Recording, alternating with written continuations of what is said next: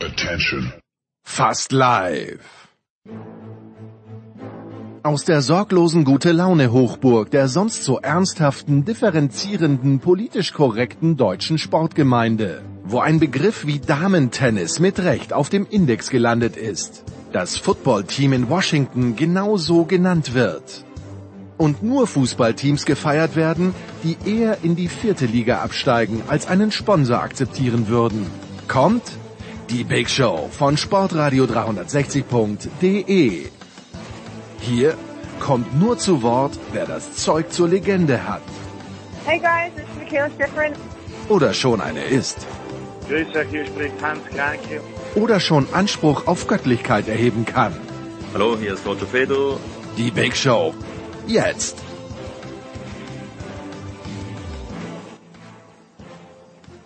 Big Show 503, also die kleine, aber feine Inhaltsangabe. Wir legen los mit Fußball mit Jonas Friedrich, mit Andreas Renner, mit Sebastian Wessling äh, über die Champions League heute. Eigentlich exklusiv. 42 Minuten wird das Ganze dauern. Danach Götzi und Uwe Semrau zum Handball. Nach knapp einer Stunde geht's dann weiter zum Motorsport. Zuerst äh, Eddie Milke und Stefan de Vos Heinrich Extreme E MotoGP Formel E.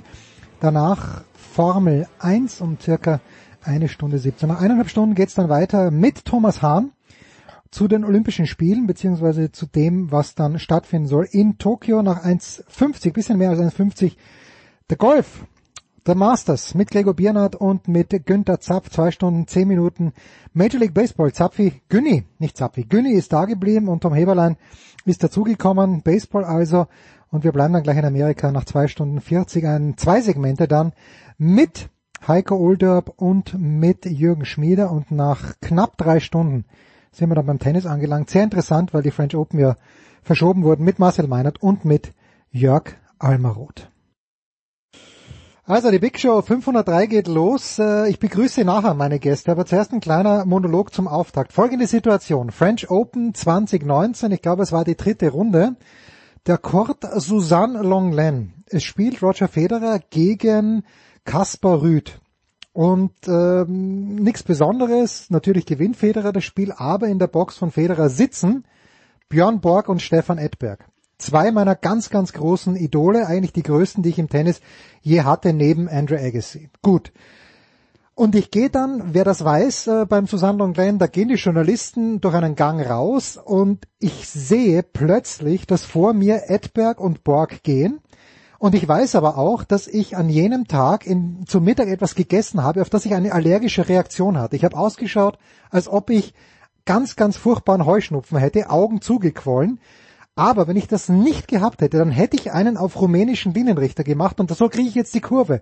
Und hätte mich zu Edberg und Borg dazugestellt und hätte gesagt, lass uns doch bitte ein Foto gemeinsam machen. Und damit geht die erste Frage an Sebastian Westling oder an Andreas Renner oder an Jonas Friedrich. Sebastian, warst du jemals versucht, dir entweder ein Autogramm geben zu lassen in deinem beruflichen Umfeld oder ein Bild mit jemandem zu machen? Guten Morgen, lieber Sebastian Wessling.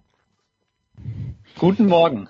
Ähm, ich möchte die Frage zweigeteilt beantworten. Also wenn wir Interviews mit Leuten machen, dann, dann sind wir sogar angehalten, Bilder mit denen okay, zu machen, okay, sozusagen ja. als Belegbild.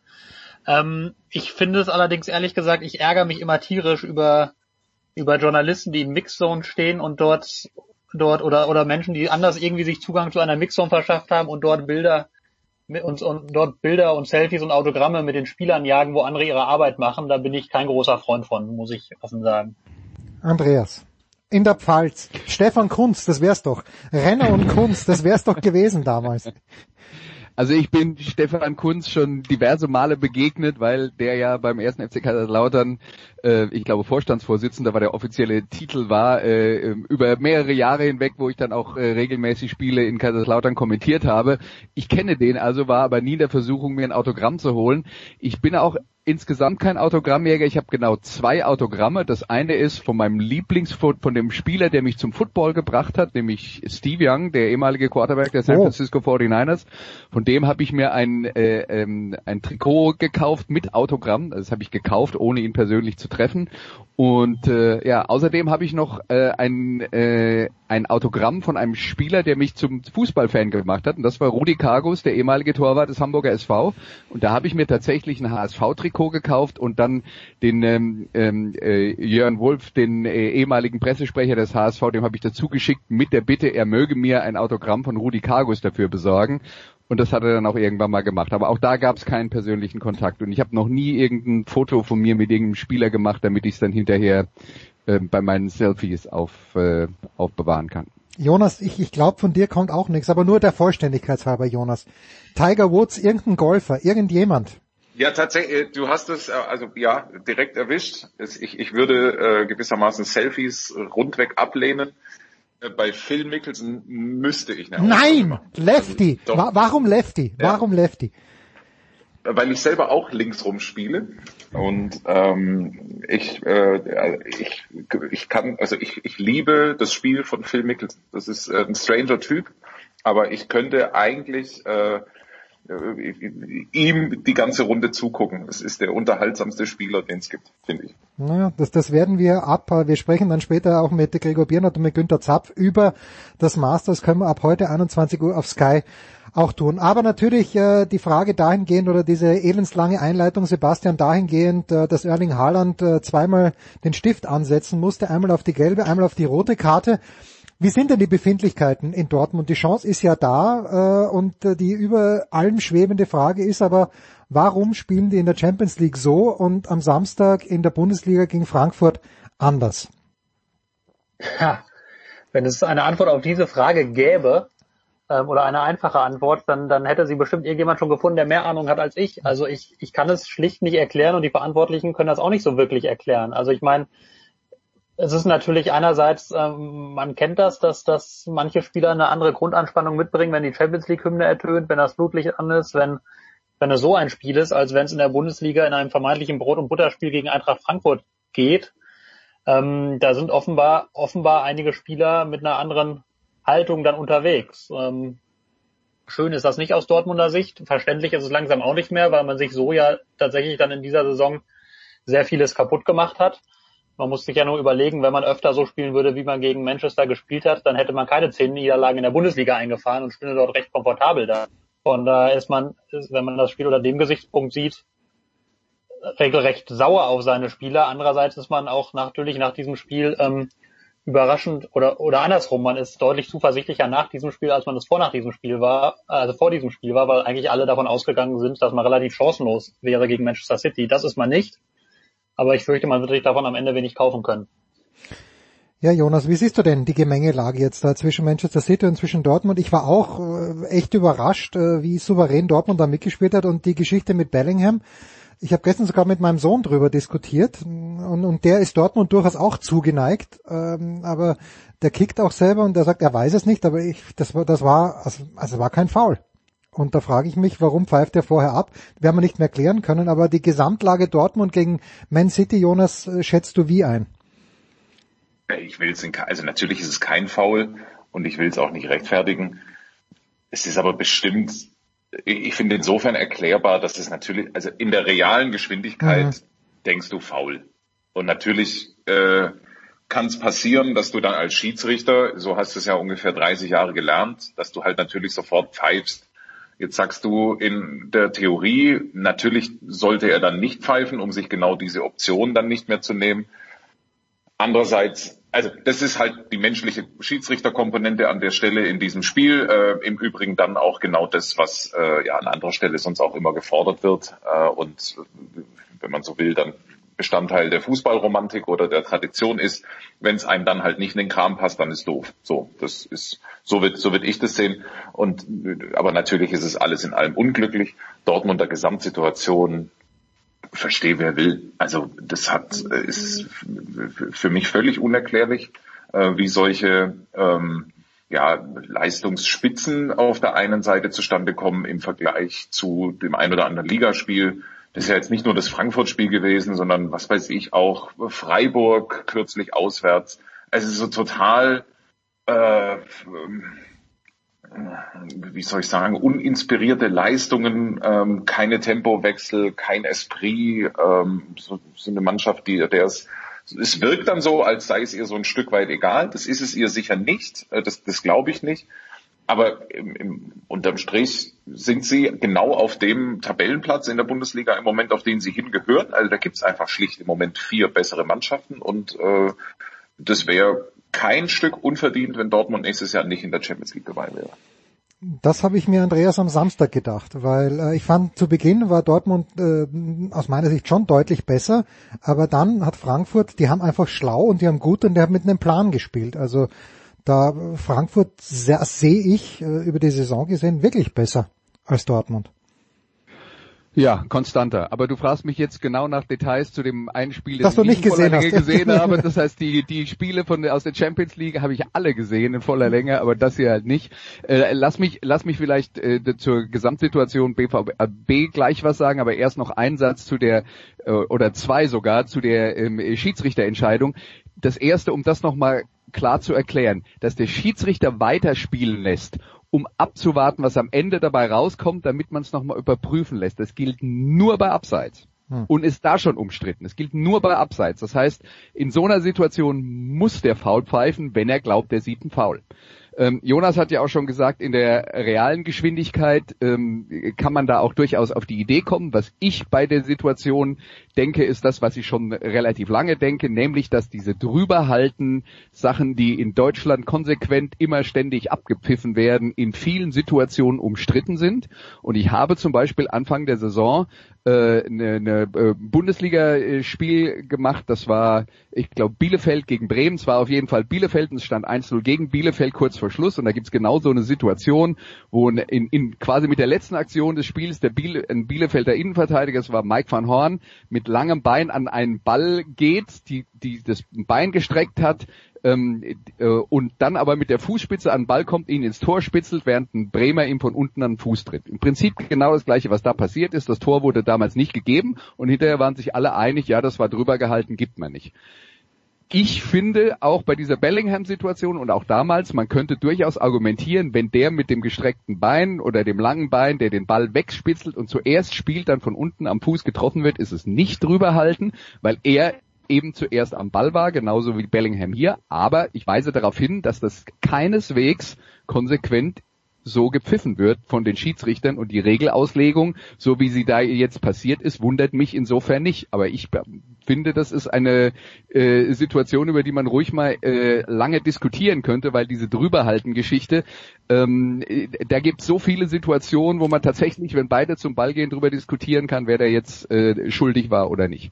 Aber gut, das das ist das eine Thema und was jetzt die, die, das Verstehen des BVB angeht und die Suche nach der Erklärung, das Problem dabei ist, es will ja immer keiner hören, weil man will ja immer Klartext hören und man will ja immer klare Kante und äh, äh, dass Leute sagen, das ist der Grund, denn es gibt halt nicht einen Grund. Ne? Das ist ein, es gibt es gibt viele Gründe und die könnten halt sein, äh, Corona ja hohe Belastung, schwierig äh, konstante Leistung zu bringen, erschwerend kommt hinzu, Dortmund hat eine äh, Mannschaft, in der sehr viele Leistungsträger sehr jung sind und die sind halt per se dann noch nicht so konstant. Äh, das ist halt das Problem, wenn man äh, immer auf junge Spieler setzt. Und dann gibt's noch äh, äh, das Erklärungsmodell, dass äh, wenn die Champions League-Hymne äh, erklingt, dass dann halt alle noch mal ein paar Prozent äh, mehr aus sich rausholen können und so weiter und so fort. Also ähm, das, man tut sich halt keinen Gefallen, wenn man glaubt, es gibt die eine Erklärung und Sebastian hat es ja schon angedeutet, Edin Terzic hat nach dem Spiel ja auch gesagt, wenn wir die Antwort auf die Frage hätten, ist, äh, dann äh, ja, dann wären wir alle glücklich. Aber insgesamt äh, in der Gemengelage ist es jetzt, äh, würde ich sagen, sollte man mal aus Dortmunder Sicht mit dem Champions League Spiel äh, zufrieden sein, weil ich bin davon ausgegangen, die haben keine Chance gegen Manchester City. Jetzt haben sie noch eine Chance im Rückspiel. Ich hätte auch von, von Beginn an ein 2-1 für Man City sofort unterschrieben. Ähm, aus Dortmunder Sicht, weil dann eben noch alles offen ist im Rückspiel, ähm, klar, dass man sich dann vielleicht doch ein bisschen drüber ärgert, wenn in der 90. Minute dann noch das äh, zweite Tor für Man City fällt. Hm. Sebastian, jetzt habe ich heute gelesen oder gestern, äh, ich glaube in der Süddeutschen, dass äh, Erling Haaland die Champions League Hymne in allen verfügbaren Sprachen mitgesungen hat. Ähm, er wirkt mir ein bisschen unleidig. Also in Köln war er extrem unleidig sogar äh, er hat schon fast was Österreichisches an sich, er nörgelt die ganze Zeit. Muss man da zu viel hineininterpretieren oder ist es einfach nur sein unbändiger Ehrgeiz? Ähm, ich kann ihm ja leider auch nicht in den Kopf reingucken. Ja, was interpretierst ähm, du in diese Nörglerei rein? Der dringende ja, Wunsch, im nächsten Jahr in Madrid zu spielen, oder, oder was? ich sagen wir so, ich teile auch den Eindruck, dass er, dass er nörgliger unterwegs ist, als er das schon mal war. Also ich fand jetzt auch auch gegen Frankfurt ähm, fand ich, also ich bin, ich spreche ungern über das Thema Körpersprache, weil da oft vieles finde ich einfach man es sich sehr leicht macht, aber bei ihm habe ich schon den Eindruck, dass er, dass er äh, in der in der Hinrunde und auch jetzt über weite Teile der Rückrunde eigentlich deutlich mehr so drauf war, dass er die Mitspieler gepusht hat, mitgerissen hat, dass er viele, viele Meter gemacht hat, ähm, Gegner im Vollsprint immer wieder angelaufen ist und das hat mir zuletzt ein bisschen gefehlt und dafür war dann viel mehr Hadern, viel mehr Abwinken, viel mehr durch die Gegend schimpfen. Also diesen Eindruck teile ich. Ähm, ich, ich lese da aber vor allem jetzt erstmal rein, dass er extremst unzufrieden ist mit der Gesamtsituation und dass er unbedingt nächstes Jahr Champions League spielen will. Daraus macht er ja kein Geheimnis. Das ist ein Spieler, der brennt darauf, sich einfach immer mit dem Besten zu messen. Der hat seit Jahren auch die Champions League Hymne als, als äh, Aufweckton bei seinem Bäcker. ähm, der ist auch jemand, dem diese Rekorde viel bedeuten. Also jüngster Spieler mit so und so viel Champions League Toren, da würde er gerne nächstes Jahr natürlich weitermachen. Und diese Chance ist nun mal in Dortmund verschwindend gering geworden und darüber ärgert er sich sehr und das sieht man ihm zurzeit zu sehr an, finde ich. Aber andererseits muss man halt auch berücksichtigen, der ist eben erst 20 Jahre alt da ist das vielleicht auch mal nachvollziehbar, wenn so jemand seine Emotionen so nicht ganz, ganz komplett im Griff hat und nicht immer nur positiv kanalisieren kann, weil er eigentlich über weite Teile der Saison und auch des halben Jahres davor ein großes Vorbild war in dieser Hinsicht. Hm. Jonas, ist es nicht ich meine, auf der einen Seite ist natürlich äh, verständlich, es hat er ja in Salzburg schon gesagt, dass er irgendwann in die Premier League möchte und da gibt es ja auch die Beziehung von seinem Vater, aber ist es nicht ein kleines bisschen mühsam jetzt, äh, dass immer dieser nächste Schritt dass man da nicht drauf wartet, äh, wenn sein Vater schon unterwegs ist und auch sein Berater in, in Spanien und jetzt schon das Terrain abklopft. Ähm, ich könnte mir vorstellen, dass das nicht einfach ist, auch für den Haaland selbst. Das ist ja gerade mal ein bisschen mehr als ein Jahr in Dortmund und schon muss jetzt zwangsweise, Sebastian sagte, der ist erst 20, schon muss zwangsweise jetzt offenbar gleich wieder der nächste Schritt her. Ich weiß ehrlich gesagt nicht, woher dieser Zwang kommt und ähm ja, es, es dünkt mich nur so, ja. Also weißt du, die, die, das ist mein Eindruck, dass jetzt, dass jetzt wieder, es muss sofort, äh, wenn es nicht gleich geht, dass er aus Salzburg weggeht, war ja klar. Ja, sonst wäre wär gar nicht nach Salzburg gekommen, wenn die nicht diese Klausel drin gehabt hätten. Aber Dortmund ist doch ein geiler Verein. Also Champions League hin oder her. Äh, letztlich, es ist halt, also natürlich ist dieses, dieses Video aus Barcelona, es ist hochgradig unglücklich. Und wäre das Raiola allein gewesen, äh, wäre es völlig bedenk unbedenklich, wenn da halt der Vater mitspaziert. Äh, denkbar unglücklich in der Gesamtkonstellation. Und ähm, für mich auch weitgehend verständnislos, weil also Fakt ist ja auch mal, dass Dortmund auch ein gewisses Risiko gegangen ist mit dem Transfer. Also hätte auch schief gehen können, dass das jetzt äh, dass jetzt hinterher alle gewusst haben, äh, dass das ein gigantischer, äh, ein gigantischer Kicker ist, das ist ja schön, aber ähm, Fakt ist, dass das selbstverständlich sind zweieinhalb Jahre Dortmund, äh, jetzt mal so grob als, als Karriereplanungsabschnitt, äh, auch völlig in Ordnung. Und ich, ich sehe den Anlass für die große Eile nicht. Und ich würde es mir als Borussia Dortmund jetzt auch nicht so eher ungern gefallen lassen, ehrlich gesagt. Hm. Das ist aber natürlich auch ein totaler, dass es natürlich auch total komplex ist im Umgang, ist auch klar, weil also Fakt ist natürlich, also denkt ihr mal äh, Haaland aus dieser Mannschaft weg, wäre natürlich irgendwie schon cool, cool äh, wenn es dem dort auch in Dortmund gefällt. Also es ist auch ein Stück weit die Aufgabe und Pflicht von Borussia Dortmund, das Umfeld zu schaffen ähm, für so einen Spieler. Das ist jetzt in der Europa League sicherlich nicht zwingend der Fall. Ist auch richtig. Ähm, und deswegen verstehe ich zumindest teilweise aber auch, dass es ähm, ja, einen, einen, einen diplomatisch sinnvollen Umgang mit äh, der Personalie geben muss von Borussia Dortmund. Hm. Ja, Gut, dann lasst uns hier vielleicht eine Pause machen, bevor wir zum äh, ehemals glorreichen FC Bayern München kommen. Na, wer weiß. War eigentlich schon glorreich gestern, aber mit Haaland hätten sie das Spiel gewonnen.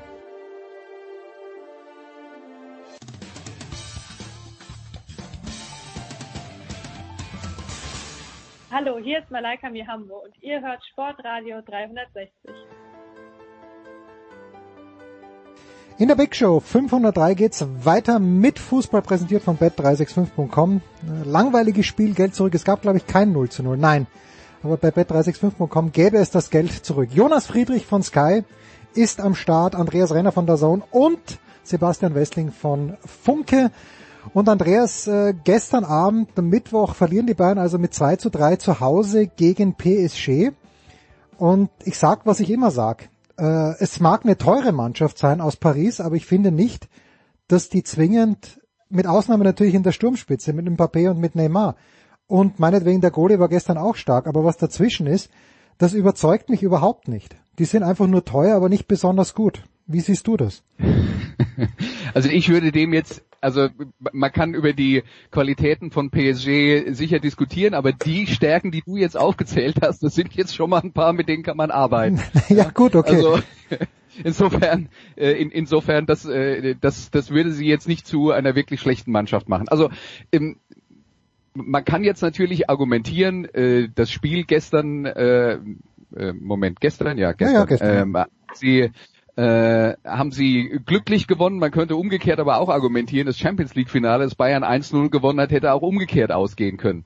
Ja, also das, äh, ich denke, das ist schon eine Mannschaft, deren Qualitäten du ernst nehmen musst und die haben halt vorne äh, den, den Speed und die individuelle Qualität, ähm, wo die Spielweise des FC Bayern, die halt darauf basiert, dass man den Gegner in dessen Hälfte unter Druck setzt, aber dann eben hinten auch sehr riskant verteidigt, wo das dann halt schon mal schiefgehen kann, wo man dann auch sieht, dass äh, ein äh, Mbappé im Laufduell gegen Jerome Boateng, der ja immer noch äh, einer der schnelleren Innenverteidiger ist, dann eben trotzdem in der Lage ist, äh, dieses äh, dieses dritte Tor zum Beispiel zu machen. Und da kommen halt ein paar Sachen zusammen und dann ist PSG halt gut genug, um äh, den äh, den Bayern Paroli zu bieten.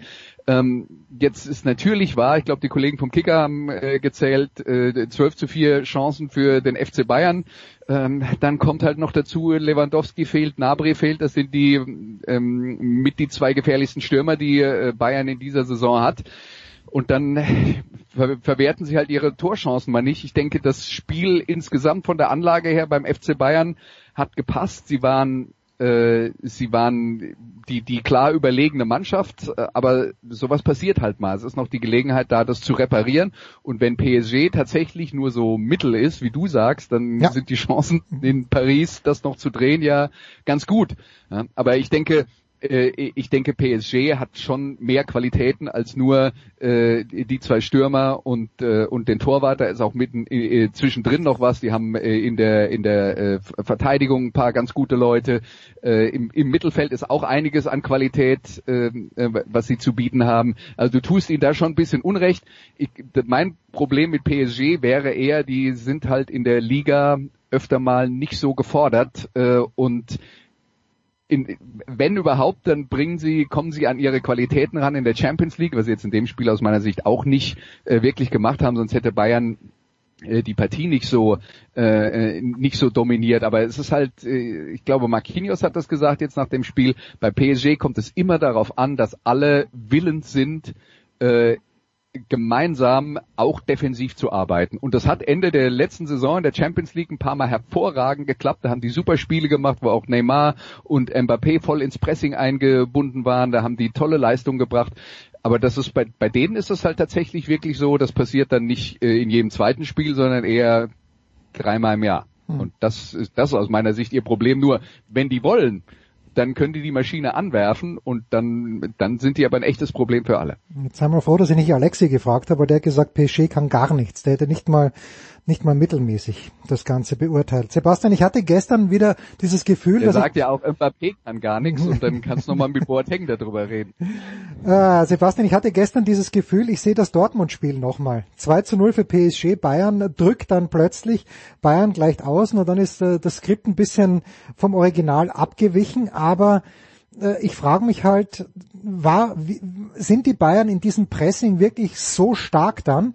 Weil es hat Leipzig nicht geschafft in München, dass die den Ball dann normal rausspielen. Das hat PSG gestern nicht geschafft. Und die Dortmund haben es auch nicht geschafft. Ich habe noch keine Mannschaft gesehen, der, wenn die Bayern wirklich pressen, die dann den Ball vernünftig äh, herausspielen. Gut, gestern dann schießt halt das dritte Tor der Mbappé, aber ansonsten, äh, das ist für mich extrem beeindruckend. Warum funktioniert das nicht für die Gegner? Pressen die Bayern so gut? ähm, Also das ist, das, ich würde erstmal bei der, bei der Grundthese ein Fragezeichen machen, dass es für die Gegner nie funktioniert. Also du sagst ja selbst, Paris hat es einmal geschafft. Es gab auch in der Bundesliga durchaus Gegner, die es dann immer mal wieder geschafft haben, dann Tor gegen zu schießen. Aber ähm, also die, die haben ja auch jetzt nicht gerade eine geringe Zahl an Gegentoren dieses Jahr, die Über Bayern. 50, aber du glaube ich schon. Über 50, oder? Habe ich gestern, meine ich, gehört. Aber, auf jeden Fall sehr viel für eine Ja. Mannschaft, die auf Platz 1 steht. Ja. Ähm, aber du hast, du hast natürlich grundsätzlich recht. Also ich finde das äh, schon, also wenn die das, wenn die das konsequent durchziehen, dann ist das sehr beeindruckend. Und dann, ähm, dann ist das einfach, einfach als, ich meine, ich habe, ich habe selbst jetzt nicht, nicht annähernd so hoch, hoch Fußball gespielt, aber wenn du, wenn du jemanden hast, der dir permanent auf dem Fuß steht, ist es auch nicht so einfach, saubere Pässe hinten rauszuspielen. Da musst du schon sehr, sehr gut sein, musst einen sehr guten Plan haben und musst den sehr gut umsetzen können. Und ähm, an diesem Dreiklang mangelt es dann einfach gerade an der, in der Bundesliga vielen Mannschaften. Also dass, dass, dass du die, die technischen Fähigkeiten hast, dass du die Spielübersicht hast und dass du dann auch das taktische Konstrukt hast, dass du gegen so ein Pressing, wenn es so konsequent und so gut gemacht wird und wirklich auch von, von allen ja inzwischen umgesetzt wird, auch wenn man sieht, wie jetzt zum Beispiel ein Leroy Sané inzwischen zu einem recht, recht passablen Gegenpresser und, und, und Defensivspieler gemacht wurde, ähm, da ist es natürlich extrem schwer, dagegen sauber rauszuspielen. Das hat ja auch, wenn, wenn du gerade schon Dortmund angeführt hast, zu Zeiten, wo Jürgen Klopp das, das etabliert hat, ist es ja auch sehr vielen Gegnern schwer gefallen, dagegen vernünftig rauszukombinieren. Das ist einfach, einfach hohe Kunst, die dann nur wenig Mannschaften gut beherrschen. Jonas, jetzt war es natürlich klar, dass die Bayern, oder es war zu vermuten, dass die Bayern diese Wahnsinns letzte Saison nicht werden duplizieren können. Jetzt gehen wir mal vom Worst Case aus, dass äh, PSG nächste Woche das irgendwie über die Zeit bringt, dann bleibt dem FC Bayern München noch der Meistertitel. Muss man da sagen, nur noch der Meistertitel? Oder ist es dennoch? Ja, ist halt einfach so, dass man in Kiel dann mal im Schneesturm verliert und gegen PSG rausfliegt. Wäre das äh, eher eine Enttäuschung aus deiner Sicht? Also erstens bin ich eigentlich der Meinung, dass die Bayern die letzte Saison überraschend gut duplizieren. Ich finde, wenn du das äh, vergleichst mit äh, anderen Spitzenmannschaften, ähm, die haben gravierend andere Probleme äh, als der FC Bayern und ich bin eigentlich nach wie vor überrascht davon, äh, wie auf, auf welchem Niveau sie ihr Ding weiter durchziehen. Jetzt kommt gerade viel zusammen. Es gibt eine etwas äh, und Kiel steht da in der äh, am Anfang der Reihe. Es gibt eine etwas für die Münchner unselige Schneeserie, wenn du so willst. Stimmt, Ähm, gestern, gestern hat es ja wieder geschneit. Jetzt fällt's mir ein, ja. so, Bielefeld, äh, was war das, 0-3 hinten äh, zur Halbzeit, äh, dann äh, Schnee weggeräumt und noch ein Unentschieden rausgespielt und halt, äh, oder 0-2 hinten zur Pause, sowas. Und äh, ja, Kiel halt im Schnee treiben, jetzt Paris. Ähm, ja, ja, also ich finde es ich find's nach wie vor bewundernswert. Ähm, ich finde eigentlich, dass im Prinzip gar kein Formabfall äh, festzustellen ist als Champions League-Sieger. Jetzt kommt halt eine Menge zusammen.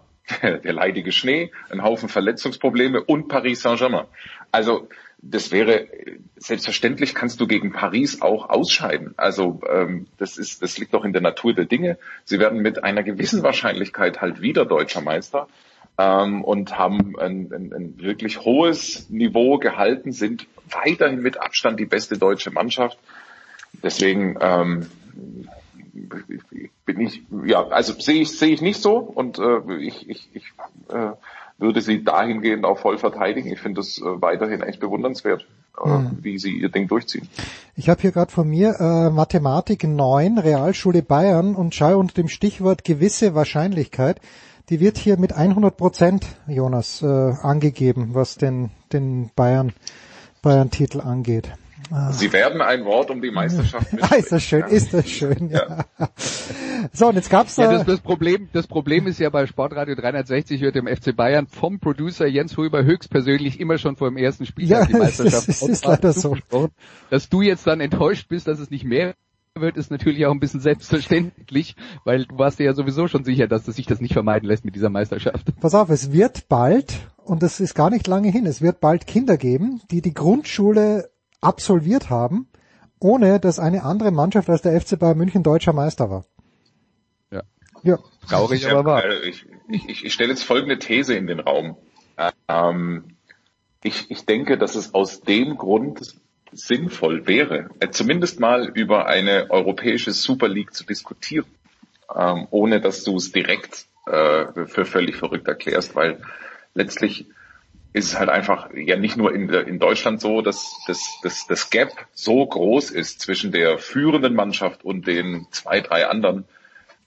Ich, ich würde fast behaupten, es wäre echt sinnvoll, ähm, sozusagen ein, zwei geschlossene Kreisläufe aufzustellen mit äh, den europäischen Größen und einer dann wieder spannenden Bundesliga, weil, also jetzt erzähl mir mal einer, woher sozusagen, wie sich das jemals wieder ändern soll. Also mal unter der Prämisse, dass die Bayern einen vernünftigen Job machen, ist das Gefälle einfach so drastisch, dass ich mir einfach im Moment also echt nicht vorstellen kann, woher in der Bundesliga nochmal ein echter Meisterschaftskampf kommen soll. Also der Jonas, den Namen das ist, auch verdient. Das ist Ketzerei, aber ich gebe dir vollkommen recht.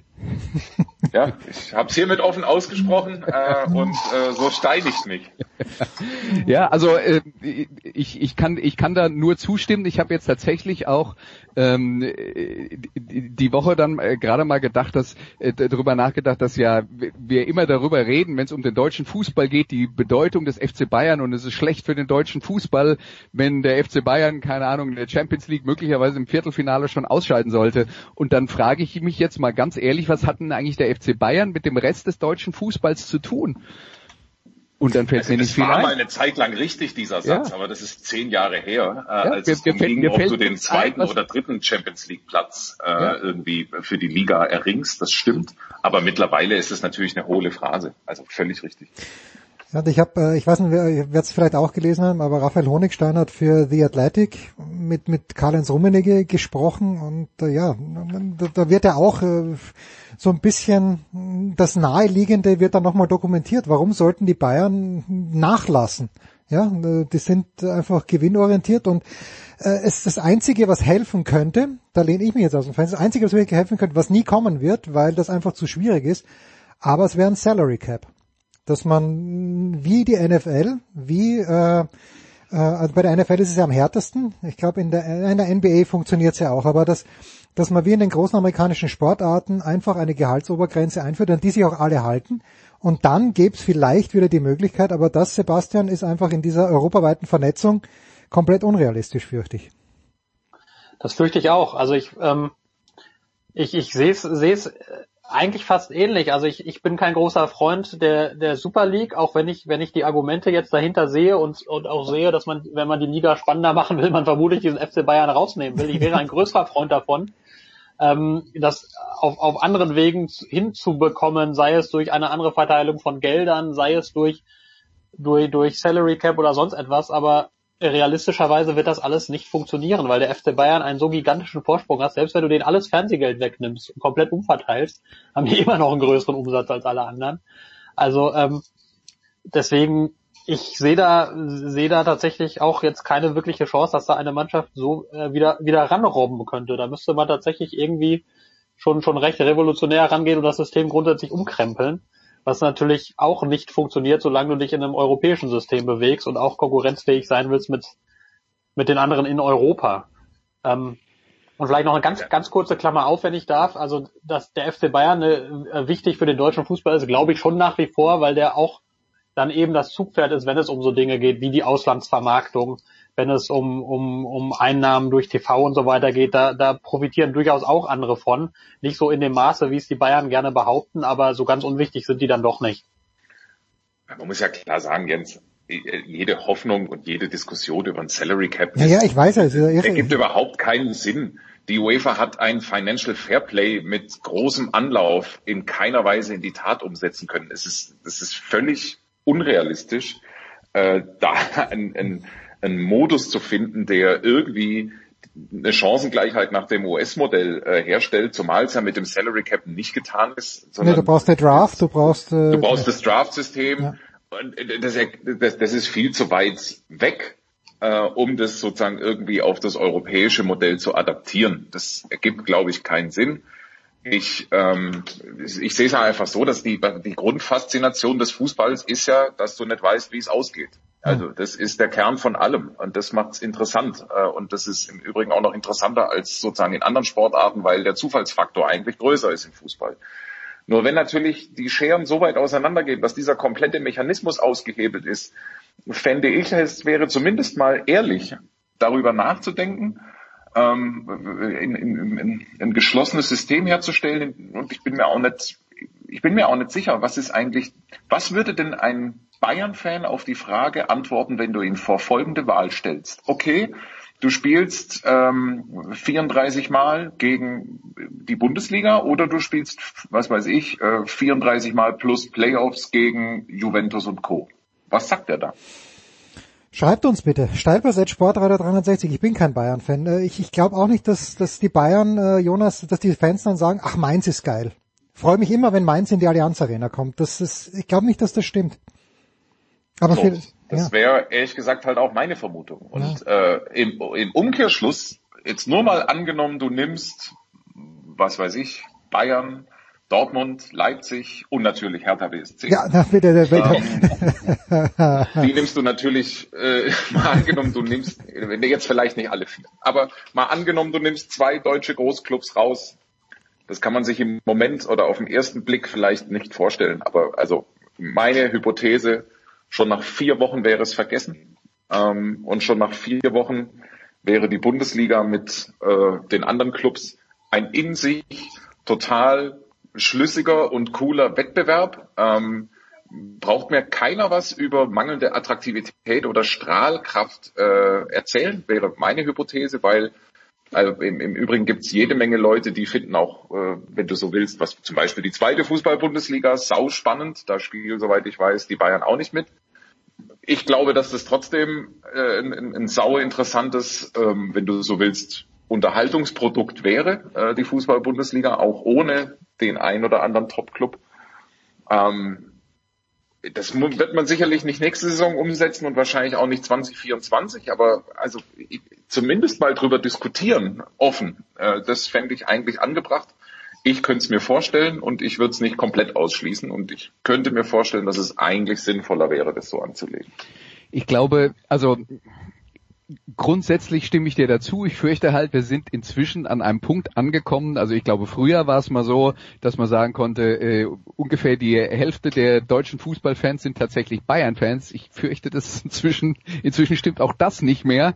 Äh, das ist halt leider ein Verein, der mit seiner Stahl Strahlkraft ähm, ganz viele von den jungen Fußballfans schon für sich eingenommen hat und da könnte es halt tatsächlich ein Problem geben für den äh, für den Rest der Liga, weil du hast dann Bayern und dann hast du noch Dortmund und welche anderen Vereine haben tatsächlich noch äh, bundesweite Strahlkraft? Da hätte man mal früher noch über den HSV und über Schalke 04 geredet, da kann man glaube ich aber auch äh, inzwischen vergessen, äh, dass die über ihre äh, Stadtgrenzen hinaus noch irgendwie nennenswerte äh, An Anhängerschaften haben. Also das ist schon schon nicht so einfach. Äh, vielleicht wäre ja der erste Schritt, Jonas, äh, habe ich jetzt gerade gedacht, dass du das erzählt hast, wir lassen die Bayern einfach in der Bundesliga mitspielen, aber außer äh, ähm, außer Konkurrenz, das heißt der deutsche Meister wird dann immer der Erste hinter dem FC Bayern. Das ist ja so wie, wie, wie Katar, die dürfen doch auch, äh, darf nicht Katar außer Konkurrenz äh, bei den europäischen Qualifikationsgruppen oder mitspielen, damit sie sich vorbereiten für die WM 2022. Das ist doch das Modell. Bayern, Katar außer Konkurrenz. Ein Wort noch, vielleicht ganz schnell. Sebastian, Thomas Tuchel hatte erstmals bisschen Gegenwind oder sehr viel Gegenwind am vergangenen Wochenende in England. Jetzt gewinnt Chelsea. Ich möchte sagen, nicht unglücklich. Ich habe mir das in der Konferenz angeschaut am Mittwochabend. Nicht unglücklich in Porto, nein, nicht mal in Porto, sondern in Sevilla gegen Porto mit 2 zu 0. Alles im Reinen bei Tuchel. Was sagst du von aus der Ferne? Ich war tatsächlich erstmal überrascht über die, die Heftigkeit der Kritik, die ihm da ja, auf einmal entgegenschlug.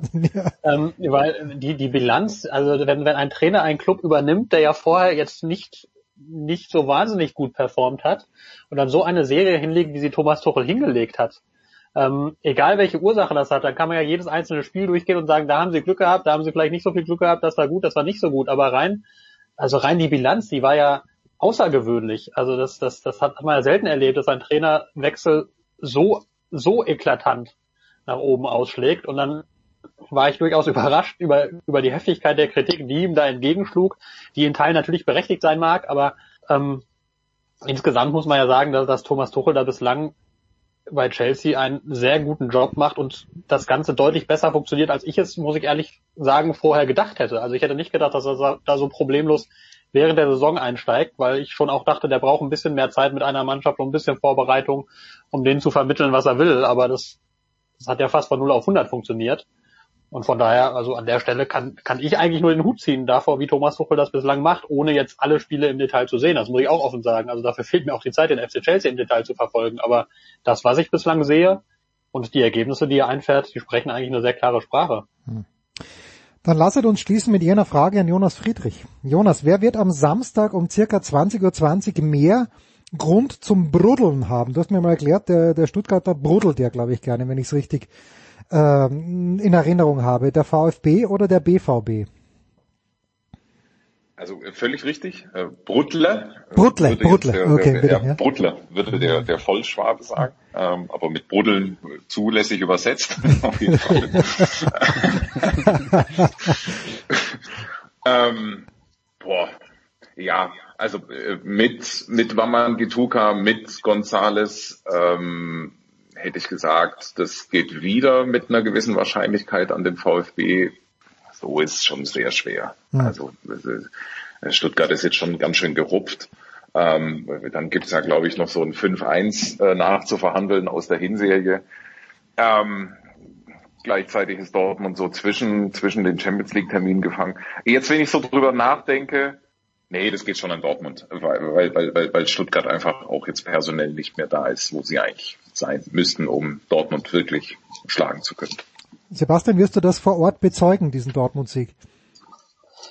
Ich werde diesen Dortmund-Sieg nicht vor Ort bezeugen. Nein, das übernimmt der Kollege Marian Lasker. Ah, okay. Ähm, äh, und drücke mich äh, aus der, drücke mich damit ein bisschen drum herum, ob es denn ein Sieg wird, hm. wenn du da, darauf gezielt hast mit deiner Frage. Hm. Ähm, ich bin in der Hinsicht ein bisschen zielgespalten, weil einerseits würde ich sagen, doch klar muss, muss Dortmund dieses Spiel eigentlich gewinnen und vieles spricht dafür. Andererseits, nachdem die jetzt gegen City so knapp nur verloren haben und die Champions League jetzt auf einmal der Ort ist, wo, wo, ähm, wo sich e-, eventuell noch ein unerwarteter Erfolg erzielen lassen könnte in der Woche drauf und in der Bundesliga eigentlich der Zug fast abgefahren ist, da weiß ich natürlich nie, was so in den Köpfen dieser Spieler dann steckt und ob die dann nicht doch vielleicht nochmal eine äh, Vorführungen bieten, wo wir alle hinterher rätseln, wie das denn schon wieder passieren konnte. Hm. Eines wissen wir aber, am Wochenende der, die Musik ist wieder der Gewinner. Andreas, Sonntag 12 Uhr, das äh, Daily Musikradio 360. Was, was hast du in Planung? Also das Problem ist, ich habe eine Planung und habe einen potenziellen Gast, der aber ähm, aufgrund der Corona-Situation äh, noch nicht weiß, ob er morgen zur Aufzeichnung zur Verfügung steht. Deswegen will ich da jetzt nicht allzu ah. weit mich aus dem Fenster lehnen. Ähm, lass mich nur mal so sagen, ähm, wenn der mit dabei ist, dann gibt's eine Runde musikalische Heimatkunde aus äh, meiner direkten Umgebung und wenn nicht, dann lasse ich mir was anderes einfallen. Ausgezeichnet. Jonas, wo werden wir deine sonore Stimme hören am Wochenende? Union Berlin ist zu Gast äh, in der Allianz Arena und äh, da werde ich sein. Äh, also du, du machst das Live-Spiel, das Einzelspiel. Genau, ja. ah, ausgezeichnet. Ja. Wunderbar, dann bedanke ich mich herzlich Jonas Friedrich von Sky, Sebastian Westling von Funke und Andreas Renner von der Zone. Kurze Pause in der Big Show 503, dann machen wir weiter mit Handball.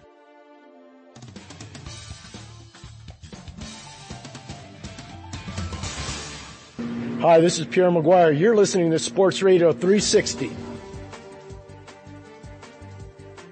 Die Big Show 503 macht äh, den Abzweiger in die Halle und äh, in der Halle da äh, schaue ich am liebsten Handball. Immer und nach wie vor, außer es ist gerade ein sinnloses Tennisturnier in Rotterdam und ich freue mich sehr, dass, äh, und er hat zu mir gesagt, er spricht mit Uwe Semrau öfter bei mir, als er privat mit ihm spricht. Das ist zum einen, das ist Götzi. Servus Markus, guten Morgen. Du, du, du bringst dir gleich wieder einen Touch rein, der völlig missverständlich ist. Ich habe gesagt, in letzter Zeit höre ich den Uwe leider häufiger bei dir als sonst. Ja, gut, gut, dass Uwe Zeit hat, so spontan. Guten Morgen, lieber Uwe. ja, guten Morgen, Uwe. Äh, guten Morgen, guten Morgen zusammen. Also Uwe hat am Mittwochabend, äh, wir haben viel gelernt am Mittwochabend. Wer denn sich hoffentlich die Zeit genommen hat und das bei der Zone angeschaut hat, Uwe und Yogi Bitter, äh, ein sehr lauschiges Spiel kommentiert zwischen Kiel und äh, Uwe, wir haben herausgefunden, Zeget. Äh, wissen wir schon, wer Yogi Bitter diese SMS geschrieben hat, dass es, äh, dass ihr bitte nicht Shaget oder Saget sagen sollt, sondern Zeget. Ja, wir haben es auch kurz transportiert. Das war Timo Kastening, der ah, stimmt, im stimmt. Ja, ja, ja. Äh, Rahmen ähm, seiner, seiner WhatsApp-Gruppe mit ein paar Freunden aus Osteuropa verbunden war, die ihm äh, doch bitte aufgetragen haben, er soll uns mal ins Gebet nehmen und äh, einen kleinen Sprachkurs äh, während der Partie durchführen. Das hat er gemacht. Wir haben reagiert. Äh, interaktives Fernsehen par excellence sozusagen. ganz großartig. Wie, wie haben dir die Kieler gestern Abend gefallen, Uwe? Es war ja äh, zur Halbzeit dann, war die Situation, glaube ich, so, dass Zegger die zweite Halbzeit mit, äh, mit acht Toren oder die zweite Hälfte mit acht Toren hätte gewinnen müssen. Komplett unrealistisch. Äh, warst du zufrieden gestern aus Sicht der Kieler? Also ich fand, das äh, war eine insgesamt sehr äh, kompakte und kompetente Vorstellung. Es gab eine entscheidende Phase. Sie lagen 3-5 zurück und haben daraus eine 8 zu 5 Führung äh, gemacht und da sah man schon äh, die Fälle wegschwimmen bei äh, Saget und sie haben die Gratwanderung äh, hinbekommen aus im Rhythmus bleiben für die nächsten Wochen mhm. und äh, trotzdem einige Dinge auch über längere Phasen testen, ausprobieren, verfestigen, äh, die sie später noch brauchen werden. Sie haben lange mit einem 7 gegen 6 gespielt, obwohl das nicht nötig war äh, bei der Führung, die sie hatten.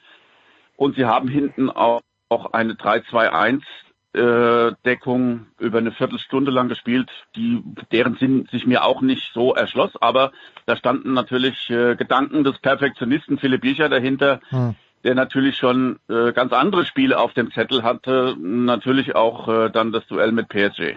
Ja, das kommt das nächste. So, Götze, wir haben das letzte Mal gesprochen vor dem Spitzenspiel Flensburg gegen Kiel und äh, wenn ich da sehe, Matthias Andersson muss 50 Minuten spielen, äh, das, das war schon kein gutes Zeichen. Ich weiß, es ist schon ein bisschen her, Götzi, aber wenn man jetzt mal so schaut, äh, du forderst den alten Mann am, am, am frühen Vormittag mit Spielen, die gefühlt im, im vorigen Jahrhundert stattfinden. Ja, und zwischenzeit ja, und zwischenzeitlich hat Flensburg auch noch in Magdeburg gewonnen. Das ist ja, natürlich. So, ja, das, das ist der eigentliche Wahnsinn. Ja, bitte, Sicht, bitte, ja, bitte. So wie es abgelaufen ist.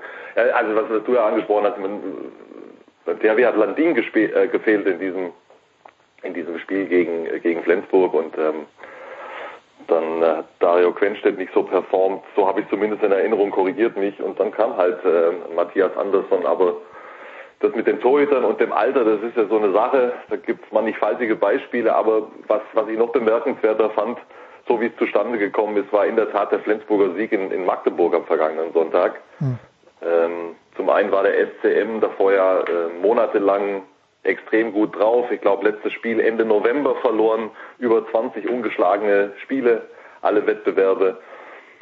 Und dann kriegt Gottfriedsson eine für meine Begriffe sehr harte rote Karte ich, ich war ehrlich gesagt überrascht, dass äh, von vielen Seiten die rote Karte als ähm, okay eingestuft wurde. Ich habe ich hab sie ehrlich gesagt nicht verstanden, weil äh, solche Aktionen sehr häufig in Handballspielen stattfinden und gewöhnlich, zumindest nach meiner Beobachtung, mit zwei Minuten bestraft werden. Aber du denkst dir dann natürlich in diesem Moment, okay, äh, Flensburg verkraftet vieles, aber, aber nicht in so einem Spiel den Ausfall oder die Wegnahme von Gottfried, sondern das war ja schon in der ersten Hälfte.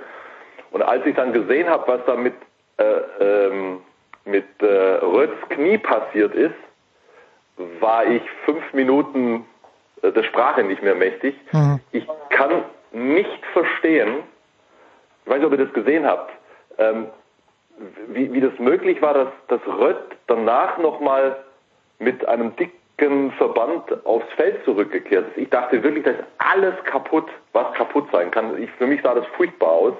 Ich weiß auch ehrlich gesagt nicht, ich weiß nicht, Uwe, ob du da schon, schon Infos hast, habe ja nichts Offizielles zumindest gehört, was da jetzt genau ist.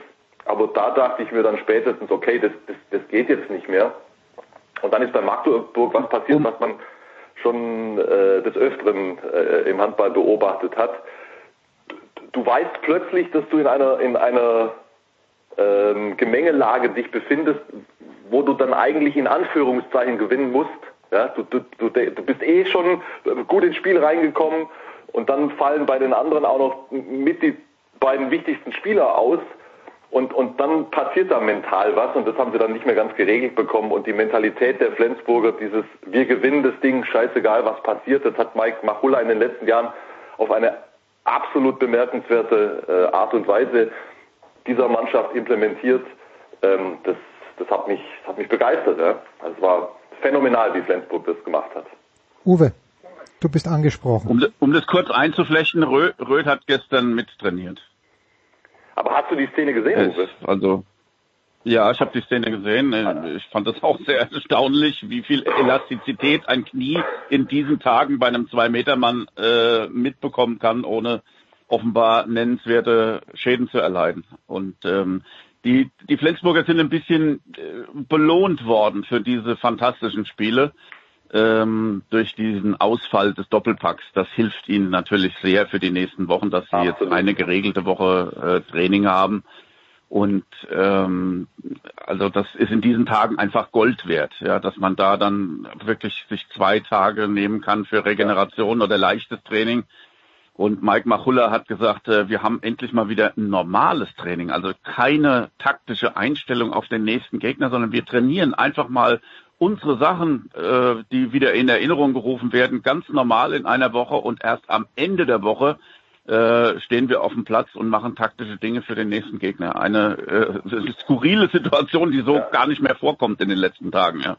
Also nur mal ganz kurz, ich weiß nicht, ob das, ob das alle auf dem Schirm haben, die bei dir zuhören, Jens. Ich weiß, ähm, es sind 90 Prozent äh, Handballfans, die die Big Show hören, keine ja. Frage.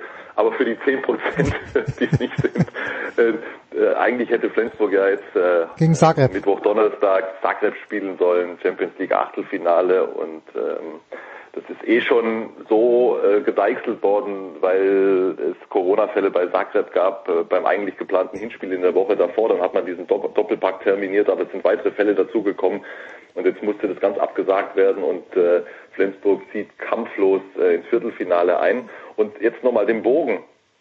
Diese, diese, diese Momente da in Magdeburg, als, als Röth sich das Knie verdreht hat, also, das hatte ich alles vor Augen in dem Moment. Ich dachte mir, okay, das Kreuzband ist durch. Ja. Hm. Ähm, die anderen äh, Ausfälle, dann hast du nächste Woche innerhalb von zwei Tagen zwei Spiele gegen Zagreb.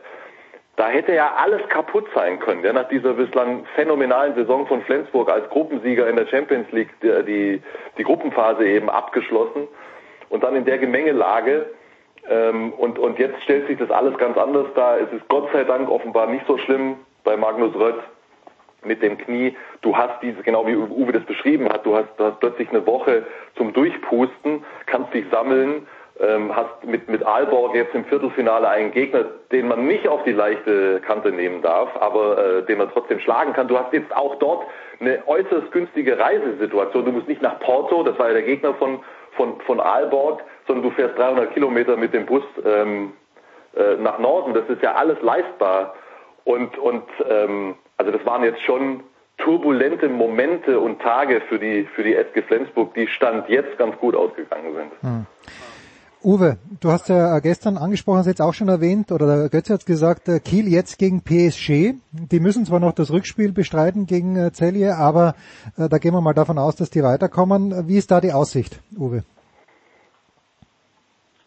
Also Yogi Bitter ähm, hat nach meiner Einschätzung, die sich so, die sich so auf 50-50 erstreckte, gesagt, er sieht Kiel auch in der jetzigen Verfassung als äh, leichten Favoriten an. Mhm. Ähm, ich, ich persönlich sehe das nicht so. PSG ist auch wieder in die Gänge gekommen und mit dem äh, äh, kleinen Feuerteufel Luke Staines im Rückraum, der Niederländer, der auch jetzt seinen Vertrag verlängert hat. Sie wissen mittlerweile, was, er, was sie an ihm haben in, äh, in Paris finde ich, ist da eine Note. Der hat die mal so richtig durcheinandergewirbelt mit seiner Spielweise und da wirklich eine neue Facette hinzugefügt. Und ähm, das ist das Pendant zu Zarabetz auf der anderen Seite äh, beim THW. Und ich finde die mittlerweile wirklich wieder bärenstark und da kann man sich nur freuen auf dieses Viertelfinale. Das werden zwei äh, ähm, bockstarke Partien. Und ähm, für mich ist das äh, ausgeglichen. Also ich sehe da keinen Favoriten. Hm. Aber Uwe, äh, wenn ich es richtig gesehen habe, Mikkel Hansen hat nicht gespielt im Hinspiel gegen, gegen Celje. Was, was hat der? Das kann ich dir ehrlich gesagt nicht sagen. Also, also ich das weiß ich nicht, aber äh, quer gelesen. Also ich, ich meine, äh, dass er nicht gespielt hat und das war dann natürlich jetzt gerade in, Bezug auf Kiel fürs Viertelfinale mein erster Gedanke, hat er irgendwas was Schlimmeres, weil das wäre natürlich dann schon nochmal ähm, ja. ein erheblicher Einschnitt. Ich, sehe übrigens ähm, ähm, das, das ähnlich wie du, Uwe. Also das ist, das ist natürlich eine völlig offene äh, Angelegenheit und PSG ist äh, definitiv aus diesem statischen Spiel, das, äh, das sich aus meiner Sicht jahrelang trotz der großen Namen blockiert hat, rausgekommen, unter anderem wegen Steins. Das wird spannend. Hm. Ganz spannend war, äh, ich habe mit Götz das letzte Mal vor zwei Wochen gesprochen, ich glaube vier Minuten nachdem wir aufgelegt haben, ist die Auslosung für Olympia rausgekommen, äh, Uwe. Und, äh, und das, das sieht eben vor, äh, ja, Deutschland beginnt gegen Spanien. Also mein Gefühl ist, wann hat es das letzte Mal ein Turnier gegeben, wo Deutschland nicht gegen Spanien gespielt hat? Vielleicht nicht im ersten Spiel, aber dann doch. Dann gegen Frankreich, dann gegen Norwegen und äh, außerdem noch Brasilien, Argentinien in dieser Gruppe. Ähm, allerdings, Uwe, korrigier mich bitte, es gibt ja diese, diese Zwischenrunde nicht, oder? Und wenn du Vierter in der Gruppe wirst, ist es zwar unschön, dass du dann gegen Dänemark im Viertelfinale spielen musst, aber wenn mal die K.O.-Phase erreicht ist, ist ja alles möglich. Wie, wie schätzt du diese Olympia-Auslosung ein? Also es ist wie immer ein ähm, es ist reduziert auf die Kerngruppe des Handballs und äh, wenn du da von Anfang an elektrisiert in dieses Turnier reingehst und kannst dir dieses ganze Vorgeplänkel sparen, ich finde das gar nicht so schlecht, ehrlich gesagt. Also mhm. das ist mal wieder was anderes, wie wenn du ähm, zweieinhalb Wochen vor dir hast äh, unter Corona-Bedingungen und äh, bist da einkaserniert. Jetzt äh, ist sofort Rock'n'Roll. Ähm, es geht ab, ab und ja, meine Güte, lass diese Gruppe ein bisschen stärker sein als die andere, aber das sind Nuancen. Und äh, das ist genau das, was sie wollten. Sie wollen im Konzert der Großen mitmachen und da eine Medaille gewinnen. Ob es nur Gold wird oder was weiß ich, das ist jetzt mal hinten angestellt. Aber da bist du sofort, bist du sofort dabei. Da geht's ab. Da musst du gegen Spanien bestehen und äh, da gibt's nicht äh, Kaffeesatzlesereien nach dem Spiel äh, gegen die Elfenbeinküste oder sowas, sondern da weißt du sofort Bescheid. Also ich, ich finde das gut. Das ist kompakt, das ist kurz, das ist äh, äh, sehr intensiv und ähm, ich glaube, das ist gut für die deutsche Mannschaft. Götzi, äh, das, das Besondere ist ja auch, äh, der Handball lebt natürlich auch davon, dass die Hütte voll ist und wenn überhaupt werden ein paar Japaner kommen. Äh, ich, ich bin gespannt. Ja gut, ich meine, also an die, an die Zuschauersituation haben wir uns jetzt ja alle, glaube ich, gewöhnt und die mhm. Beteiligten auch. Also was nicht heißen soll, dass wir darüber erfreut sind, aber es ist nun mal so, das wird nicht die, die, die entscheidende Thematik sein, ähm, Im ersten Moment war ich, war ich echt ein bisschen geflasht. Und dann. Äh, naja, aber die andere Gruppe aber, ist auch nicht. Aber da habe ich schnell, also es ist ja. mir übrigens schnell gelungen, das Ganze schön zu reden. ähm, also na, es, ist, es ist ja so, dass ähm, die Gruppenkonstellation zwei Sechsergruppen und die ersten vier kommen direkt ins Viertelfinale. Äh, man muss Respekt haben. Es ist natürlich ein Unterschied, ob du gegen Bahrain und Japan spielst oder gegen Brasilien und Argentinien. Denn gegen Bahrain und Japan, bei allem Respekt, kannst du nicht verlieren. Ja. Und gegen äh, Brasilien und Argentinien muss man achtsam sein. Überhaupt keine Frage. Und trotzdem, wenn du bei den Olympischen Spielen eine Medaille gewinnen willst, sorry, dann musst du als deutsche Handballnationalmannschaft Brasilien und Argentinien schlagen. So. Dann, wenn das gelingt, bist du im Viertelfinale. Und äh, wenn es uns auch gelingt, und das ist doch nicht ausgeschlossen, wenn wir dort mit der besten Mannschaft hinfahren, und da muss man natürlich auch erstmal abwarten, äh, wie die personelle äh, Situation ist, auch bei den anderen Top-Nationen und, und wie die Umstände generell sind. Aber vielleicht gelingt es uns ja dann zumindest Gruppendritter zu werden und einem, ja, ich würde die Dänen auch klar favorisieren in der anderen Gruppe, dann einem Viertelfinale mit Dänemark aus dem Weg zu gehen vielleicht. Und dann hast du, ich spinne jetzt einfach mal alles durch, dann hast du Schweden, Ägypten oder ich glaube Portugal, Portugal als möglichen Viertelfinalgegner. Und bei allem Respekt das ist dann eine Situation, die auch günstig ausgehen kann für die Deutschen. Und ähm, so, äh, dann, dann werden wir noch auch ein paar äh, Dinge bis dahin und während des Turniers erleben, die wir heute noch nicht auf dem Schirm haben. Also, wir müssen gucken, dass wir da mit der besten Mannschaft hinfahren und äh, in, in möglichst guter Verfassung und dann ist auch aus dieser Gruppenkonstellation heraus eine Medaille möglich.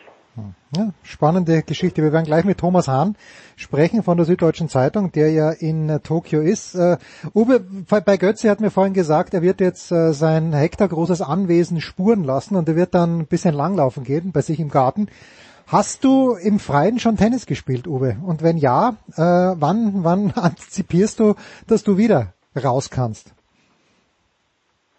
Ja, also meine Tra Trainingssessions auf Sand kannst du an zwei Händen nicht mehr abzählen. Nein, äh, da ist schon nein, einiges gelaufen und ich, bin, und ich bin gespannt.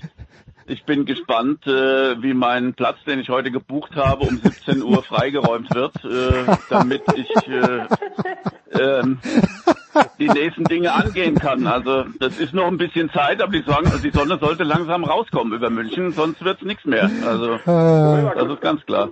Du hast in München eingebucht oder wie? Ja, äh, Uwe hat ja sogar Natürlich, mit, ja, ja, klar. Uwe hat mir mal eine Gratisstunde gegeben, aber es war so ein, ein Schockerlebnis, dass er mich nie mehr gefragt hat. Jetzt schiebt sich immer darauf raus, dass er, dass er sagt, äh, mein Club ist leider zu weit entfernt, er wird so gern nochmal spielen mit mir, aber leider die Anfahrt ist zu weit. Ja, es ist Wahnsinn.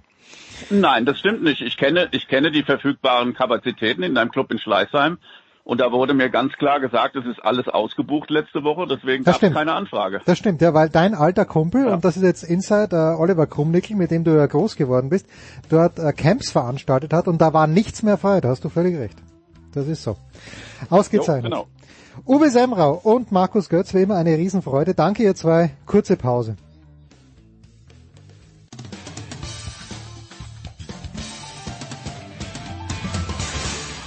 Ja, hallo liebe Sportradio 360-Hörer, hier ist der Jürgen Melzer und ich wünsche euch einen schönen Tag.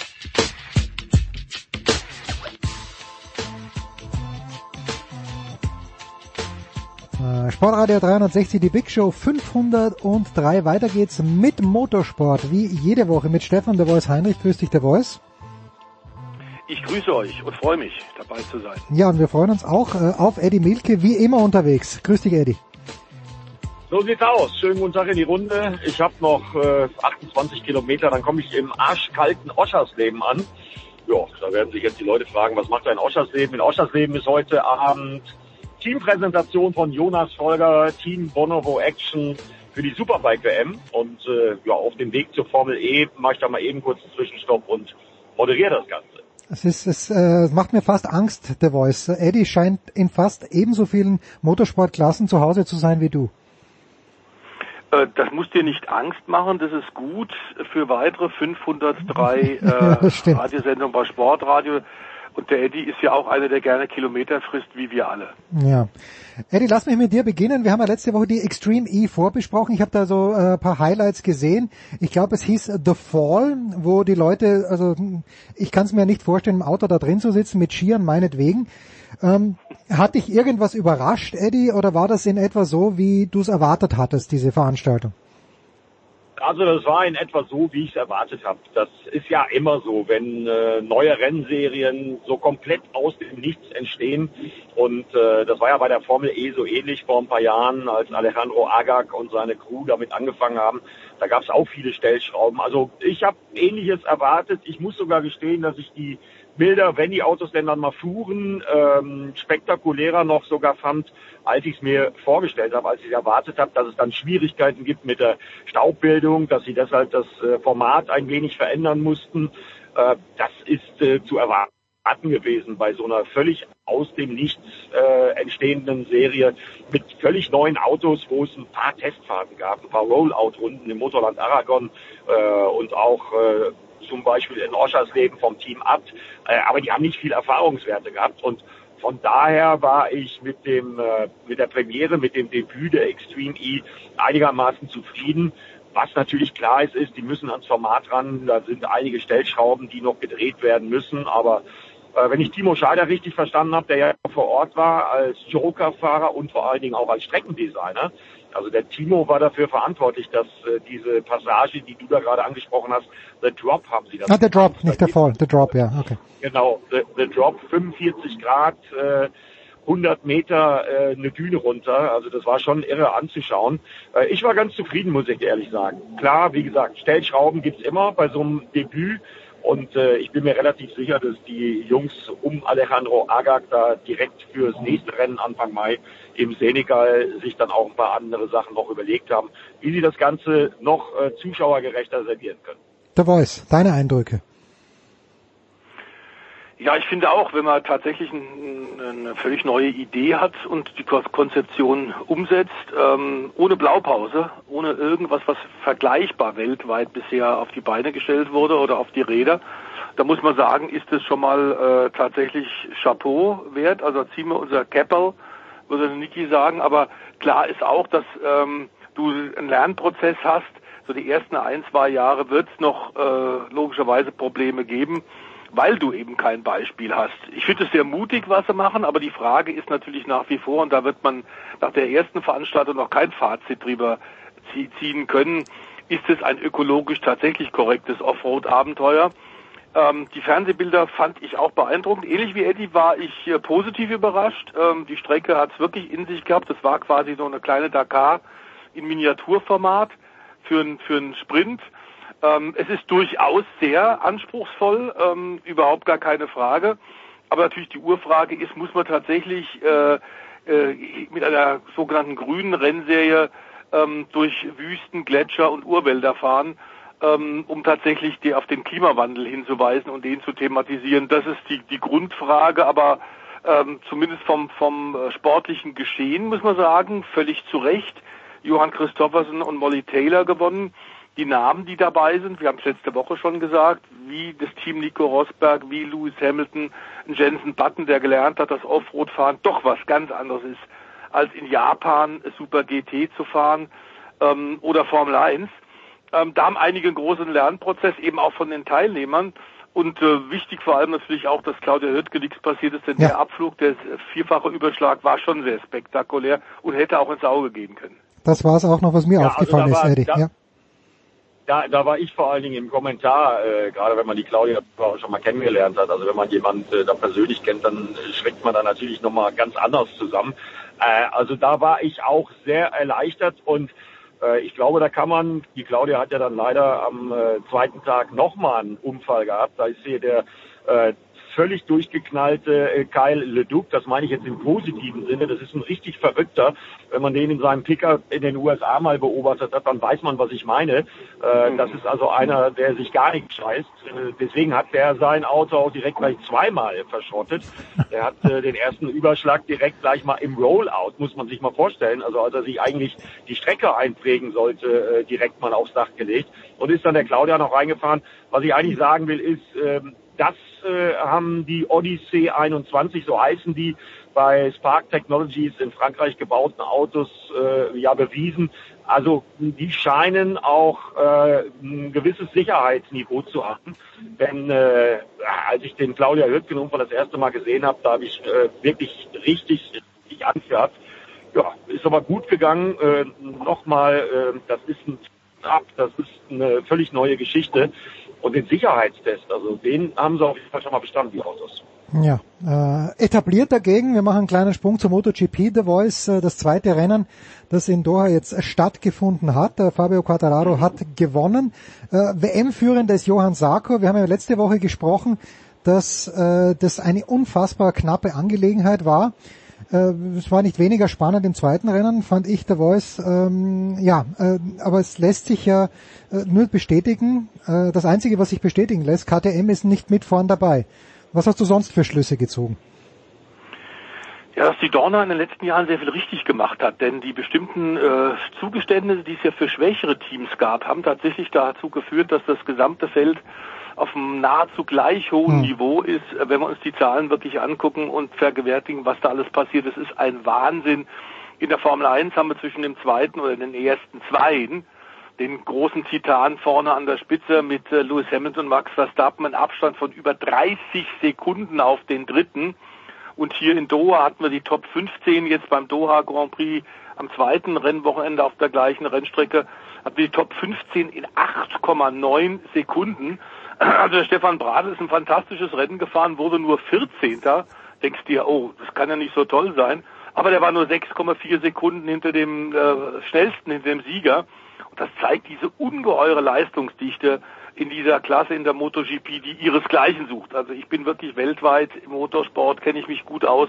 Es gibt nichts Vergleichbares, wenn wir von wirklichen Rundstreckenrennen und nicht von Nudeltöpfen und Ovalen, wo es natürlich um Zehntelsekunden geht oder um Hundertstel, aber auf regulären Rennstrecken mit Links- und Rechtskurven, mit einer Meisterschaft, in der sechs Werke dabei sind, mit Yamaha, Ducati, Suzuki, mit Honda, KTM und Aprilia ist auch vorne dabei. Die haben mich wirklich überrascht.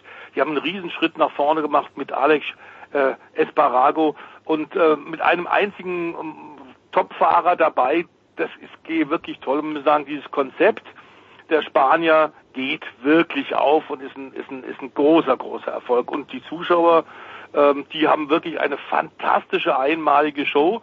Richtig ist, äh, KTM hat in, in Doha nicht ihre Lieblingsrennstrecke. Loseil ist sicherlich eher ähm, eine der schwächeren Pisten für die Österreicher, aber klar das hat Pitt Beirer in seiner üblichen Ehrlichkeit und Deutlichkeit gesagt, das reicht momentan nicht. Denn wenn wir tatsächlich den Anspruch haben, ohne Concession, ohne Zugeständnisse jetzt mehr als vollwertiges Mitglied, als vollwertiger Sieghersteller mitzumachen und die WM-Titel gewinnen wollen, dann brauchen wir ein Motorrad, das überall konkurrenzfähig ist. Mhm.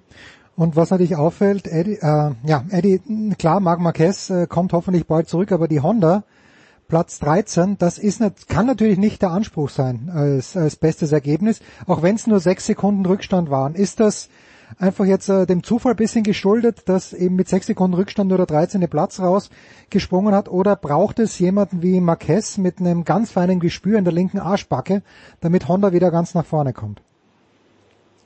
Ja, also ich glaube, das sind mehrere Sachen. Also erstmal muss man sagen, dass Doha auch mit Marc Marquez auf der Honda noch nie eine Honda-Strecke war.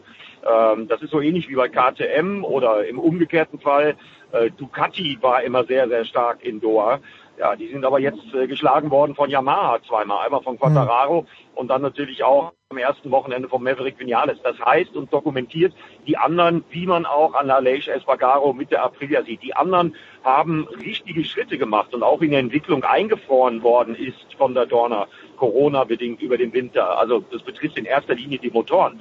Aber was man da bei Aprilia zum Beispiel gemacht hat, da fällt man ja aus der Concession noch raus.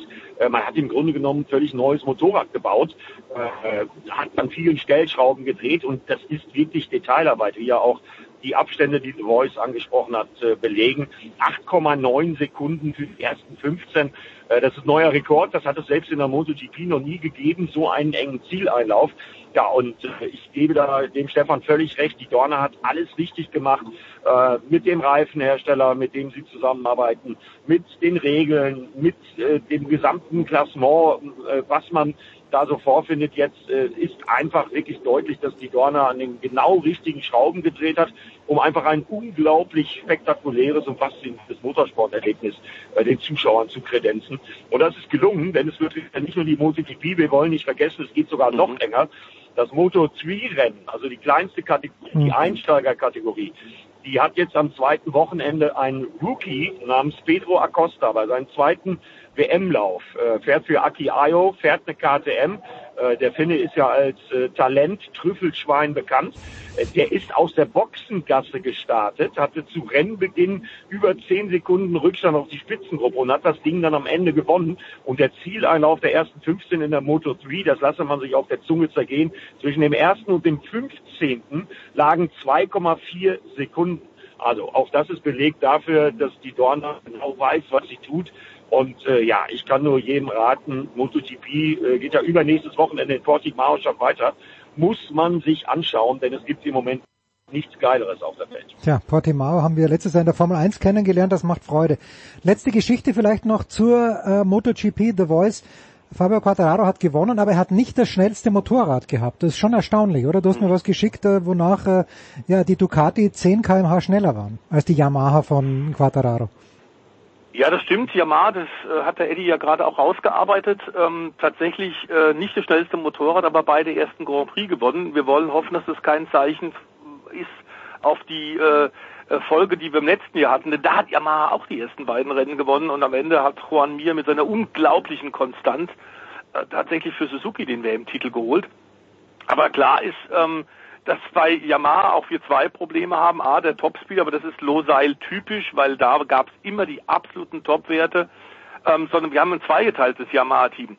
Äh, wir haben tatsächlich das, das Team äh, Petronas, die offenbar in großen Problemen stecken, denn ein Morbidelli hat letztes Jahr schon gezeigt, tatsächlich, äh, wie gut er ist. Und jetzt Valentino Rossi, zwar am ersten Wochenende super gut mit dem Windschatten auf Startplatz 4 gezogen worden, aber das zweite Wochenende war tatsächlich ein Desaster. Die haben ganz offenbar ein großes Problem in der Petronas-Mannschaft. Und dass die ähm, M1 tatsächlich funktioniert, sehen wir an den beiden Siegen tatsächlich von Vinales und Quattararo.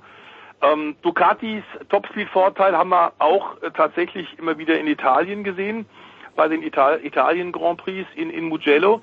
Aber diesmal, und da würde ich ganz gerne Eddies Meinung auch hören, wir war, sind jetzt mit einem neuen Rekord eben auch in dieses neue Jahr 2021 gestanden, Topspeed-Wert Sarko äh, mit äh, über 360 waren es, glaube ich. Und da kommen wir in Bereiche 362,8. 362,8, danke. Ähm, da kommen wir natürlich in Bereiche, die zwar nur, sagen wir mal, 10, 15 Kilometer schneller sind als im letzten Jahr und ob man mit 355 stürzt oder mit 362,8 ist dann auch akademisch, aber das sind natürlich jetzt Bereiche, wo man sich schon fragt, Eddie, kommen wir da nicht in, in, in ein riesen Sicherheitsproblem rein? Also wenn man sich das überlegt und wenn man das mit den Vorjahren vergleicht, Stefan, und deswegen ist mhm. deine Frage mehr als berechtigt.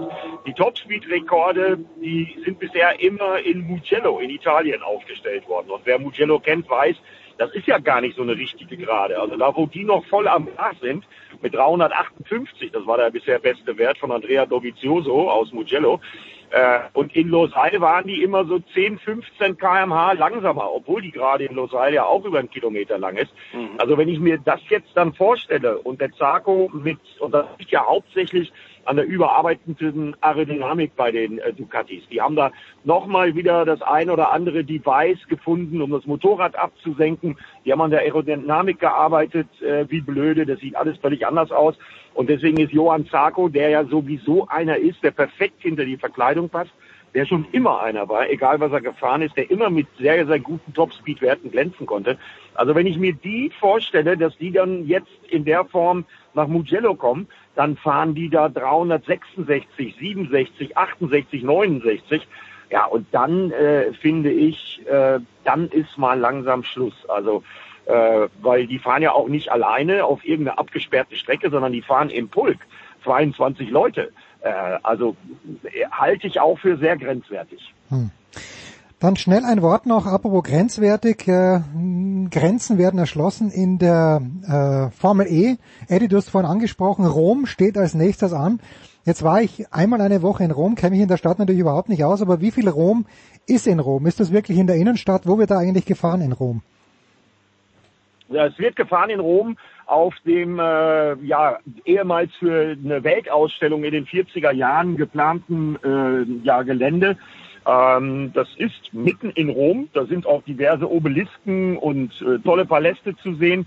Das ist südlich in Rom und äh, die Fahrer freuen sich wie Bolle drauf, weil man hat eine neue Strecke designt. Das ist jetzt die zweitlängste im Formel E-Kalender.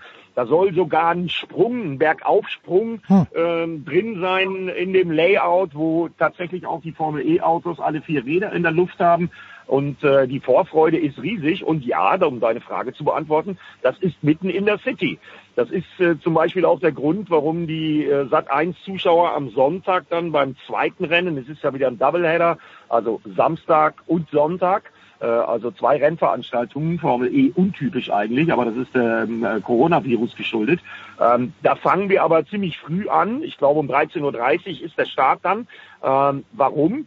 Ja, weil das am Montag wieder eine öffentliche Straße ist, wo hm. ganz, ganz viel römischer Straßenverkehr stattfindet.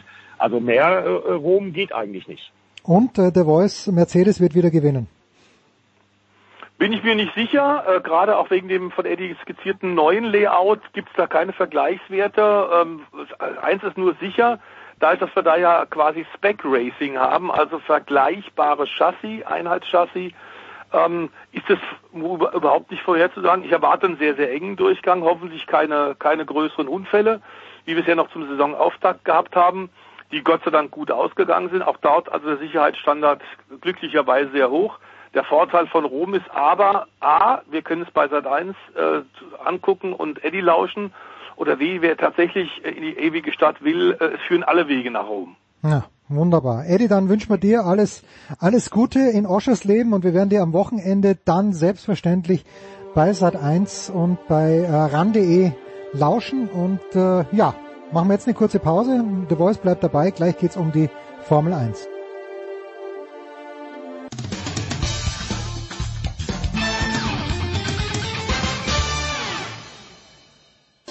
This is Christopher Mandor Russo and you are listening to Sports Radio 360.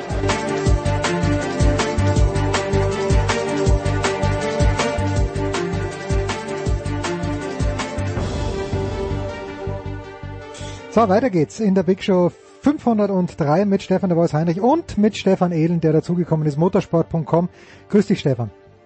Hallo in die Runde. Ich lese, dass Alain Prost meint, Stefan Ehlen, es gäbe bereits einen Alonso-Effekt bei Alpine. Hast du den auch ausgemacht am ersten Wochenende? Fernando Alonso ja einer der wenigen, die rausgeflogen sind. Ja, man kann den Alonso-Effekt schon insofern ausmachen, dass Alonso halt aus wenig Material auch viel machen kann. Und ich glaube, das ist das, worauf Alpine auch ein Stück weit setzt. Also in diesem Jahr scheint es bisher so zu sein, dass dieser A521 jetzt nicht der allzu große Wurf ist und äh, man flüchtet sich sehr wahrscheinlich alsbald dann auch in äh, solche Worte wie, ja eigentlich konzentrieren wir uns ja schon seit Jahren auf 2022 und dergleichen mehr. Also Fakt ist einfach bei Renault, da fährt man ja schon Jahre den eigenen Ansprüchen hinterher und es wird dieses Jahr sehr wahrscheinlich auch dabei bleiben, dass man nicht groß um Siege mitkämpfen kann, sondern dass man vielleicht mal mit Alonso und dessen Durchhaltevermögen und dessen Durchsetzungsvermögen dann mal aufs Podium fährt, wenn überhaupt. Aber das sieht momentan sehr schwierig aus. Aber was man in Bahrain schon gesehen hat, finde ich, der Alonso, der stellt dann das Auto halt in die Top Ten. Der hat halt diese Erfahrung und der bringt halt die Leistung danach auf den Punkt. Das sieht man bei Esteban Ocon jetzt nicht unbedingt jedes Mal so sehr. Und ich glaube, das ist schon wichtig für so ein Team, dass man da einfach diesen gewissen Drive spürt, dass da einfach ein Fahrer ist, der kriegt's halt dann auch gebacken. Ja, hm. wir haben gerade auch das krasse Gegenteil. Da kommen wir vielleicht noch dazu. Sebastian Vettel, ja, da ja, läuft halt überhaupt nicht. Ja, und der, der Teamchef von Ferrari, Mattia Binotto, dem kann man schon da irgendwo ein gewissen, ein gewisses äh, Recht zusprechen, wenn er zum Beispiel dann sagt, ja, jetzt haben wir endlich zwei Fahrer, die es halt ins Ziel bringen. Und das mag ein Seitenhieb auf Vettel sein, aber der ist durchaus berechtigt, weil der hat's halt im letzten Jahr nicht konsequent und gut genug ins Ziel gebracht. Und das wiederum ist halt ein großes Plus jetzt für Alpine mit Alonso. Der kann's halt und der macht's auch und der bringt die Ergebnisse. Hm. Ja, apropos Sebastian Vettel, apropos Aston Martin, The Voice, äh, Nico Hülkenberg. Das wird wahrscheinlich die Zuschauer und auch die Kommentatoren bei bei Servus TV nicht besonders freuen, aber Nico Hülkenberg ist jetzt offiziell bestätigt als Ersatzfahrer. Das heißt, äh, die Wochenenden wird er ab sofort an der Rennstrecke verbringen. Oder sehe ich das falsch? Ja, aber da kann er dann bei Servus ja trotzdem arbeiten. Also das ist, äh, er ist dann auf dem Sprung quasi. Ach, die sind ja auch ähm, dort. Ah, ich vergaß. Wir sind ja, wir sind ja Post-Corona. Die Kommentatoren sind ja an der Strecke. Ja, dann. Ja. Also ich glaube, dass das eine tolle Chance ist für die Servus TV-Zuschauer, wo wir keine Schleichwagen für irgendeinen speziellen nein, nein, machen nein, wollen. Aber klar ist es natürlich toll, weil er da dann auch direkte Informationen kriegt. Das freut mich so ein bisschen für Nico, der ja doch im luftleeren Raum hing. Und wir sollten nicht vergessen, der war ja auch ganz nah dran, tatsächlich den zweiten Red Bull zu bekommen. Man hat sich dann für Sergio Perez entschieden. Das hatte mehrere Gründe. Perez ist tatsächlich, was, es, was die Rennen angeht, nicht unbedingt die Qualifikation. Äh, da hat er noch Defizite. Ähm, aber klar, im Rennen ist er eine Macht. Und da gehört er wahrscheinlich, Perez, zu den Top fünf, wenn nicht sogar zu den Top drei aktuell. Ähm, in den letzten Jahren hat er immer wieder Punkte geholt, hat Podiums geholt, teilweise mit Autos, die eigentlich nicht gut genug waren. Und ähm, das ist natürlich am Ende bei der Preisgeldausschüttung äh, für die Konstrukteurs-WM von entscheidender Bedeutung. Aber äh, Hülkenberg war nah dran und hat dann leider einen Anruf bekommen, dass er es nicht ist. Insofern hält er sich über Wasser, scheint aber weiter tatsächlich auf die Formel 1 zu setzen. Er hatte auch Angebote, zum Beispiel 2021 DTM zu fahren oder andere Rennserien, hat aber ganz klar gesagt, nein, ich glaube mit dem Schnitt Ende 2021 äh, und dem Neubeginn mit neuen Autos 2022 sehe ich durchaus noch eine Chance, dass meine Erfahrung vielleicht dann genutzt wird und ich dann noch ein Cockpit bekomme. Und so hält er sich über Wasser. Ich habe bei Sebastian Vettel, der Stefan Ehlen hat es ja gerade schon angekündigt, äh, das war wieder mal auch Bahrain ein Skyfall, wenn wir in der James Bond Sprache bleiben wollen. Ähm, denn das war wirklich äh, ein Auftakt zum Vergessen. Das Team hat Fehler gemacht, aber eben der Fahrer auch. Ähm, das Auto ist momentan unterlegen, hängt wohl damit zusammen, dass tatsächlich die Aerodynamikregeln geändert worden sind und die Autos mit äh, relativ äh, gewisser, äh, geringer Keilwirkung ähm, wie Mercedes, wie der Mercedes und wie äh, ganz klar äh, der Aston Martin hat, haben größere Probleme diesen Abtriebsverlust jetzt auszugleichen als die Autos wie Red Bull. Die Autos, die hinten äh, höher stehen, also keilförmig stehen, fünf Zentimeter Unterschied ist es zwischen Mercedes äh, mit ihrem Konzept und den immer sehr aggressiv aufgestellten Red Bull. Äh, aktuell scheint es tatsächlich Red Bull entgegenzukommen. Ähm, und äh, ganz offensichtlich hat Vettel leider genau dasselbe Problem, was er zuletzt ja bei Ferrari auch moniert hatte, dass er kein berechenbares Heck hat. Das Heck ist sehr unruhig, sowohl bei Mercedes haben wir relativ viel Dreher gesehen beim Saisonauftakt, auch von Vettel, auch, äh, Entschuldigung, auch von Lewis Hamilton. Und bei äh, Aston Martin ist genau das Problem jetzt, was er eigentlich gar nicht mag. Er braucht eine aggressive Front, dass er direkt auch in die Kurven stark einlegen kann und muss ein Ver Vertrauen in die Hinterachse haben. Und das ist momentan leider überhaupt nicht der Fall. Jetzt lese ich was davon, äh, Stefan Ehlen, dass er ein Sebastian Vettel, nämlich ein Praktikum auf dem Biobauernhof gemacht hat, ganz aktuell. Ähm, ich, ich kann mir so vorstellen, der, der Vettel, ähm, der wird so viel Geld verdient haben, wenn er nicht, wie Niki Lauda glaubt, eine Fluglinie gründen zu müssen. Das Geld, das kann er gar nicht ausgeben. Ist es denn denkbar, dass Vettel auch mal mitten in einer Saison, vielleicht sogar in dieser schon sagt, okay, das ist jetzt nicht das, was ich mir vorgestellt habe, ich lasse es gut sein? Ja, grundsätzlich, also man steckt da in den Menschen nicht drin und weiß nicht, was den so umtreibt. Allerdings glaube ich gerade, dass die jüngere Vergangenheit bewiesen hat, dass der Vettel keiner ist, der einfach so hinschmeißt. Weil wenn, dann hätte er das schon letztes Jahr machen müssen mhm. bei Ferrari, meiner Meinung nach. Also als es wirklich spitze auf Knopf stand, als wirklich gar nichts lief ähm, und als wirklich klar war, hey, die, die schmeißen mich auch ran raus und als man dann auch wirklich den Eindruck hatte, Team intern, da wird jetzt nicht das letzte Quäntchen noch für das Auto von Sebastian Vettel gegeben, da hätte ich dann an seiner Stelle irgendwann mal gesagt, wisst ihr was, Freunde, ähm, macht's doch alleine. Ähm, hat er nicht gemacht, weil es ist nicht sein Stil. Er sagt, er hat da kein Problem damit, irgendwas durchzuziehen. Wenn es gerade nicht läuft, dann muss man durch. Das ist so sein, seine Einstellung und deswegen glaube ich auch, er hat da einen mehrjährigen Vertrag bei Aston Martin. Er sitzt dieses Jahr im Auto und nächstes Jahr. Ähm, es kann natürlich sein, dass es dieses Jahr jetzt schlecht läuft. Es kann aber auch genauso gut sein, dass der Aston Martin nächstes Jahr eine Granate wird, unter mhm. dem neuen Reglement auf einmal entweder Spitzenauto ist oder wirklich vorne dabei. Das wissen wir alles nicht tatsächlich. Und diese Chance, Vielleicht darf ich nur kurz reingrätschen, äh, Stefan, weil äh, die haben ihn natürlich auch geholt mit seiner enormen Erfahrung, über Jahrzehnte äh, des, des Formel 1 Erfahrung. Und wenn die bei der Entwicklung des Autos 2020, 2022, dem neuen Auto, tatsächlich jetzt schon auf die Expertise von Vettel äh, bauen können und der jetzt die Schwachpunkte des aktuellen Aston Martin aufzeigt, dann könnte es für die Konstrukteure von Aston Martin eine große Hilfe sein. Das zum einen völlig richtig und zum anderen ist es natürlich auch so, Sebastian Vettel kann jetzt wieder aktiv Einfluss nehmen und kann sagen, ich hätte das Auto gern so, so, mhm. so und so. Er sagt jetzt zum Beispiel auch ganz konkret, es gibt in diesem Auto Dinge, die bekämpfen mich. Also sprich irgendwas, was gegen seinen Fahrstil arbeitet. Er hat es nicht näher erläutert, aber er sagt halt, da passt was nicht. Es spielen verschiedene Faktoren dagegen, dass er einen Rhythmus findet. Und wenn er jetzt den Ingenieuren sagen kann, Freunde, es muss in die und die Richtung gehen, die Abstimmung muss da passen und in die Richtung, dann hat er die Chance, dass dieses Auto nächstes Jahr für ihn richtig fahrbar wird. Und dann, glaube ich, sind die Vorzeichen wieder völlig andere. Es ist nächstes Jahr sowieso ein völlig offenes Spiel, ja. Niemand weiß, wer wie gut sein wird, weil die neuen Regeln halt wirklich alles krass auf den Kopf stellen. Und deswegen wird der Sebastian Vettel einen Teufel tun und dieses Jahr aussteigen. Nächstes Jahr glaube ich auch nicht. Ähm, höchstens dann Ende nächstes Jahr, wenn er dann irgendwie sieht, hey, das, das mit Aston Martin hat vielleicht doch keine Zukunft und dergleichen mehr aber vorerst, da wird er jetzt durch müssen, da hat er gar keine andere Wahl und er wird sich auch durchbeißen. Da bin ich mir sicher, irgendwann wird ein Erfolgserlebnis kommen müssen, weil es kann nicht immer nur so blöd laufen, wie es aktuell läuft. Und der Sebastian Vettel ist ja auch nicht auf den Kopf gefallen. Der weiß natürlich ganz genau, äh, auf was es ankommt in der Formel 1 und was er braucht. Und der Stefan hat es gerade ja eindrucksvoll skizziert. Er braucht vor allem ein Auto, dem er vertrauen kann. Und da wird er die nächsten Wochen darauf hinarbeiten, dass dieses Auto irgendwann so satt auf der Straße liegt, dass er damit auch gescheit fahren kann. Da sind wir gespannt. Abschlussfrage, mit der keiner gerechnet hat. Äh, ich habe vor kurzem, äh, war ich am Flughafen München, der Voice, und am Terminal 2, da steht ein BMW. Äh, und zwar ausgestellt von einem befreundeten äh, Mietwagenunternehmen. Den können Sie nicht mieten, aber den Spirit oder so ähnlich. Und dann gehe ich hin zu diesem Auto und dann ist es ein BMW, der in Le Mans mitgefahren ist. Äh, ich habe die Fahrer natürlich sofort wieder vergessen, aber äh, welche Klasse ist das denn? Also welche Klasse könnte das sein? In welcher Klasse ist BMW dort vertreten? Also die LMP1 ist es ja nicht, da wissen wir, ist ja nur Toyota. Nee, wir haben ja da die GT Pro, ähm, allerdings eine, eine Klasse, die in der Form nicht mehr lang existieren wird, wo relativ sehr oder basiert auf seriennahen Autos tatsächlich mhm. enorme Weiterentwicklung äh, möglich ist, deswegen auch Pro für Professional, also eine GT-Klasse Grand Turismo Autos äh, per se Sportwagen für die Straße die dann natürlich in kleinen Serie weiterentwickelt werden, plus dann für den Renneinsatz für die Profis tatsächlich nochmal verändert werden. Ähm, und da muss man sagen, ist BMW seit Jahrzehnten immer wieder dabei.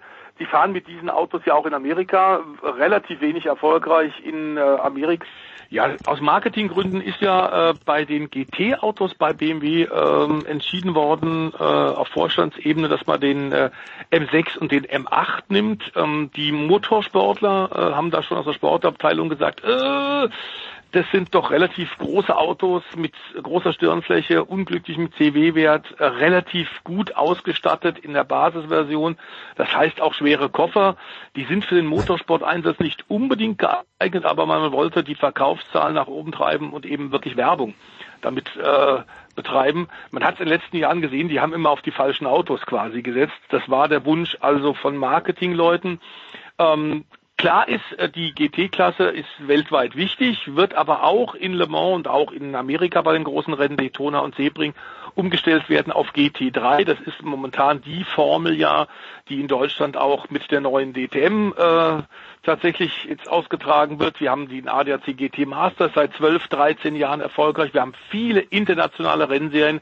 Das ist eine optimale Mischung zwischen Kundensport und dann tatsächlich auch dem Profisport.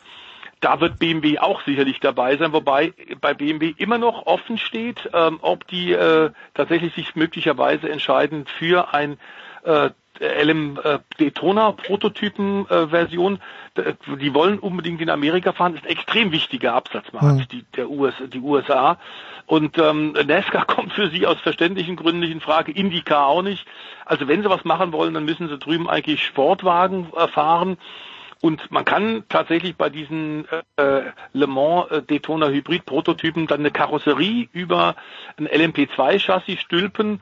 Das kann dann der Hersteller selbst entscheiden. Das kann dann durchaus sehr ähnlich sein, wie die Straßenautos zumindest daran erinnern. Ferrari macht ja jetzt in Le Mans nach 50 Jahren Pause auch wieder ähnlich. Also BMW überlegt in München gerade im Vierzylinder, ob sie das machen. Aber das, was du gesehen hast, war halt das klassische BMW-Auto, was BMW im Übrigen in Le Mans auch immer noch gemacht hat dass die tatsächlich regelmäßig auch Künstler geholt haben, die dann das Design der Le Mans mhm. BMW GT Autos äh, tatsächlich äh, entwickelt haben. Da haben sie immer ähm, sich über viele, viele Jahre was einfallen lassen, ungewöhnliche Künstler geholt, die die Autos tatsächlich optisch sehr schön aufbereitet haben. Auch da gibt es inzwischen Sammelbücher drüber. Ähm, also das war auch eine Sache, die BMW immer gemacht hat. Was wir allerdings hoffen, ist, dass wenn sie es machen, BMW, dass sie es konsequent machen und nicht wie leider in den letzten Jahren immer was Halbgares. Tja, also ich bin ja, und ich weiß, das ist eine furchtbare, ein furchtbares Bekenntnis, weil wir im Motorsportteil sind. Autos, don't do it for me. Also ich bin jetzt nicht so interessiert an Autos, aber dieser BMW, der hat mir schon gefallen dort. Irgendwie hat mich der angesprochen. Na gut. Ich bedanke mich ganz herzlich. Die große Imola-Vorschau gibt's dann natürlich nächste Woche, wenn wir schon ein bisschen mehr wissen, mit Stefan de Vois Heinrich, mit hoffentlich auch Stefan Ehlen. Danke ihr zwei. Kurze Pause. Big Show 503.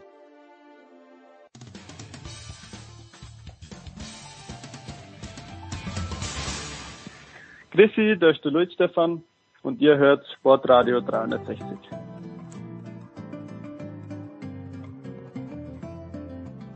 So, es geht weiter okay. in der Big Show 503 und eigentlich dachte ich für eine Sekunde, dass ich in Tokio anrufe, aber der große Thomas Hahn von der Süddeutschen Zeitung ist in Seoul, Olympiastadt von 1988. Wir erinnern uns gerne, aber was, mein lieber Thomas? Erstens grüß dich, zweitens, was erinnert in Seoul noch an die Olympischen Spiele von 1988. Ach, äh, da gibt es noch den Olympiapark durchaus und das Stadion und ein paar äh, Sportstätten, die übrig geblieben sind. Also so, man macht hier ja gerne ähm, Museen. Also hier gibt es auch so ein, so ein Spalier an, an Erinnerungstafeln. Ähm, also es gibt hier schon, man kann hier schon noch die Spuren von Olympia 88 finden. Allerdings ähm, die Stadt selbst hat sich unglaublich verändert, glaube ich. Also ich war jetzt nicht noch nicht 1988 äh, hier, da war ich noch etwas jünger, ähm, selbst ich. Aber ähm, aber heutzutage, äh, die, die, die Seoul hat eine wahnsinnige Entwicklung gemacht in den letzten zehn Jahren. Also ich glaube, viele, viele Leute, die die Stadt von damals kennen, die kennen sie heute nicht mehr so, du bist ja, wieder. Also. Du bist ja mittlerweile ein richtiger Japanologe geworden, bist mit den japanischen Sitten vertraut. Wenn man jetzt da nach Südkorea kommt, Gibt es da ganz, ganz frappante Unterschiede oder sind ähm, die, die Lebensarten schon vergleichbar, gut vergleichbar? Ja, ich glaube nicht, dass ich jemals irgendwie ein Experte für die, äh, die japanischen Umgangsformen werden okay. werde, weil ich das äh, ehrlich gesagt nicht äh, ertrage. also nein, ich kann das einfach nicht. Also das ist, das ist, das ist so viel äh, Formalie und und man kann man muss sich halt zusammenreißen und irgendwie sich so benehmen, dass dass man dass es nicht so auffällt, dass man eigentlich keine Ahnung hat von von der Art und Weise, wie man miteinander umgeht.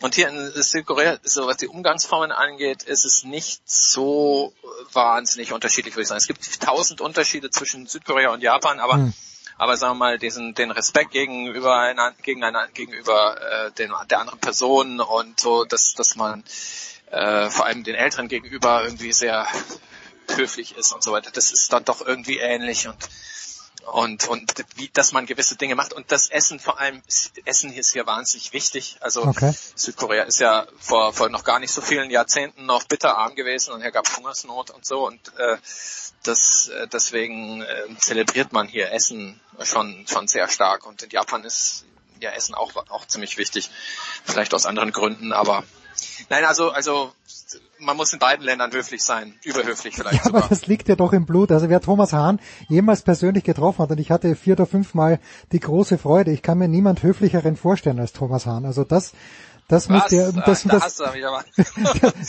hast mich aber noch nicht im falschen Moment erwischt. Okay. auf, auf dem Weg äh, nach Garmisch zum Neujahrspringen, da war es vielleicht anders. Ja, Thomas, äh, neu, gesprungen wird er nicht in Tokio, aber es, offenbar will man diese Olympischen Sommerspiele durchziehen.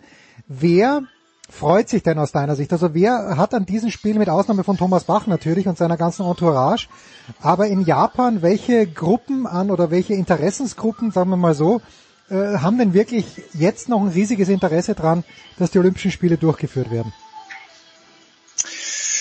Tja, das ist eine gute Frage. Also die die Sportler wahrscheinlich schon, Sportlerinnen und Sportler, die sich ja auch seit ewigen Zeiten darauf vorbereitet haben und die ähm, ja auch ihr Geld da verdienen damit. Also äh, viele Sportler sind ja Angestellte von Firmenmannschaften und äh, sagen wir mal, die ein Olympia-Ansatz ist praktisch ja Teil äh, des, des, des Jobs sozusagen. Deswegen werden die schon drauf Wert legen, dass das stattfindet. Ähm, aber ansonsten wird es schon dünn. Ich weiß nicht, also es ist ja ziemlich heikel sozusagen mit diesen Spielen noch irgendwie ein gutes Image zu kre kreieren. Ähm, insofern äh, sind vielleicht selbst die Sponsoren, also die japanischen Unternehmen eher skeptisch, was die Spiele angeht und äh, die Bevölkerung, das hat ja nun wirklich jede äh, jede Umfrage in der letzten Zeit gezeigt, ist hm. also wirklich mit großer Mehrheit dagegen. Ähm, der japanischen Regierung bringt es eigentlich gar nichts mehr, wenn man, wenn man jetzt sich mal ganz nüchtern betrachtet, weil, weil sie lassen ja keine äh, ausländischen Zuschauer ins Land. Damit äh, fällt natürlich auch ein Einnahmefaktor weg. Und ähm, gut, der Werbefaktor, den gibt's natürlich schon, wenn, wenn jetzt sozusagen diese Olympia-Übertragungen stattfinden, aber das ist eben dann die Frage, ob diese Spiele jetzt im Speziellen äh, wirklich noch ein gutes Image abwerfen oder ob das nicht vielleicht sogar eher ein Problem wird. Und wenn, äh, sagen wir mal, in der olympischen Blase, die hier gestaltet werden soll, auch noch möglicherweise Coronavirus-Infektionen stattfinden, dann glaube ich, dann äh, wird's richtig äh, ärgerlich und deswegen, ähm, ja, ich weiß nicht, also so richtig, so richtig ähm, happy ist, glaube ich, jetzt gerade keiner hm. mit den Spielen. Die gute alte Umweg-Rentabilität, sagt man dann ja, glaube ich, immer. Wenn drei Jahre später dann drei Leute nach Tokio fahren, weil sich denkt, ich muss doch mal die olympischen Sportstätten sehen. Wie ist die Lage? Also ich habe gestern gesehen zum Beispiel, also ich äh, hauptberuflich interessiere ich mich ja natürlich für den Tennissport auch. Filip Krajinovic ist geimpft worden, serbischer Tennisspieler Dusan Lajovic ist geimpft worden. Bei Djokovic weiß ich nicht, ob er sich impfen lässt, weil das ist eigentlich vehementer Impfgegner. Aber wie siehst du denn, wie sieht man denn in Japan dieses Bemühen des IOC auch, dass man nur geimpfte Athleten, wenn möglich, und dann halt auch Betreuer nach Japan schickt? Also also grundsätzlich, äh, es gab ja es gab ja sozusagen diesen diesen ähm, äh, Versuch äh, oder, oder sagen wir mal diese Ankündigung von Thomas Bach, dass die, dass, dass die, dass die Chinesen sozusagen Impfstoff zur Verfügung stellen und äh, dabei helfen, dass Sportler geimpft werden können. Das funktioniert natürlich bei, für viele Nationen nicht, weil, weil ähm, einfach das, der, der chinesische Impfstoff dort nicht zugelassen ist. Hm. Und ähm, viele, viele Länder, also ich glaube, da gehört auch Deutschland dazu, ähm, kriegen es einfach moralisch auch nicht gerechtfertigt, dass man, dass man gesunde Sportler ähm, vorzieht, hm. wenn es um, ums Impfen geht. Äh, und in Japan ist es, ist es im Prinzip genauso. Also der chinesische Impfstoff ist nicht zugelassen und das Impfprogramm ist angelaufen, aber es geht ziemlich langsam. Und ähm, ob man das jetzt bei diesen Spielen ausgerechnet re äh, rechtfertigen kann, dass man die Sportler vorzieht, das, das äh, wage ich zu bezweifeln. Und außerdem ist ja auch äh, die Organisation der Spiele, also das ganze Hygienekonzept baut ja darauf auf, dass man eben den Impfstoff nicht braucht. Mhm. Und äh, äh, äh, ja, also denn ähm, das geht natürlich auch in gewisser Weise von der Annahme aus, dass es, es reicht. Es, wir reden ja, wir reden immer über die Sportler. Die Sportler sind ja gar nicht mal möglicherweise gar nicht unbedingt das Problem, weil die Sportler äh, sind ja sowieso ähm, relativ monitort und und eingeschlossen und äh, sind halt in ihren Nationalmannschaften und kommen dann halt ange, angereist. Ähm, die kann man noch verhältnismäßig gut unter Kontrolle halten, aber schwieriger wird's ja mit Journalisten und mit hm. mit Medienschaffenden, Funktionären, Schiedsrichtern, weiß der Teufel was, also die ähm, zwar klare Aufgaben haben, aber vielleicht doch sich ein bisschen frei innerhalb dieser olympischen Blase bewegen und die man auch jetzt nicht so an die Kandare nehmen kann, also die man nicht jetzt in den Kader packen kann und so. Und ähm, naja, also ob man die kann man jetzt erst recht nicht beliebig impfen und in Impfkampagnen stecken und so. Und äh, ob jetzt äh, in Deutschland zum Beispiel oder in, Amer in den Amerika oder in anderen Ländern ausgerechnet jetzt Journalisten oder Schiedsrichter vom Ringerwettkampf äh, vorgezogen werden bei der Impfkampagne, das weiß ich nicht. Das bezweifle ich, bezweifle ich. Das Impfen ist für die Olympischen Spiele meines Erachtens einfach kein Faktor. Okay. Das ist gut, wenn, wenn sich möglichst viele geimpft haben, aber wenn es zu wenig sind, dann, ähm, dann ändert das einfach nichts an den, an den Hygienebedingungen. Und ähm, äh, ja, ich bin skeptisch, beziehungsweise also ich glaube nicht, dass, ähm, dass, dass Leute, die an den, wegen der Olympischen Spiele ähm, an den Olympischen Spielen teilnehmen, dass die, dass die bei Impfprogrammen nach vorne rücken. Das, das glaube ich ehrlich gesagt mhm. nicht. Jetzt hat äh, Jan de Witt hat, der war in Australien mit seinem, äh, das ist ein Tennistrainer äh, und na gut, Australien denkt man sich ja zweiwöchige Quarantäne bei der Einreise ist zwar schwierig, aber danach, äh, wenn man dann rauskommt, das ist eigentlich wie das normale Leben und da hat mir Jan de Witt vor mehreren Wochen hier in der Big Show auch so ein bisschen die Illusion zerstört und hat gemeint, es herrscht ein, auch in Australien, wo man sagt, da gibt's kaum Fälle, es herrscht ein ständiges äh, Klima der Angst, alle Leute tragen Masken, wie ist denn das Klima, wie wohl fühlst du dich denn im Moment in, in Tokio, wenn du wirklich auf die Straße gehst, so dass überhaupt möglich ist? Ja, in Tokio ist, ist auch, alle tragen Masken und ähm, äh, das ist klar, das, das ist ja jetzt schon die ganze Pandemie so und es ist relativ leer. Ähm, mittlerweile, ich bin ja jetzt eben gerade in Seoul, das, da, da ist, da ist, tragen auch übrigens alle Masken. Hm. Ähm, ähm, und äh, es, ist, äh, es ist, also als ich, als ich jetzt in Tokio ist ja jetzt gerade in Notstand zu Ende gegangen, deswegen wird es jetzt vielleicht zu späteren Stunden auch wieder ein bisschen voller, aber, aber äh, soweit ich das zuletzt gesehen habe, war es eben relativ, es ist relativ leer und äh, es ist keine so besonders lebendige Stimmung. Das ist es in in Tokio meistens nicht, muss man fairerweise sagen. Aber, aber sagen wir mal, es ist halt meistens, meistens mehr los und es ist dann abends halt schon auch in den Pubs halt viel los und so. Und das ist eben, fällt halt gerade weg. Und wie das dann wird bei Olympischen Spielen, ähm, nein. Ich erwarte ehrlich gesagt, dass Tokio bei Olympischen Spielen nicht anders aussieht als sonst weil es gibt ja keine internationalen Touristen, also sagen wir mhm. mal, oder nicht anders als sonst in der Pandemie, es gibt ja keine internationalen Touristen. Zuschauer werden wahrscheinlich irgendwie, also ja, entweder gar nicht oder, oder nur zu einem gewissen Teil zugelassen. Deswegen ähm, wird halt da irgendwas in einer mehr oder weniger von der Bevölkerung getränkten Blase stattfinden und dann davon wird man dann wahrscheinlich in Tokio selbst so gar nichts merken. Ähm, das ist natürlich auch eine Frage, ob das dann irgendwie noch den, den Sinn ergibt. Nein, aber es ist, es ist, es ist, wir sind mitten in der Pandemie und das merkt man in allen Ländern, in denen man ist. Da braucht man sich überhaupt nichts vorzumachen. Das, äh, ich, ich persönlich fühle mich mittlerweile irgendwie nicht mehr so eingeschränkt, weil, weil hm. ich fand in, in Tokio, man konnte ins Café gehen bis zum bis zu einer gewissen Uhrzeit und oh, selbst in Notstandszeiten und äh, die, die Masken gehen mir fürchterlich auf den Zeiger, aber ich, ich bin ehrlich gesagt über den Zustand mhm. hinaus, dass ich mich da jetzt noch drüber aufrege. Also so, solange man rausgehen kann, ähm, ist es gut. Aber das ist eben bei den Olympischen Spielen ja auch eingeschränkt und ich kann sagen, ich hatte ja jetzt äh, in Seoul eine zweiwöchige Isolation hinter mir, mhm. zwei Wochen im Hotelzimmer, nicht rausgehen, keine, keinen Schritt vor die Tür. Das ist wirklich nicht schön. Isolation muss zwar äh, von den Olympiareisenden keiner machen, aber man darf eben auch nicht beliebig raus. Und das ist, äh, das wird diese, das wird äh, für für vor allem für Medienschaffende, ähm, für Leute, die die normalerweise eben doch freier sind, bei den Spielen ähm, einfach einen markanten Unterschied ausmachen, wird wahnsinnig nervig, glaube ich. Und äh, ja, nicht nicht unbedingt schön und das wird die Stimmung prägen, ein, eindeutig. Das heißt also, ähm, das, das ist schon zweimal explizit gesagt, man, es ist schon davon auszugehen, dass ausländische Zuschauer wissen wir nicht, aber Journalisten aus Deutschland, von der SZ, von anderen Zeitungen, da ist schon geplant, dass die im normalen Kontingent hinfahren. Tja, das ist äh, eine sehr gute Frage. Neulich habe ich gelesen in, in der Nachrichtenagentur Kyoto, Kyoto, dass äh, die schon eher als die die die Touristen die Olympiareisen die Zahl der Olympiareisen noch weiter runter ähm, dimmen wollen. Mhm. also ähm, 90 von 90.000 gehen sie wohl so insgesamt aus mit Athleten. Ähm, also das äh, wären dann also Paralympics inklusive. Ähm, und das wollen sie wohl um 30.000 runterkriegen. Und wenn das wirklich der Plan ist, dann ähm, bekommt vielleicht die SZ einen Brief und dann heißt es, liebe SZ, ihr habt vier, äh, vier akkreditiert, bitte nur zwei schicken oder so. Ja. Ich weiß es nicht. Das ist jetzt eben, man wartet ja jetzt gespannt, gespannt auf das zweite Playbook. Ähm, das äh, halt so ein bisschen spezifischer machen soll, was jetzt eigentlich die Hygienemaßnahmen sind.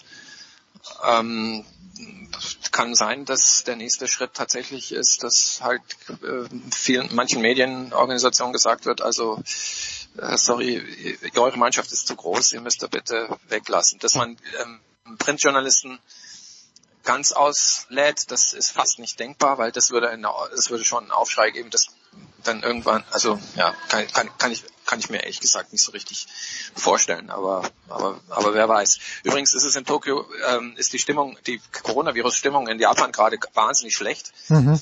ähm, weil in in Osaka ähm, sind wieder Rekordwerte gemeldet worden. Das heißt jetzt nicht unbedingt äh, Werte wie in Europa oder sowas, wenn man da von Euro äh, Rekordwerten ähm, spricht. Aber das Gesundheitssystem ist nicht sehr belastbar. Es wird schon heute wieder berichtet, dass es, dass es Engpässe gibt in den Krankenhäusern.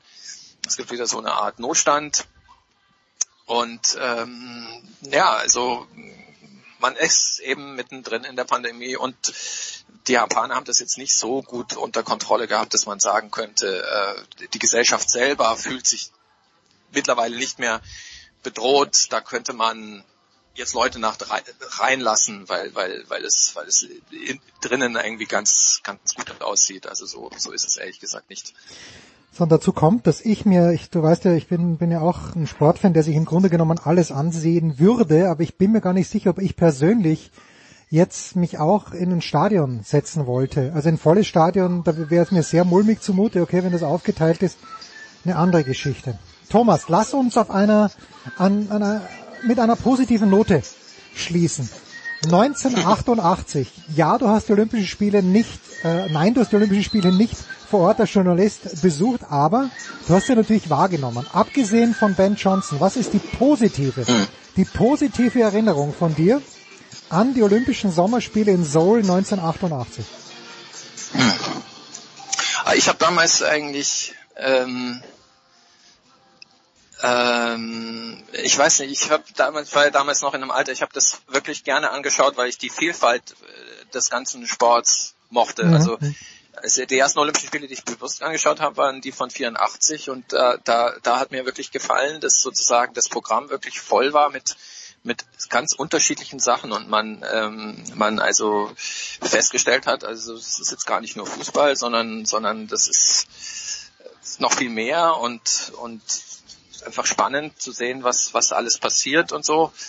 Und deswegen ich würde da gar nicht so eine eine Erfahrung rausgreifen. Das ist halt, das war dann halt immer so, also dass, dass man auf einmal Fecht-Olympiasieger beklatscht oder interviewt mhm. und, und was weiß ich, äh, eben Ringer und, und ähm, Handballer und weil gut, Handball ist noch populärer gewesen, aber, aber eben, was ist halt sonst noch, Judoka und so das, ähm, das hat mir wahnsinnig gefallen. Ja, es gefällt mir auch weiterhin. Also ich halte weiterhin, ich bin überhaupt weiterhin also kein mhm. Gegner von Olympischen Spielen. Also im Gegenteil, ich halte das für, für total wichtig und und ich finde, wenn ich das IOC wäre, würde ich ähm, diesen ganzen Quatsch von wegen E-Sports und, und was weiß ich, Golf bei Olympischen Spielen und so weiter, das würde ich alles, alles sein lassen und sozusagen alle Bemühungen in die klassischen wichtigen pädagogisch auch wichtigen Sportarten äh, setzen, ähm, äh, aber gut findet er nicht statt.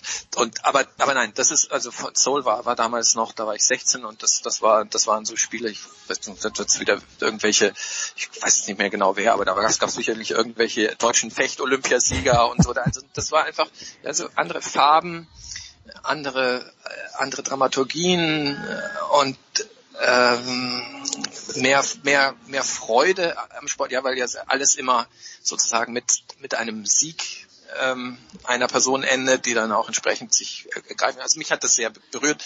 Damals, das war in, in, in ähm, Seoul, bei den Spielen in Seoul genauso wie, wie, in, wie in Los Angeles damals. Das hat mich einfach schon sehr gepackt.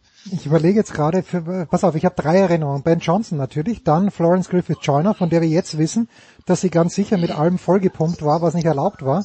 Und die dritte Erinnerung ist Peter Seisenbacher, Judoka, Judo-Olympiasieger, bei dem sich jetzt herausgestellt hat, der sitzt jetzt, glaube ich, in Haft in Wien nach einer Flucht nach Weißrussland, weil er im Training äh, supposedly, also ist, glaube ich, noch nicht schuldig gesprochen, aber Kinder äh, belästigt hat. Also ich, ich suche nach einer positiven Erinnerung an Soul. Ich, ich hoffe, ich finde sie noch, Thomas. Naja, Wunderbar. also ich meine, äh, ja, klar, so, so ist es halt. Also ich persönlich war damals 16 und ich habe damit noch nicht so viel Ahnung jetzt davon gehabt. Damit konnte man sich das so ein bisschen anders anschauen. Und in dem Moment, in dem man das dann sieht, ähm, war das damals schon irgendwie eine, eine waren das coole Spiele. Ich habe Florence, Florence Griffith Joyner habe ich damals nicht verstanden, ehrlich gesagt. Das war das, das war, das war so eine komische Frau mit so langen Fingernägeln mhm. und so und äh, die Ben Johnson Sache. Das waren, das waren irgendwie so entrückte Menschen. Es ging mir eher damals, glaube ich, so um die Leute, die, die normaler ausgesehen haben mhm. in Sportarten, die ich nicht so kannte. Das hat mir damals gefallen. Also, naja. Ich müsste jetzt fast mal googeln, wer Olympiasieger da geworden ist. Irgendwas Positives. Aber Thomas, ich danke dir herzlich. Äh, wir werden sicherlich äh, in den nächsten Wochen auch miteinander sprechen, wenn du dann in Nordkorea nach einer vierwöchigen Quarantäne äh, wieder raus darfst nach einer Isolation. Äh, Isolation heißt, du, du darfst, du hast es aber natürlich telefonieren, skypen, das war schon möglich in diesen zwei Wochen. Ja, ja, das schon, ja, das schon. Aber, aber, ja. das, äh, aber das war auch alles. Also man musste wirklich in diesem 20 Quadrat, Quadratmeter Zimmer bleiben und ähm, ja, übrigens ist ja eine interessante Entwicklung, äh, dass, dass Nordkorea jetzt aus den Spielen ausgestiegen ist. Das ist das erste Land. Das zeigt auch irgendwie, dass das ähm, ist zwar nur Nordkorea, nur in Anführungszeichen. Ja, Thomas Bach weint eine Träne aber, seinem Friedensnobelpreis hinterher.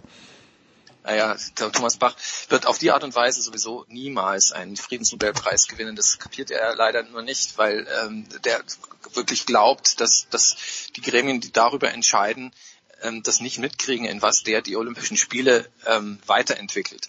Das ist äh, das, das ist ein totaler Witz und durch solche Entscheidungen, dieses Jahr Olympische Spiele stattfinden zu lassen, entfernt man sich noch mehr davon. Hm.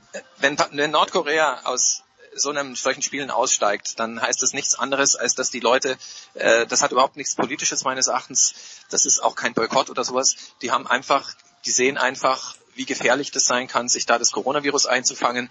Und wenn wenn die, wenn Nordkorea das Coronavirus sich äh, ins, ins Land holt, dann geht's da wirklich, wird's da wirklich zappenduster, weil die haben ein ganz schlechtes Gesundheitssystem und das können sie sich einfach nicht erlauben. Das ist eine total pragmatische Entscheidung, die, die darauf hindeutet, dass dieses, äh, dass, dass dieses ähm, Hygienekonzept einfach kein Vertrauen weckt. Also ich mache ungern ähm, ähm, Diktatoren, Diktaturen ja. zum, zum, nein, Diktaturen zum Kronzeugen oder so.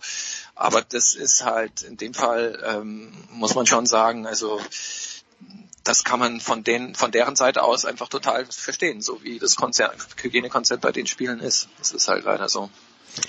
Naja. Naja, dann äh, danke ich dir ganz, ganz herzlich. äh, Golden Slam, Steffi Graf, lese ich hier weitere olympische Medaillen. Birgit Fischer damals schon dabei, glaube ich. Und, und ich glaube, war das nicht, war das nicht dieser Dreifach-Triumph im Frauenfechten? Anja Fichtel, Zita Funkenhauser und äh, noch Moment, eine ähm, Moment. Sabine Bau. Fechten. Olympia 1988 Fechten. Anja Fichtel. Ja, Gold, genau. Silber und Bronze mit, ja genau. Gold, genau. Silber und Bronze ja. mit dem Florett 1988 in Seoul. Wahnsinn. Richtig, genau. Das, das war, das, das, daran kann ich mich erinnern, das war, äh, das war cool. Ja, das ist das, was ich meine, das, das war eben was anderes. Ich meine, ich weiß nicht, das war damals die Emil Beck Zeit, das war sicherlich auch nicht so eine ganz unkorrupte Geschichte damals ein, im Fechtzentrum in Tauberbischofsheim oder sowas, aber, aber das weiß man ja dann eben nicht und äh, das, äh, so, über sowas sowas habe ich mich damals echt, also als Jugendlicher habe ich mich über sowas echt gefreut. Tja, man darf nicht vergessen, wer auch aus Tauberbischofsheim kommt, nämlich der IOC-Präsident, wenn Oh ja. ich es wenn ich's richtig auf dem Zettel habe. Thomas Hahn von der Süddeutschen Zeitung. Thomas, ich danke dir herzlich. Kurze Pause, dann geht's hier weiter.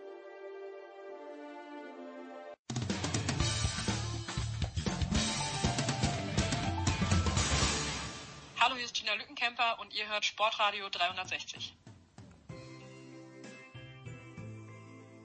Herrschaften, weiter geht's in der Big Show 503 mit der Legende, mit Günter Zapf. Guten Morgen, lieber Günther. Äh, wunderschönen guten Morgen.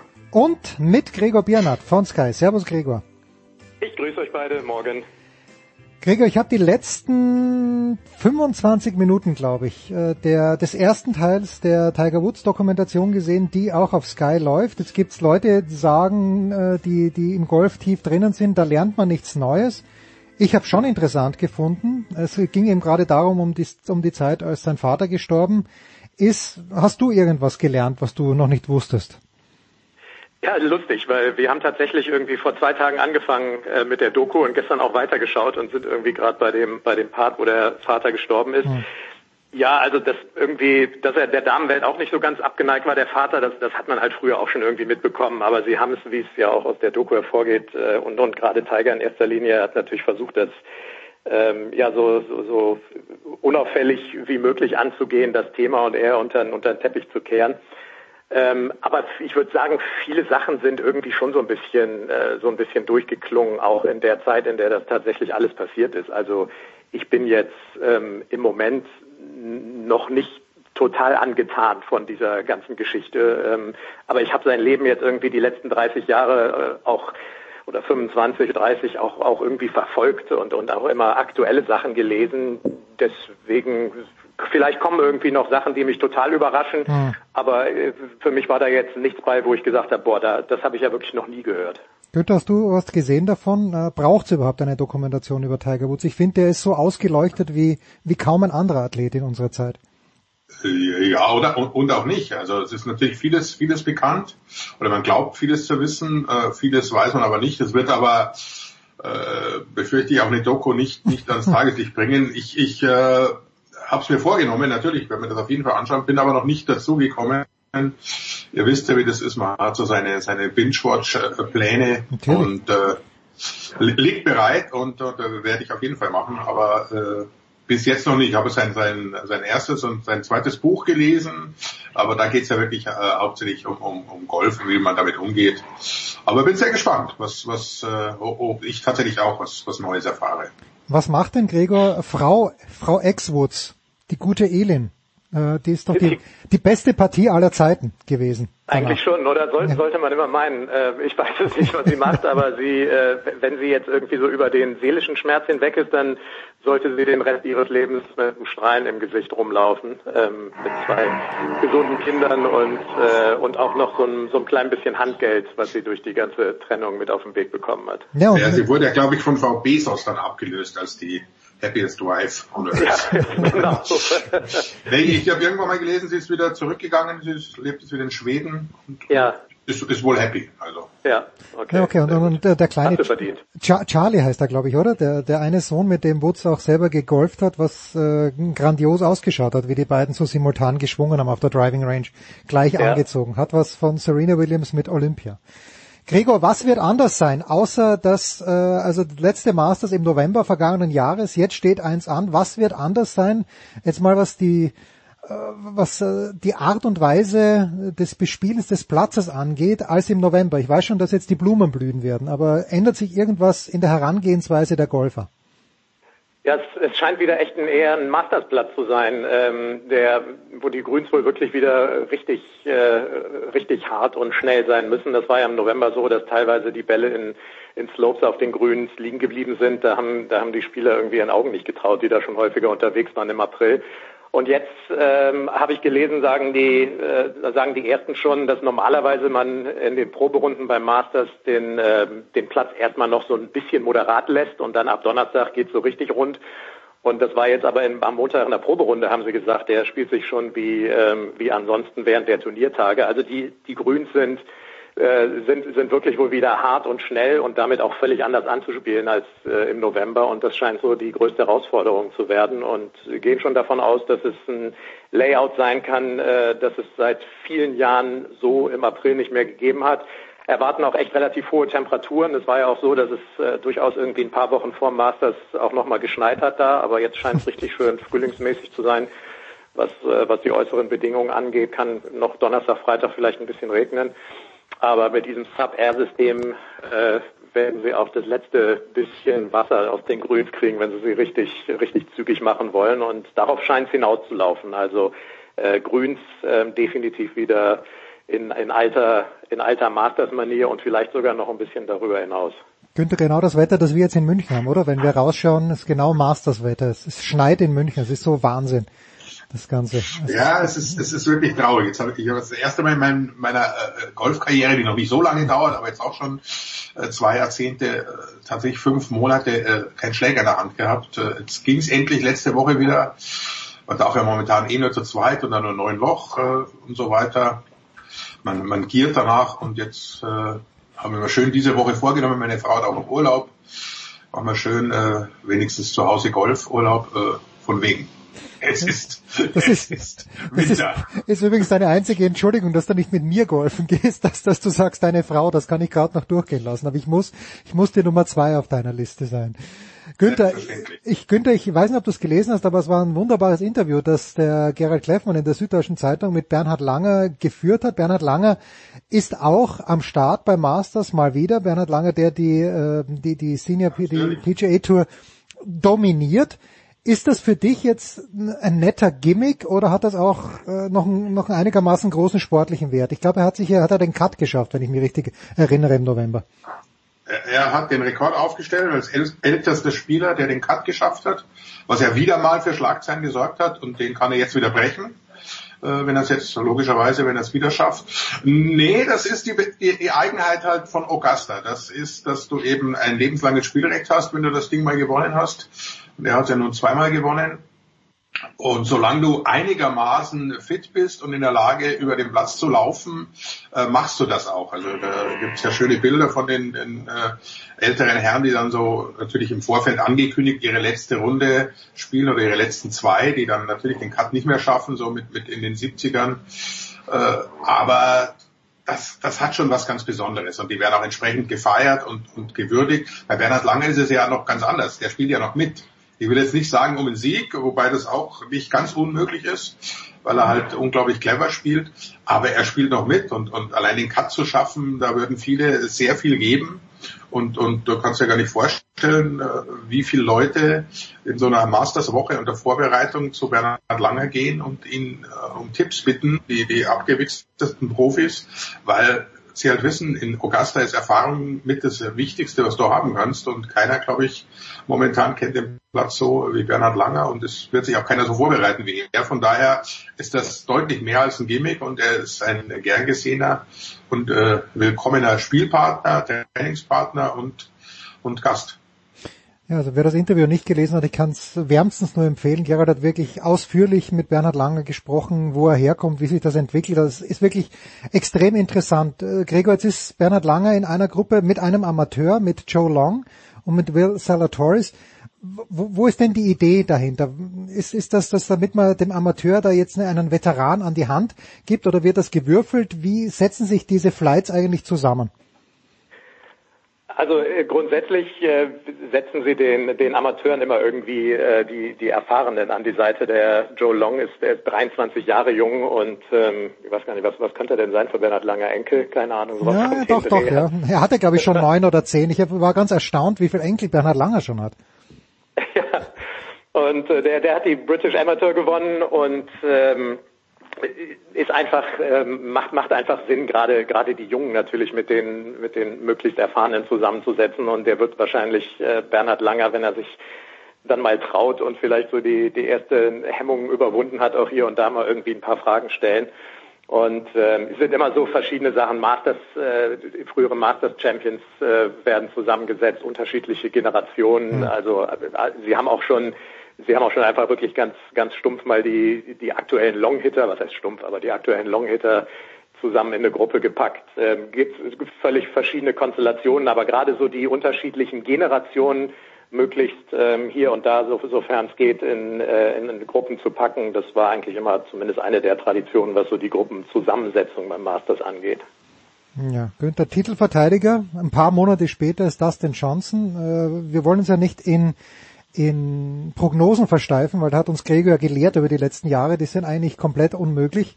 Selbst als Tiger Woods noch fast unschlagbar war. Aber Dustin Johnson, Longhitter, Günther, macht es dir, ich frage dich so rum, macht es dir Spaß, DJ? bei der Arbeit zuzuschauen? Unheimlich. Also das ist einer meiner absoluten Lieblingsspieler, äh, weil er nicht lang rumtut, weil er sich hinstellt und draufhaut. Das mit einer unglaublichen Wucht, aber er hat natürlich auch, äh, anders geht's ja nicht, das, das entsprechende kurze Spiel dazu. Nee, also das ist, äh, das ist einer, dem ich wirklich sehr, sehr gern zuschaue, im Gegensatz zu, zu Bryson DeChambeau zum Beispiel, den man bewundert, den man äh, mit einer gewissen äh, Neugier natürlich zuschaut, aber wo du im Herzen nicht so dabei bist. Aber, aber ja, Dustin ist schon, das ist schon eine besondere Nummer. Die, die ganze Persönlichkeit, er war ja auch schon in München, ist ja einer, der rumreist, da hat hier schon aufgeschlagen, da kam man natürlich ein bisschen näher an ihn ran, als, als, als man das sonst äh, bei den äh, PGA-Topspielern machen kann. Von daher, ja, den, den äh, hätte ich nichts dagegen, wenn er nochmal gewinnt. Äh, wobei wie du richtig sagst, Vorhersagen sind schwierig. Es wird allerdings natürlich schon einer äh, da vorne dabei sein, äh, den man kennt. Also die, die, die Überraschungssiege sind ja in Augusta sehr selten gesät. Hm. Ich glaube, es gab, gab, gab einen einzigen, der bei seinem ersten Auftritt gewonnen hat. Jetzt mal abgesehen vom allerersten Turnier, aber ansonsten musstest du, musste ich da schon auskennen. Das war natürlich historisch korrekt. Beim allerersten Turnier, ja, das äh, ist eine andere Geschichte. Äh, jetzt hat, glaube ich, äh, korrigier mich bitte, Gregor, wenn ich falsch liege, Jordan Spieth am Wochenende ein Turnier gewonnen. Äh, liege ich da richtig? Ich denke schon, oder? Ja, genau, in ja. seiner Heimat Texas. Und, und, und der war ja jemand, wo ich vor ein paar Jahren gedacht habe, okay, der ist zwar unfassbar langweilig, aber ist halt auch unfassbar akkurat. Und wir haben, glaube ich, über ihn eh schon gesprochen. Ist, äh, ist so ein Sieg vor dem Masters beim Tennis sagt man immer, die Turniere vor den Grand Slam Turnieren, die zählen nicht viel, weil man sich vielleicht auslaugt, aber beim Golf ist er ganz anders. Ist Jordan Spieth einer von jenen, von jenen 25 Leuten, die das Turnier gewinnen können, oder ist er in der eher nicht Kategorie?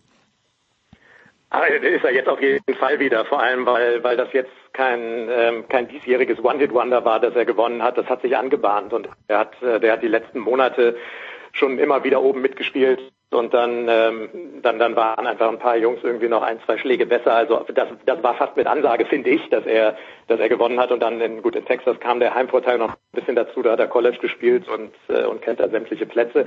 Er ist, ähm, er hat auch selbst das Masters schon gewonnen und ähm, ist damit äh, dann mit der aktuellen Form äh, ganz klarer, klarer Mittitelaspirant auch bei bei den Buchmachern und bei bei sämtlichen äh, Golfjournalisten in Amerika habe ich auch mal reingeguckt, äh, auf wen die so setzen und da fällt der Name Jordan Speed häufig, was jetzt natürlich auch keine Riesenüberraschung ist. Beim Golf ist es äh, vielleicht tatsächlich noch mal ein bisschen anders als in anderen Sportarten, weil du ähm, also der der kommt einfach mit so einem mit so einem Selbstvertrauen in seinen Schwung und in seine Bewegungen ähm, ähm, vollkommen perfekt vorbereitet jetzt zu einem Platz, den er auch noch ganz gut kennt und, und gerne spielt. Ähm, das, äh, das ist einfach so viel wert, dass er, ähm, dass er ein paar Tage vorher ein paar der Besten der Welt bezwungen hat. Äh, das ist, ihm gut tun. Die, ähm, gerade jetzt die, die Proberunden äh, kann er irgendwie ganz entspannt angehen und äh, spielt da mit einem, mit einem ordentlichen Selbstvertrauen auf. Also könnte ich mir, könnte ich mir vorstellen, dass, äh, dass er da oben mitmischt. Günther, die Baustelle bei dir.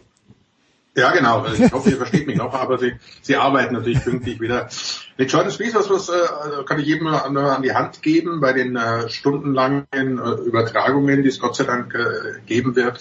Schaut euch den, den an wie der junge Patte. Das, äh, der war in seiner Hochphase schon äh, für mich der, der stilistisch auch Schönste, vor allem einer, von dem du dir eben auch was abschauen kannst. Und, und jetzt ist er wieder zurück, äh, wie ich finde, in dieser, in dieser Phase, dass du wirklich äh, dir keine Sorgen machen musst, dass er halt äh, regelmäßig lange Dinger reinhaut.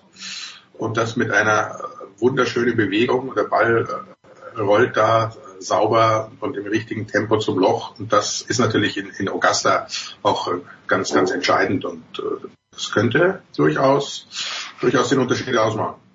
Ja, also wenn ihr in München mit dem Radl unterwegs seid und diese Celebrity Tour macht und am Haus von Günter Zapp vorbeikommt, da steht ein ganz großes Gerüst davor.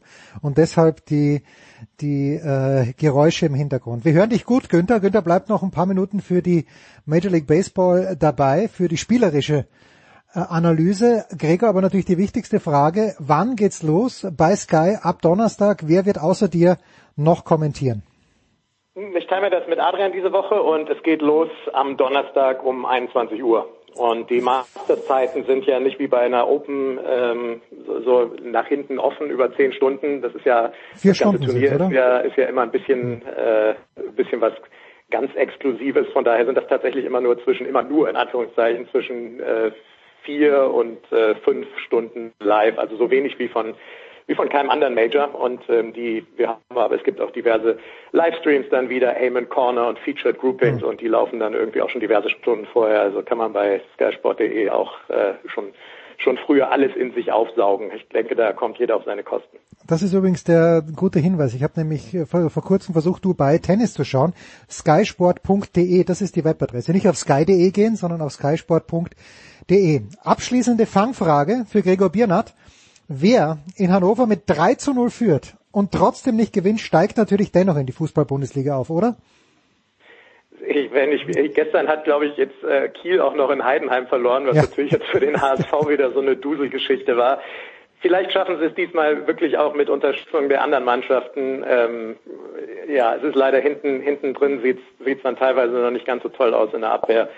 Die erste Halbzeit war top und die zweite, da hatten sie irgendwie wieder ein bisschen die Hosen voll. Ich, ähm, also ich glaube aber, wenn du mit der Mannschaft dieses Jahr nicht aufsteigst, dann musst du dir die nächsten zehn auch keine Gedanken mehr machen. Das ist genau der Optimismus, den wir brauchen. Danke dir, Gregor. Big Show 503, kurze Pause.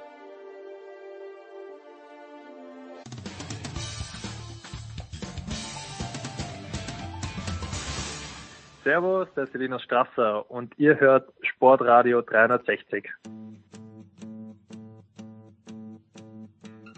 So, Herrschaften, weiter geht's mit Günter Zapf von der Zone von Magenta Sport und dazugekommen ist vom Sportinformationsdienst vom SED Tom Heberlein. Servus Tom.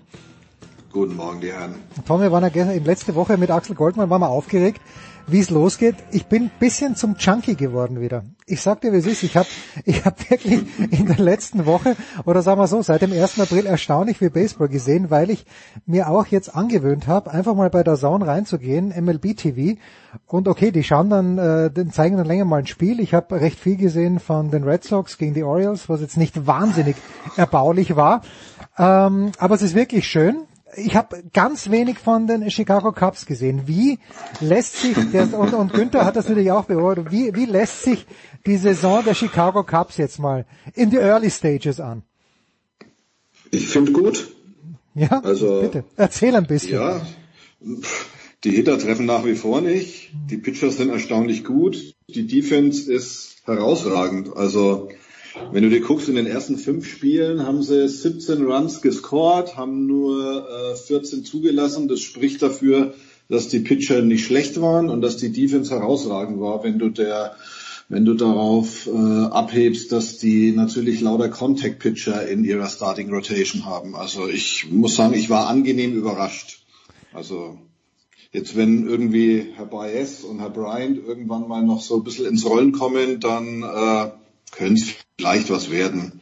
Allerdings sind natürlich die Reds ziemlich gut aus den Startlöchern gekommen. Die kloppern ja alles weg, was irgendwie nicht bei drei wieder im äh, Clubhouse ist. Also das ist schon sehr bemerkenswert, muss ich sagen.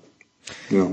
Ja, also äh, die, die, die Reds in dieser die, die Reds in dieser Division, Günther, ähm, haben ein, ein Run Differential nach fünf Spielen von plus 24. das, ist, das ist natürlich enorm. Äh, du hast ja gesagt, okay, so früh wollen wir nicht drüber reden. Aber ähm, wie, wie ist denn dein, dein generelles Gefühl, wenn du dir jetzt die Spiele so anschaust? Du hast ja schon eins kommentiert für der Zone. Von der Stimmung Äh. her, von, von, äh, von der, naja, von der, vom Einsatz der Spiele her, also was ich gesehen habe, das ist, äh, ich habe das eine Boston-Spiel gesehen, da waren vielleicht 5000 Zuschauer oder 4400 waren es, aber als es am Ende darum ging, den Ausgleich zu erzielen, großartig. Ähm, es ist natürlich äh, schon schon äh, angenehm, überhaupt mal wieder Zuschauer zu sehen. Ich habe das äh, Yankees gegen äh, Toronto, das, das dritte, also am Sonntag äh, kommentiert. Hm. Die lassen ja so etwas über 10.000 Zuschauer rein, die sich dann so auch in Grüppchen aufteilen. Also da ist schon auch dann aus dem Hintergrund was zu hören. Du hast halt bei, beim dem zweiten Strike hörst du, hörst du wieder Gemurmel und so weiter. Also das ist schon wieder eher Baseball. Natürlich noch nicht so ganz. Dafür ist es auch zu früh in der Saison. Äh, da müssen wir uns nichts vormachen nach, nach fünf Spielen äh, oder maximal sechs pro, pro Team momentan bei einer Saison, die ja wieder 162 Spiele umfassen soll, wenn, wenn alles äh, gut läuft, äh, Covid-bedingt. Aber wir drücken die Daumen. Von daher ist es, äh, ist es schon deutlich angenehmer. Aber insgesamt bist du immer natürlich noch unter dem, äh, unter dem Eindruck äh, dieser, dieser Pandemie und, und betrachtest das, äh, also mir geht's zumindest so, äh, immer, immer auch mit dem Auge, ja hoffentlich geht auch alles gut und, und äh, also ich habe jetzt nicht so den, den großen befreiten Spaß, also noch nicht äh, dabei. Andererseits das Wetter und, und die, die Zeit und die Vorgaben, äh, die machen es uns leicht, natürlich viel Baseball zu gucken. Also, was soll man sonst machen? Ja, das ist richtig. Und Ich äh, finde, ich finde, du merkst schon, ich finde, du merkst schon, wenn ich da kurz reingrätschen darf, ich finde, du merkst schon an den Spielern schon, dass sie es A cool finden, dass wenigstens wieder ein paar Zuschauer da sind. Also ich habe schon das Gefühl, dass da eine, so eine, sofern, sofern das halt jetzt im Stream rüberkommt, dass da so eine andere Energie da ist. Also das habe ich, also das Gefühl habe ich schon, dass, dass, dass die und dass die Leute, die da sind, dass die auch einfach richtig Bock haben, wieder in einem Stadion zu sitzen. Also so der Anfang, muss ich ganz ehrlich sagen, war schon echt lässig. Also auch vor dem Hintergrund, dass halt alle hoffen oder jetzt im Moment davon ausgehen, dass er halt der ganze Sommer durchgezogen wird. Gell? Also ich fand schon, es kam schon, kam schon ein bisschen was rüber, finde ich. Ja, ja, nee, nee, das haben ja auch alle- viele Spieler im, im Vorfeld schon gesagt und wie toll Ja. das war, da einzulaufen und, und, und tatsächlich wieder, wieder was zu hören und was zu sehen von den Fans. Die, die Bilder, die man gesehen hat von den Zuschauern, waren fantastisch. Ein bisschen haben wir natürlich, glaube ich, alle mit einem, einem, einem äh, erschreckten Auge und eher dem, dem vorsichtigen auch nach, nach, nach äh, Texas. Dallas geguckt ja, ja.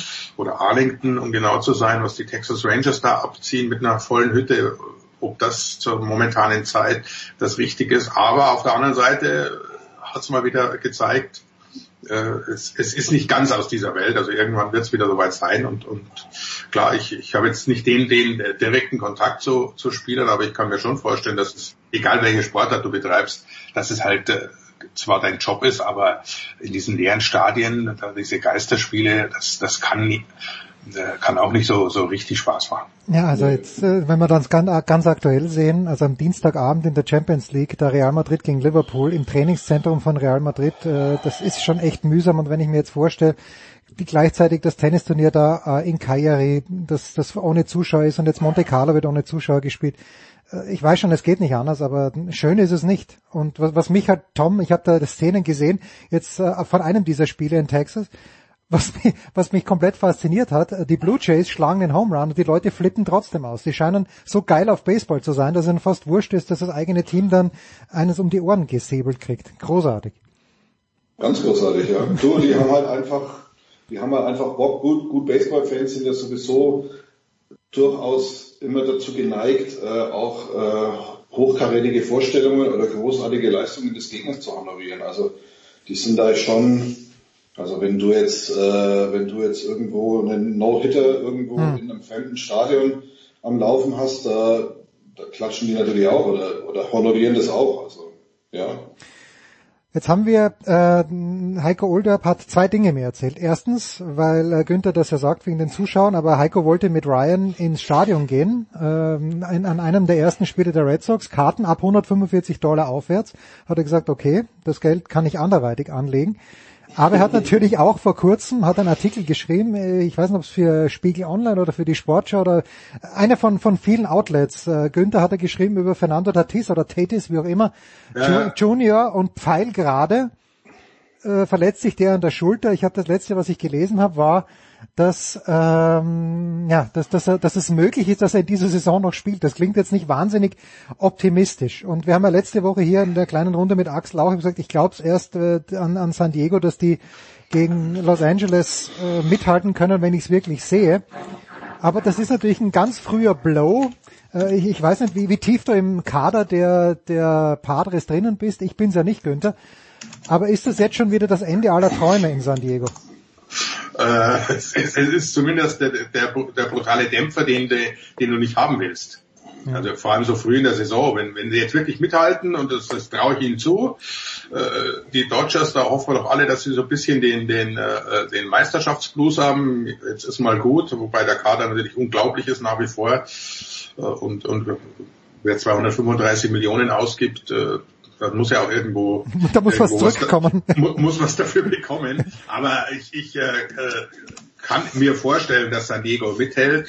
Äh, und wenn du dann mitten in der Saison sag mal, auf Augenhöhe bist und dann passiert dir sowas, das kannst du eher wegstecken. Dann sagst du, okay, jetzt spielen wir mal ein paar Wochen ohne, ohne unseren jungen Superstar. Ich hoffe, dass nur ein paar Wochen sind. Also am Anfang hieß es ja äh, teilweise ausgekugelte Schulter äh, weiß nicht, wie, wie die neuesten Untersuchungen jetzt abgelaufen sind, aber es, es geht halt wirklich um, um auch die Stimmungsmache, wie, wie Heiko ja geschrieben hat. Das ist ja, das ist ja so ein Hoffnungsträger, nicht nur für, für die Padres, sondern für Baseball allgemein. So, so ein junger Bursche, der einfach gute Laune verbreitet, der, der, der dazu auch noch äh, gut gut spielt, gut aussieht. Also all das, was was eigentlich äh, äh, Baseball braucht, um wieder ein bisschen auch jüngeres Publikum heranzuziehen was das ganz, ganz große Problem ja ist äh, vom, vom Baseball, haben wir auch schon an, an, an dieser Stelle ja oft genug darüber gesprochen, dass sich in der heutigen äh, schnelllebigen Zeit kein Mensch mehr drei, dreieinhalb, vier Stunden eine Sportart äh, anschaut, bei der sich dann äh, in, in diesen dreieinhalb Stunden vielleicht äh, zusammengerechnet 60 Sekunden was Entscheidendes tut. Also das,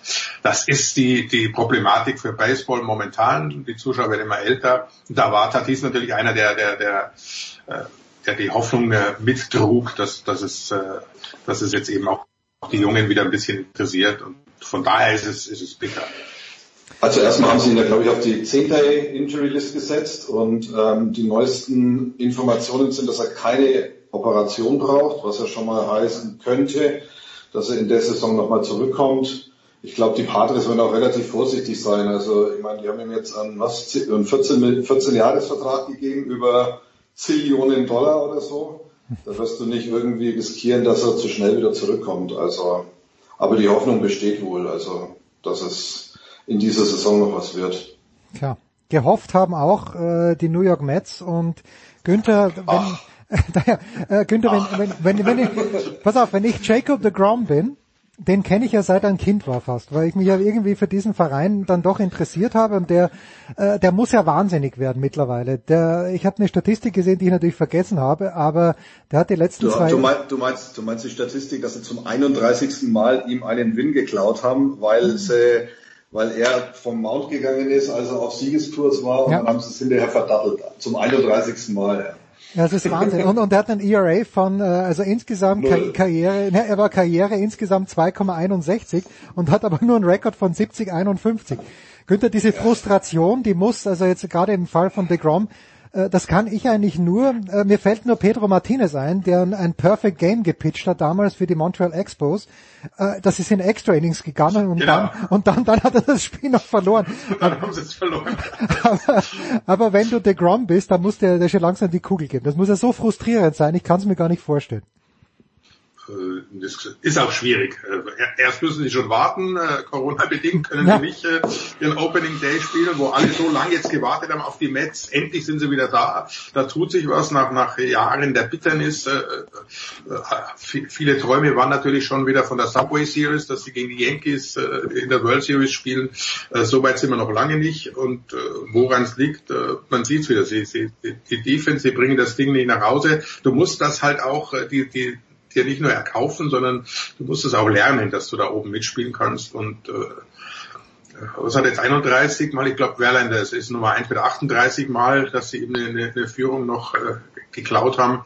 Also der Rekord wackelt irgendwann, wenn, wenn, wenn sie so weitermachen. Aber das ist halt, äh, wir reden immer wieder davon, dass das ist was, was Baseball ausmacht und was uns begeistert, dass halt auch 200 äh, Millionen plus, die Mets sind glaube ich auf Rang 3, ganz knapp hinter den, den Yankees mit, mit was gibt 190 Millionen aus. Mhm. Äh, dass das genauso wenig die Garantie ist für einen Sieg, wie wenn du wenig ausgibst. Siehe äh, Kansas City vor ein paar Jahren, siehe Tampa im vergangenen Jahr.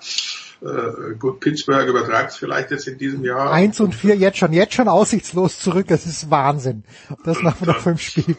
Aber die haben, glaube ich, was haben die Payroll 49 Millionen. Also das, äh, auch da wird sich, glaube ich, jetzt die die die äh, das, äh, der Tarifvertrag läuft ja aus, also man wird sich zusammensetzen müssen und, und was Neues aufs Papier bringen. Und da, glaube ich, wird auch von den Spielern her, von der Spielergewerkschaft oder muss, muss ja auch äh, was kommen, dass, dass es eben auch einen, einen äh, Zwang gibt, so und so viel auszugeben. Mhm. Nicht einfach äh, Geld zu sparen und, und sagen, ah, da gebe ich halt nichts aus und verliere, das macht ja nichts, die Zuschauer kommen trotzdem. Ja, das ist. Äh, Aber was ich sagen wollte, es gibt durchaus auch äh, Teams eben, die äh, wenig und weniger Geld haben und trotzdem ganz oben mitspielen können. Und das, das ist eben das ganz Besondere am Baseball. Ja, ich finde es ja schön, dass Francisco Lindor so gepokert hat und dass er dafür dann auch noch belohnt wurde von den Mets. Aber ich, aber ich habe gelesen, dass er ja nicht derjenige ist, der nach fünf Jahren schwächer wird, sondern der wird jetzt von Jahr zu Jahr besser und wird den Mets acht sehr, sehr gute Jahre geben und dann sind die letzten beiden Jahre auch schon völlig Wurst. Herrlich. Also wie hast gesagt. Du das, hast du das bei Grimms Märchen gelesen? Oder? ja, genau. Die, die Zusammenfassung, englische Version von Grimms Märchen. Ah, das ist furchtbar. So, jetzt muss ich, ähm, äh, ich muss dem Günther doch noch eine Footballfrage stellen zum Abschluss, weil äh, ich, ich habe die letzten Woche immer Deshaun Watson hier gelobt, als ob es keinen Morgen gäbe. Jetzt äh, kommen immer mehr Sachen raus. Ich habe das auch auf Sports Illustrated gelesen. Äh, also entweder hat er einen komplett an der Waffel, aber wahrscheinlich ist es wirklich so. Überschätzt sich selbst, äh, ist kurz davor ins Gefängnis zu wandern. Hat Deshaun Watson Günther eine Zukunft in der NFL? Das ist genau die Frage, die du, die, die wir uns jetzt alle stellen. Wandert er ins Gefängnis oder nicht? Oder, oder äh, droht ihm das? Äh, jeder gilt so lange als unschuldig, bis er verurteilt ist. Dem, dem sollte man auch sich anschließen, selbst bei einem, einem Superstar wie ihm. Es ist natürlich äh, eine, eine unglaubliche Geschichte, wenn da plötzlich 22 Frauen aufstehen und sagen, äh, da war was. Äh, wobei wir alle wissen, wie, wie es teilweise zustande kommt und was, was dahinter steckt, wenn sich dann ein Anwalt auf die Suche macht. Und bisher sind es ja alles nur Zivilklagen, was also überhaupt nichts bedeutet im, im rein juristischen Sinn. Aber jetzt untersucht die NFL natürlich. Jetzt, jetzt gibt, äh, hat sich auch die Polizei von Houston eingeschaltet. Also äh, wo viel, äh, viel Rauch ist, da soll auch irgendwo Feuer sein, heißt es ja immer. Müssen wir abwarten. Aber ich, wie gesagt, ich halte mich da lieber raus, weil, weil dazu ist, ist noch zu wenig bekannt. Aber es, es droht unglaubliche Ungemach und, und, und jetzt auch durch den Sam Donald-Deal noch, glaube ich, sind die, die Chancen für Herrn Watson, dass er woanders hingeht, sowieso gleich null.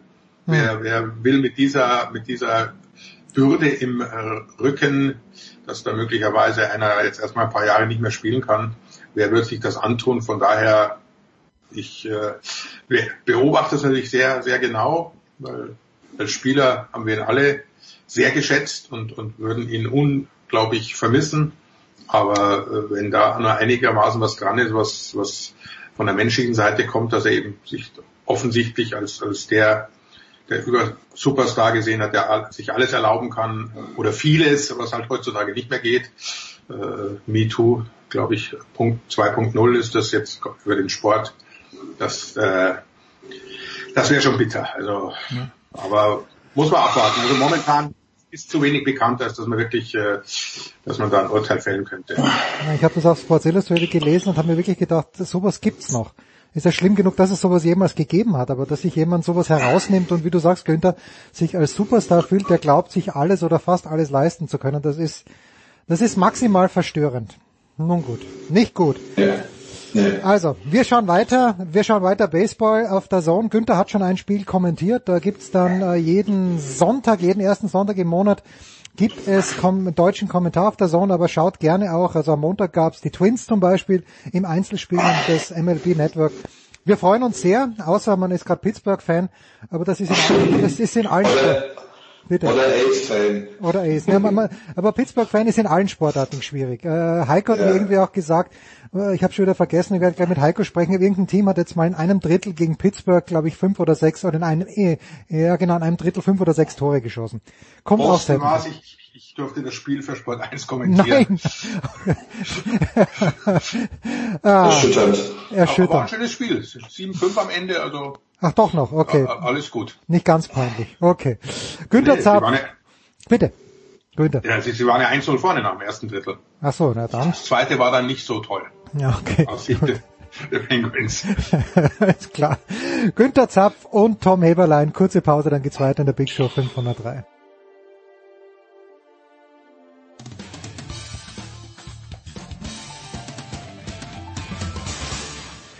Hallo, hier ist Thorsten Lieberknecht und ihr hört Sportradio 360 und vor allen Dingen hört es immer.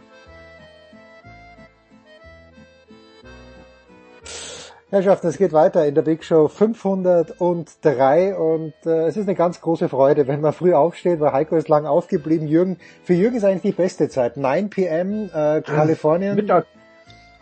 Und schön, die Frau ist nicht da, Jürgen. Das ist natürlich... Ja, das ist das ist ja quasi 9 Uhr abends ist bei mir Mittagessen, gab's Mittagessen. Ja, herrlich, herrlich. Und Heike Older in Boston. Ja, ähm, wir haben über Baseball gesprochen, äh, gerade eher über das Sportliche, aber Jürgen, das Ganze hat natürlich seit äh, ein paar Tagen auch eine politische Dimension. Und zwar hat, ich weiß nicht, ob er das alleine darf, aber der Commissioner of Baseball, Rob Manfred, hat gesagt, wisst was, in Atlanta, in Georgia, ähm, da, da werden die Leute beim Wählen behindert, äh, ab bald da will ich kein All-Star-Game. Ist das äh, mhm. zu verkürzt? Ähm, elaboriere doch ein kleines bisschen. Ja, verkürzt, aber also letztendlich ist es so. Und äh, man sieht, was im amerikanischen Sport relativ schnell geht, ähm, wird man sich im europäischen Fußball manchmal wünschen. Also ähm, die verkürzte Darstellung stimmt, aber man hat natürlich äh, in Atlanta den, den Druck der Großsponsoren, zum Beispiel CEO äh, von Coca-Cola und, und der sich gegen dieses Gesetz ausgesprochen hat. Ähm, ab dem Zeitpunkt, wo du im amerikanischen Sport Druck von Sponsoren hast, also wo es ans Geld geht, ähm, geht das ganz schnell. Ja, dann ist dieses Ostergame weg. Äh, ich, ich erinnere mich, die NBA hat äh, äh, aus North Carolina äh, ein, ein Ostergame abgezogen wegen wegen äh, Badezimmer. Also da ging es um Männer, Frauen Badezimmer und so weiter. Ähm, und, und man denkt sich jetzt so, wir alle, also alle beschweren sich über diese WM in Katar. Was wäre denn eigentlich, wenn all die Sponsoren dieser Fußball-WM sagen würden, passt mal auf, Freunde, äh, wir sponsern eure Fußball-WM recht gern, aber nicht die in Katar.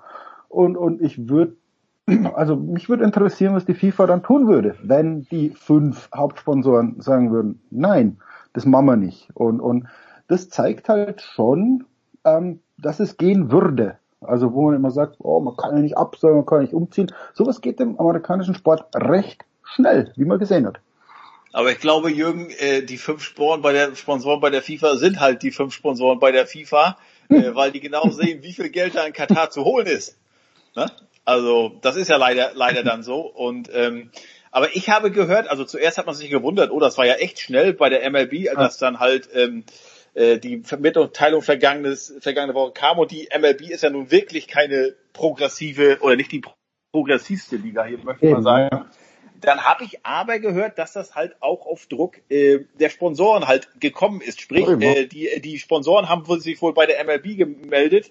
Äh, erinnerte mich so ein bisschen an das äh, an die Umbenennung des Washington Football Teams. Genau, da ging es genau, ja ver vergangenen Sommer auch plötzlich ganz, ganz schnell. Erst hieß es immer, der Dan Snyder hat gesagt, solange mir der Verein gehört, wird es hier nie einen anderen Namen als diesen verunglimpfenden Namen äh, geben. Äh, und dann kamen die Sponsoren und haben gesagt, so und so, pass auf, wenn du es nicht machst, dann bleiben wir weg und das hat die finanziellen Folgen. Und dann geht das in der Start, äh, also ruckzuck und so. Und genauso war es jetzt hier halt auch der Fall. Das Interessante ist ja jetzt wieder, jetzt geht das, das, der Sport geht wieder komplett auf die politische Bühne und zeigt wieder einmal mehr, wie komplett gespalten dieses Land ist weil äh, die Konservativen, die Republikaner, Fox News guckt dir an, die reden nur von einer Cancel Culture. Das passt denen natürlich perfekt. Ne? Ähm, also das sind ja diejenigen, die immer sagen, also Leute, haltet euch doch komplett aus allem raus, die Politik solange es halt denen passt. Und jetzt heißt es aber, wo ein Privatunternehmen sagt, nö, also wir sind äh, damit nicht, nicht äh, ähm, zufrieden oder können das nicht vereinbaren, äh, dass in dem Bundesstaat halt, wo gerade die, äh, das Wahlrecht ziemlich erschwert wurde für einen Großteil der unterprivilegierten Wähler, da wollen wir halt unser Business nicht machen, beziehungsweise nicht unseren, unser All-Star-Game austragen. Und dann regen die sich dermaßen auf, vergleichen das jetzt, seit ist ja auch, seit kurzem ist ja auch klar, die gehen jetzt nach Colorado, dort soll es sein. Ah, Colorado hat ja ähnliche äh, Wahlregeln äh, wie in, äh, wie in Georgia, was überhaupt nicht stimmt. Was nicht stimmt, ja, ja. Überhaupt nicht, überhaupt nicht. Also in Colorado zum Beispiel kannst du am Tag der Wahl dich noch als Wähler registrieren lassen und noch wählen. Aber ähm, wir haben das ja schon mal hier angesprochen. Es wird halt nur äh, nach, dem Narrat nach dem Narrativ gegangen, alles was einigermaßen äh, äh, passt. Da, da, in die Richtung wird dann diskutiert. Die ganze Wahrheit wird hier nie offengelegt und ähm, ja, es ist äh, es ist schlimm. Also äh, ja, aber, da im Moment zu sehen ist. Aber genau deswegen ist ja dieses dieses Vorgehen so interessant. Also wo du sagst, jetzt haben wir eine Liga, die nicht als progressiv geht. Also das ist nicht die ja. NBA. Ja. NBA sehr konservative Liga, sehr weiße Liga, sehr traditionsbewusst, auch mit Regeländerungen, immer ein bisschen langsamer. Ähm, und, und man sagt jetzt ja, schau mal, also auch die setzen ein Zeichen und, und jetzt, jetzt reden die Leute tatsächlich über, über Politik. Also wieder, wieder nutzt der Sport so, so seine Stimme und, und man fragt sich so, Mensch, Herr, Herr Bach, schauen Sie bei sowas auch mal zu. Also, ähm, und, oder äh, ähm, die FIFA ganz genauso, wo man sagt, schaut, also bei all diesen rauswinden immer die, die, die, die olympische Familie und, und äh, äh das, all dieses Gedöns wundert man sich manchmal, schaut ihr eigentlich mal, was letztes Jahr im amerikanischen Sport passiert ist, als der ein, zwei, drei Tage einfach stillstand. Äh, schaut ihr, was mit Washington passiert, äh, mit diesem Footballteam? Schaut ihr, äh, äh was jetzt bei der, ich würde sagen, der konservativsten aller, aller vier, vielleicht sogar fünf, wenn man die MLS noch mit reinnimmt, äh, die konservativste Liga macht so ein, so ein Statement. Ähm, und dann fragt man sich, also warum muss dann das IOC oder die FIFA oder auch die UEFA oft äh, wie so ein Wiesel so immer immer so durch und, und letztlich ändert sich doch nichts. Also Heiko, warum? Äh, weil ich habe das gesehen. Ich glaube, die Sprecherin des äh, White House, äh, die ich, äh, wo ich den Namen jetzt nicht weiß, aber du sicherlich. Jen, Jen Psaki. Ja, die hat ja auch dazu Stellung genommen. Ist das so? Also das, das ist, ist äh, ich, ich stelle mir mal vor, dass ich glaube, Seibert heißt er, der Regierungssprecher in Deutschland, dass der dazu Stellung nimmt, dass das Pokalfinale in Berlin nicht stattfindet, ist für mich undenkbar. Äh, ist das auch dieser der Grund, dass das Land so gespalten ist, dass da die Regierungssprecherin Stellung nimmt zu dem Ganzen? Das hat mich schon ein bisschen verwundert. Nein, aber das, das ist ja klar, also das ist, dass die Konservativen allen voran Fox äh, die fahren ja jetzt schwere Geschütze auf und die sagen ja ungefähr, ach ja, Trump wurde von, von dem, von, vom Left Media Mob die vergangenen vier Jahre so gehänselt und hat nie eine faire Chance bekommen, vom ersten Tag an nur kritisiert und Impeachment hier und Amtsenthebung da etc. Und jetzt geben wir es mal sozusagen denen zurück. Und da suchen die, die haben ja nichts gegen Biden in der Hand. Die würden ja so gerne irgendwas kritisieren, aber die haben nichts in der Hand und deshalb suchen sich halt diese kleinen Sachen raus. Und äh, es gibt ja diese täglichen, glaube ich, Pressekonferenzen und dann ist halt Pete Ducey und wie sie alle heißen von Fox News und versuchen dann irgendwelche ja, hinterfotzigen Fragen dazu stellen und werden von ihr aber jedes Mal, die zieht ihnen jedes Mal die Hose aus. Im laufenden Fernsehen vor versammelter Mannschaft. Die stehen so blöd da, dass es wirklich, die Frau ist echt ihr, ihr Geld wert. Äh, aber natürlich wird das dann bei Fox News immer wieder ganz anders dargestellt, weil natürlich, das kann man ja wunderbar mit den Aussagen und Clips sich so hinschneiden, als wenn äh, Fox News jetzt da die einzige Medienanstalt ist, die die taffen, die harten Fragen stellt und die anderen, die kuscheln ja nur etc. Ähm, aber nö, die, also Biden hat ja auch nur gesagt, dass er ähm, dass das gut findet. Obama hat ja auch das, das gesagt. Mehr kann er dazu ja auch gar nicht sagen. Also das ist ja letztlich eine Entscheidung sowohl vom Gouverneur, von dem Camp, äh, das da zu unterzeichnen und dann aber auch von den Privatunternehmen, die ja Coca-Cola, Delta, wie sie alle sind, immer noch sind, äh, äh, da dann halt dementsprechend Konsequenzen zu ziehen oder auch nicht.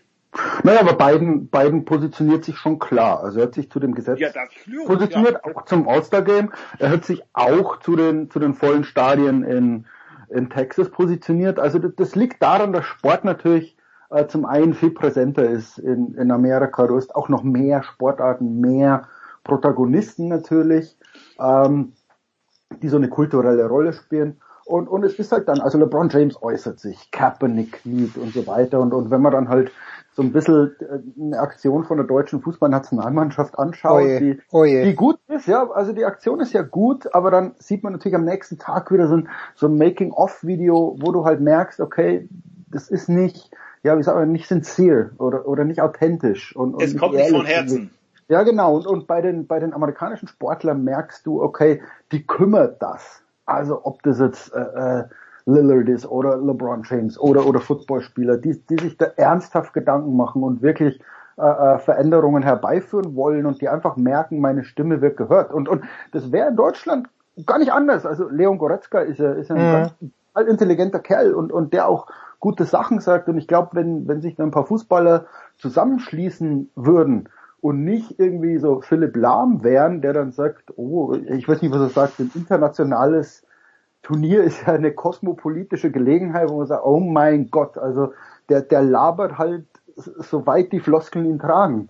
Irgendwie. Und, und es gibt aber junge, intelligente Fußballer in Deutschland und wieder sag ich, warum blicken die nicht über den Teich und sagen, pass mal auf, es gibt in Deutschland auch ein paar Probleme. Und, und wir brauchen jetzt nicht Olli Bierhoff als, als irgendwie unser Marketing-Gott, sondern, sondern wir stellen da selber was auf die Beine. Und ich glaube, dann hätten auch Fußballer eine Stimme in Deutschland. Also, So war das. Also ich glaube, ich glaube, Jürgen, das liegt ja auch daran, das kann man halt einfach nicht vergleichen. Äh, äh, wer in Deutschland, sage ich Ja. mal, ist in absoluter Armut aufgewachsen. Fußballer, für wen war wirklich der Sport sein Talent, darum- der, der darum- einzige Weg aus der Gosse, weißt du? Darum geht's aber doch nicht. Also es geht ja nicht, äh, es gibt in Amerika andere Probleme als in Deutschland. Ja, also wenn, wenn Colin Kaepernick gegen, gegen Rassismus und Polizeigewalt demonstriert oder wenn jemand sagt, ich komme aus dem Ghetto und, und ich will da eine Schule bauen und, und ich setze mich dafür ein, dass, dass, dass junge schwarze Kinder nicht benachteiligt werden, das ist ein amerikanisches Problem. Aber ihr könnt mir doch nicht erzählen, dass wir in Deutschland keine Probleme haben.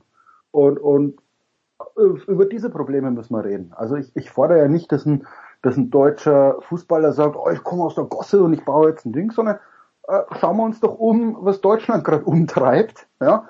Und, und dazu kann man sich doch äußern. Also man muss ja nicht immer das auf eine globale Ebene äh, äh, überhöhen oder so. Es wäre ja auch gut, wenn wenn Spieler von wenn die Spieler von Hamburg äh, sich mal um ihren Kiez kümmern und so weiter. Also man, man kann auch im Kleinen was tun und die Stimme wird auch im Kleinen gehört. Also es So. muss nicht immer ein großes Ding sein. Aber ist nicht das Problem, dass Jürgen jetzt immer nur von den Fußballern und mit Recht natürlich immer nur von den Fußballern gesprochen hat, Heiko? Das ist und ja normal. Das sind, das sind ja die, Ja. die, die Ja, ja. NBA-Spieler Deutschlands oder die NFL-Spieler. Das ist doch also. ja, alles in mal, einem leider. Ne, also nimm Florian Wellbrock zum Beispiel, der ist äh, zweimaliger Schwimmweltmeister geworden. Äh, aber wenn der was sagt, das hören Sie vielleicht mal gerade in Bremen, wo er herkommt. Und äh, einige müssen noch sagen, nachgucken, sag mal, wer ist das? Also früher Michael Groß, das wäre eine andere Krage, äh, eine andere Nummer gewesen, aber heute ist doch der Fußball überschattet alles und ich glaube, wenn er Naja, was sagen würde, das würde auch vielen Aber auch nur beim- belächelt werden. Bei den Fußballern geht's los. Also weil Ja, ja. die so präsent Genau. sind, das ist klar. Aber ich erinnere mich, als ich Satu Sabai interviewt habe und die sehr, sehr kluge Sachen zu Rassismus auch in Deutschland sagte. Ich glaube, so viele Leserbriefe habe ich auf dem, auf dem Interview noch nie bekommen, glaube ich. Und, und dann sagt man so, okay, das ist jetzt eine, eine Basketballspielerin, die noch nicht mal Profi ist, also die wurde ja gerade gedraftet. Auch das schlug Wellen. Und, und ich glaube, andere Sportler, ähm, gerade olympische Sportler, ja, wenn die sagen, sollte Tokio stattfinden, da haben wir eine Plattform und, und da können wir uns äußern. Und klar, je berühmter du bist, desto einfacher ist es. Das ist mir, das ist mir auch ganz klar. Aber klar, ich nehme jetzt Fußball immer als Beispiel, aber ähm, überlegt euch doch in Österreich einen Skifahrer, ähm, dessen Wort hat Gewicht, oder? Oder nicht? Schon. Und, ne? und wenn der sich hinstellt und sagt, schau mal, so und so schaut's aus und, und ich engagiere mich dagegen, boom, das wird doch passieren. Ne? Genauso wie Federer, der sich aus politischen Dingen übrigens sehr gerne auch Ja. raushält. Ja? Ja. Also der, der hat die, die Michael Aber das macht man ja als Schweizer generell. Man ist ja immer neutral. das stimmt natürlich. Aber, aber ihr wisst, was ich meine. Also es, es geht nicht nur um Fußball, sondern, sondern wenn du einen Sportler heutzutage, sag mal, Medaillenchance bei Olympia hast oder, oder äh, Medaillenchance bei Weltmeisterschaften, glaube ich, kennen dich genug Leute, dass dein Wort Gewicht hat. Und, und das würde ich mir wünschen. Also man wünscht sich doch immer Sportler mit, mit Ecken und Kanten. Ja. Und dann sollen sie sich gerne äußern, wirklich. Und, und keine Angst haben, dann mal auf die Schnauze zu fallen. Also ich glaube, es gibt genug, die die dann unterstützen. Pause.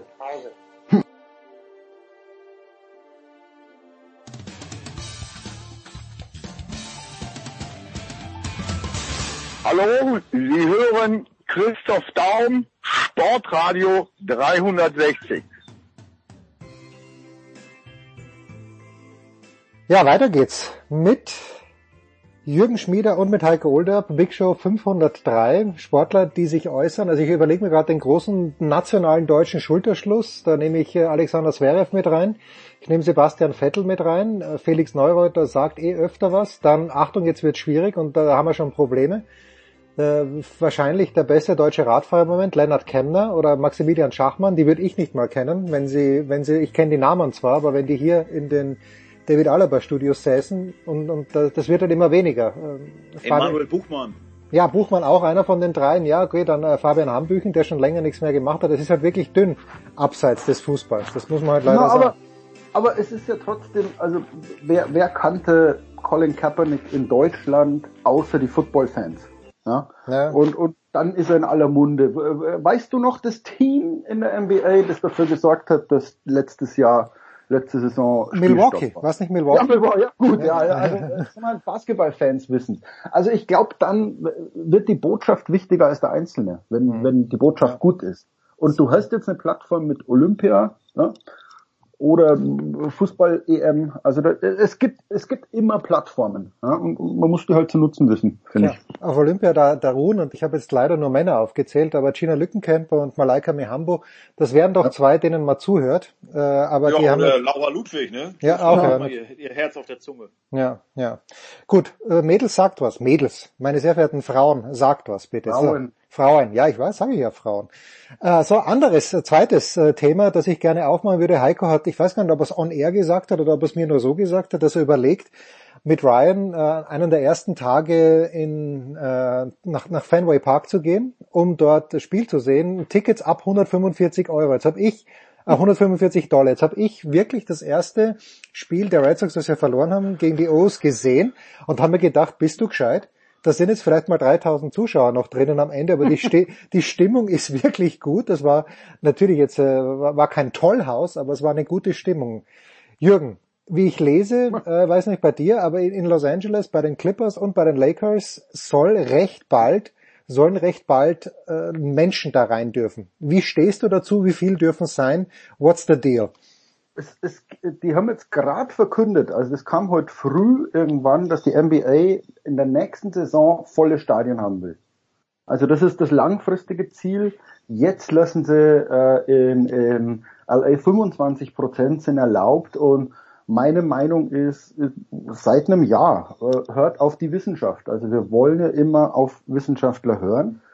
Und was hier in Kalifornien passiert, ist, ist nicht politisch. Das ist keine Entscheidung des Gouverneurs, das ist keine Entscheidung der, der Lakers oder der Clippers, sondern das ist vom Gesundheitsamt des Bezirks Los Angeles.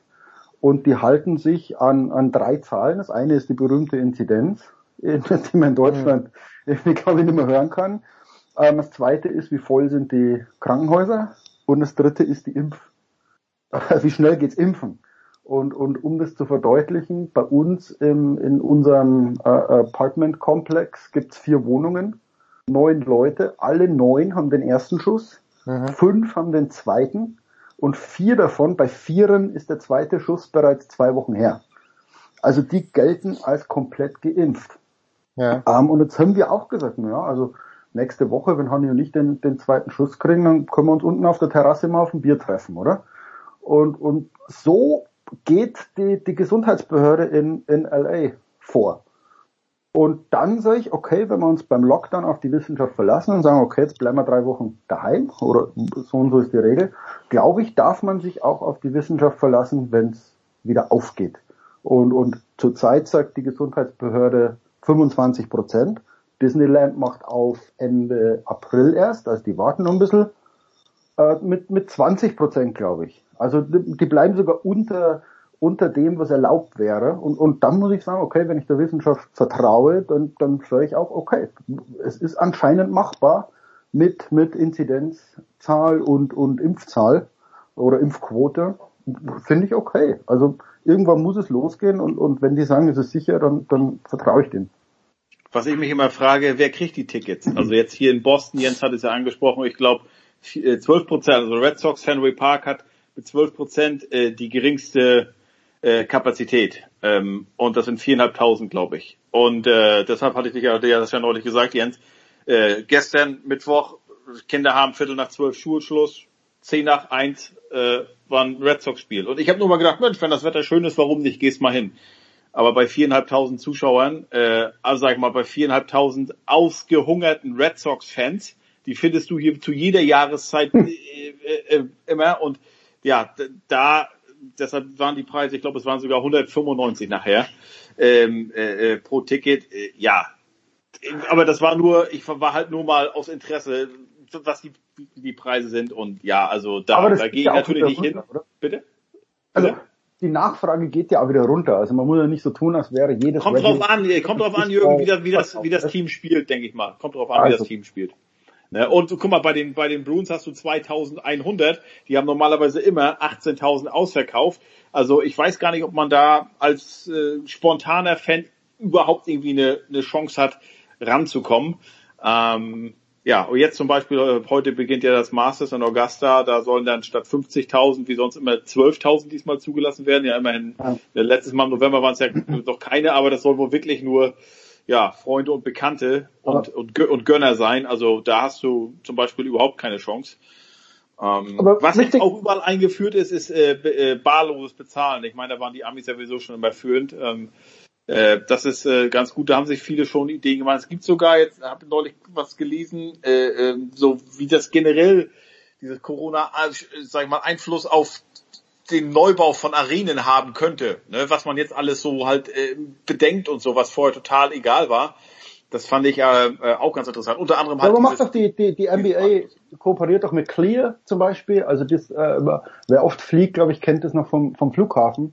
Mhm. Also wo die quasi ein paar Daten haben, dann gehst du schneller durch die Security. Ähm, da hatte die NBA seit zwei Jahren, glaube ich, haben die schon schon Gespräche geführt und, und jetzt wird der Deal gültig, wo sie sagen, okay, wir kriegen Personendaten, wer ist geimpft, wo können wir die hinsetzen? Also um das alles so ein bisschen zu koordinieren und und, und das finde ich alles vernünftig. Also wenn wenn das wissenschaftlich begründet ist und und wenn es einen Plan gibt, dann, dann bin ich dafür. Wo, wogegen ich natürlich bin, ist, dass beim Texas Rangers einfach die Hütte voll ist. ähm, nur, weil, nur weil der Gouverneur sagt, ähm, reißt die Läden auf. Ja, das ist natürlich doof. Also deswegen nicht falsch verstehen. Ich bin jetzt keiner, der sagt, reißt alles auf, sondern ähm, wo es die, die Wissenschaft erlaubt, tun wir das. Und, und wo es nicht erlaubt ist, machen wir es halt nicht. Also ich bin, ich bin dagegen mittlerweile, wenn mich jetzt Leute schief anschauen und sagen, wie kannst du nur dafür sein, dass die Leute zum Dodgers gehen? Und sage ich, ja, weil, weil die Wissenschaft sagt, es ist okay. Also warum, warum muss man jetzt da mehr rumstreiten? Und genauso bin ich aber auch gegen die Leute, die in dieses Ranger-Stadion äh, gehen ohne Maske, 45.000 äh, und sich die Seele aus dem Leib brüllen. Also das ist natürlich auch doof. Ja. Was, also, was mich auch interessieren würde, ist, äh, wann wir mal wieder arbeiten können, wann wir mal wieder rankommen an die Leute. Das, weil ich habe mein letztes Live-Interview am 8. März vergangenes Jahr gemacht mit Daniel Theiss und Schröder. Hier zum, ich, also das ist mein Rant, weil wenn wir eines gemerkt haben im letzten Jahr, ähm, ist, wie wichtig es ist, dass Journalisten vor Ort sind und dass die sich umschauen, weil ganz ehrlich, ich glaube, dass sich die Veranstalter, die Verbände, die Ligen, die Vereine gerade kaputt lachen darüber, wie Journalisten arbeiten müssen. Ja, und, und es ist, und ich gebe euch jetzt, ich gebe euch jetzt ein, ein Beispiel, das nicht heikel ist, weil, weil das finde ich cool. Serena Williams letztes Jahr bei den US Open. Drei Begleitpersonen waren erlaubt. Mhm. Ähm, wir, wir ein bisschen und finden sieben. Und dann haben wir gesagt, das stimmt doch was nicht. Und es war erstaunlich, wie wenig die deutschen Journalisten, unter anderem auch Jens, ich habe Jens gesagt, ich disste dich jetzt ein bisschen, Bitte. ähm, das, das gekümmert hat. Also, wo ich sage, ja, warum hatten die gute Frau sieben dabei? Und, und alle so im Chat, also, pff, nur relativ wurscht, wo ich sage, Leute, haben wir Geschichte. Ähm, und, und wären wir in New York gewesen, wären wir jetzt mal zu Muratoglu gegangen. Hätten gesagt, ich telefoniere mit dem hin und wieder, da wäre ich hingegangen, hätte gesagt, du, wie schaut's denn aus? Wir seid da zu siebt. Vielleicht hätte er es erklärt. Hätte gesagt, ich bin äh, unter Tsitsipas hier, deswegen ich nicht zu Serena und vielleicht ist die Mutter oder der, der, der Ehemann von Serena unter Venus und es hätte sich alles aufgelöst. So konnten wir unsere Arbeit nicht tun. Ich habe den Tennisverband angeschrieben, ich habe die Veranstalter angeschrieben, ich habe Serenas Management angeschrieben, wo Jens mich ausgelacht hat, warum ich die überhaupt anschreibe. Ja, aber ich finde, das ist unsere Arbeit. Ja, es ist groß, es ist großartig. Ich wäre gar nicht auf die Idee gekommen. Ich ich fand's ja im Nachhinein betrachtet fantastisch eigentlich. Aber, aber dafür sind wir doch da. Und, und wenn du in New York gewesen wärst, vor Ort, hätten wir irgendwas rausgefunden. Ja? Mhm. Und am Schluss hätten wir rausgefunden, die hat vom amerikanischen Tennisverband sieben Akkreditierungen gekriegt, obwohl nur drei erlaubt sind. Und dann wären wir doch zu Pliskova, Halep und so weiter gegangen, die sich eh über die Bedingungen beschwert hätten, äh, beschwert haben und hätten die gefragt. Also wir haben hier gerade rausgefunden, ähm, dass Serena Williams sieben Leute dabei hat. Dann hätten wir eine Geschichte gehabt, oder? Also Ja. das, das wäre ist jetzt kein Skandal und ich sag's bewusst, weil es nicht um einen Skandal geht. Es geht letztlich darum, wie viele Leute Serena Williams ähm, dabei hatte. Aber Antwort vom Tennisverband, ich könne doch Serena eine ne Frage bei der Pressekonferenz stellen, also in Zoom. Ja. Na, komm, du kommst dran. natürlich nicht. So. Nee, nee. Das ist ja klar. Jetzt, jetzt, jetzt haben wir, aber, aber du weißt aber schon, wenn ich in New York gewesen wäre, hätte ich so lange die Hand gehoben oder, oder hätte irgendwann mal reinbrüllt. Also zumindest beim nächsten Spiel. Und, und, und das ist mein Dings. Jetzt, jetzt geht's nur, es geht nur um wie viele Leute hat Serena dabei gehabt. Aber wie viele Geschichten, Skandale, kleinere Skandale werden derzeit nicht aufgedeckt, weil der Sport quasi Berichterstatter, die nicht dafür bezahlen, also die Fernseh und so weiter, die zahlen natürlich, diese sogenannten Rights Holders, ähm, die ja Interesse haben, dass das Produkt gut läuft. Ähm, aber wenn, wenn unabhängige Journalisten nicht anwesend sein dürfen, wie soll man denn Missstände aufklären? Das ist Das hast du doch in New York gesehen. Da war doch die US Open Jürgen das beste Beispiel. Das war doch, das war doch Tennis TV. Das war doch keine, äh, keine äh, neutrale, äh, kritische Berichterstattung, was ESPN da gemacht hat. Die durften, die haben 15 Akkreditierungen gekriegt. Die haben alle Exklusivrechte gekriegt. Die haben ihre Ex-Leute da mit McEnroe, mit, mit Chris Evert etc. Und, und äh, das ist doch klar. Die, die, die streicheln sich da gegenseitig, werfen sich da Softball-Fragen zu, wenn überhaupt, und, und, und das ist gut und das ist alles, was du kriegst. Also das war für mich äh, äh, keine Berichterstattung, sondern das war äh, wie früher, wenn du das fürs, fürs Ver Vereinsheftchen geschrieben hast. Ja, ja, aber genau das meine ich ja, wo du sagst, also wie viele Geschichten, überleg mal, denk mal so zurück, ähm, habt ihr bekommen, weil ihr irgendwo anwesend wart, weil ihr hintenrum mal mit dem Manager reden konntet, weil ihr jemanden beim Bierchen trefft, weil euch ein anderer Journalist am, am Buffet oder was weiß ich, irgendwas zustellt. Immer am Buffet, immer am Ja, Buffet. ja, oder weil du Happy Hour. Happy Hour, bitte. du siehst halt irgendwo, du gehst durch Staples Center und, und siehst Mark Cuban mit, mit, äh, weiß ich gar nicht, Rob Pelinka reden und sagen, warum reden die zwei denn heute? Ah, okay, Trade, Lakers, ähm, Mavericks, irgend sowas, ja. Also die, diese Eindrücke, die du vorher kriegst und vielleicht fragst du ihn, sag mal, warum unterhalten die beiden sich denn? Und der andere sagt, naja, da gibt's gerade einen Trade. Also, hm. Also das meine ich, diese, diese Informationen, die du einfach vorher kriegst. Und, und das fehlt. Das fehlt ganz, ganz deutlich und, und ich will nicht wissen, wie viele, wie viele schmutzige Geschichten da, da gerade durchschlüpfen, weil der Sport sich mit der Begründung der Pandemie ähm, vor unabhängigen Journalisten so ein bisschen verschließt. Ne? Und ich weiß nicht, Jürgen, ob ab nächste Saison, ich kann mir nicht vorstellen, dass dann ab nächste Saison NFL geht wieder los im September, NBA, NHL dann im Oktober, dass die dann sagen, ja, Locker Room wieder offen für alle, jeden Tag, kommt alle rein hier. Kann ich mir nicht vorstellen.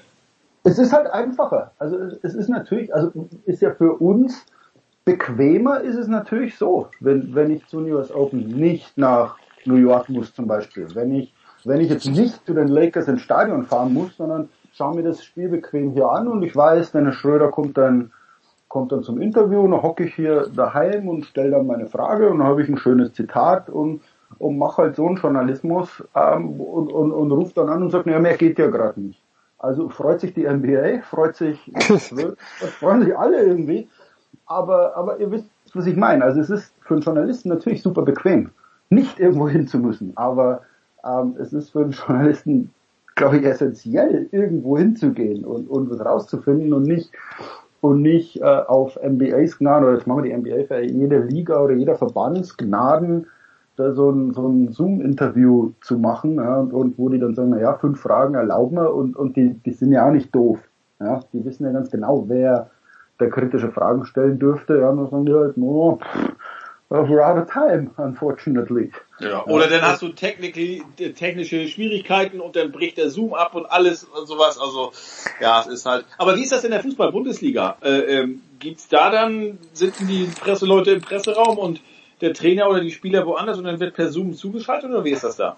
Ich glaube, das sind schon Leute akkreditiert. Also das, das sehe ich von Spocks, von der SZ, die, die Leute sind im Stadion. Ich weiß nicht wie viel. Ja, ja, im Stadion aber, ja, ja, aber dann nachher, stimmt, da gibt's ja keine Mixzone. Also die das meine ich ja. Also, ins Stadion gehen ist mir völlig wurscht. Also da, da ja, mir auch. Stadion sehen. Was soll das? Das ist nicht Arbeit, das ist Vergnügen. Ganz ehrlich. Also ins Stadion gehen und sich ein Basketballspiel oder ein Fußballspiel anschauen, ähm, du siehst genau das, was der Zuschauer sagt. Die Arbeit beginnt vorher, weil du vielleicht einen Manager sprechen kannst, weil du dich mit anderen Journalisten austauschst, weil du vielleicht mal einen Berater triffst und sagst, du, wie schaut's denn mit deinem Spieler eigentlich aus? Ja, jetzt bei Schröder bei den Lakers, ja, wird man sich ja mal versuchen, irgendwie den Berater zu kriegen und zu sagen, du, wie schaut's denn bei euch aus? Hat der jetzt das Angebot abgelehnt? Was ist denn los? Und der zweite, zweite Teil der Arbeit ist danach, ja, wo du, wo du Spieler kriegst, wo du in die Umkleidekabine kannst. Also ins Stadion dürfen ist mir relativ wurscht. Ich will mhm. Zugang nicht nur zu den Spielern, sondern zu den Leuten, die diesen Sport prägen. Ja, also das können Berater, Manager, äh, Vereinseigentümer, keine Ahnung. Also da will ich Zugang. Und wenn ich den Zugang nicht habe, bin ich in meiner Arbeit erheblich eingeschränkt. Yes, we are. Und das äh, nur, nur noch zur... Ähm vielen egal ist. Ich glaube, dass es vielen Journalisten hm. relativ egal ist. Ja. So. Aber nur, nur ja, die wollen im Stadion hocken, wollen ein bisschen locker, wollen locker einen Spielbericht schreiben und wollen dann sagen, naja, mehr geht ja zurzeit eh nicht. Ja. ja das finde ich halt die, die völlig falsche Einstellung nur damit äh, die Leute das draußen auch verstehen zum Abschluss, also die uns zuhören, bei den US Open ist so, dass äh, da gibt's jemanden, der nach seinem Gutdünken den, den Zuschlag erteilt. Und als deutschsprachiger Journalist hat man natürlich bei Serena Williams oder generell als Ausler äh, die Nummer 224. Und wenn nur sechs Fragen zugelassen sind, dann kommt zuerst die New York Times dann vielleicht ESPN ja. und, und wer auch immer. Aber jedenfalls ist man da als ausländischer Journalist, das ist ein einzigartiger Glücksfall, wenn sich wirklich kein Amerikaner wirklich, meldet. Naja, aber ich finde halt genau deshalb, wenn du vorher schon ankündigst, sagt, Leute, wir haben da ein Thema, ja. ähm, ich würde gern eine Frage stellen und wie gesagt, vielleicht sagt Serena, oh, äh, ja, Seven, ich habe drei, zwei gehören zu meiner zu meiner Schwester und die anderen zwei sind bei Tsitsipas dabei, weil es, weil es äh, äh, Patrick und und sein Angestellter sind. Ja, also ja. vielleicht können sie ja das Problem einfach selber lösen. Ist doch super. Also ja. dann, dann, dann, puff, auf einmal löst sich die Geschichte quasi in, in Wind auf.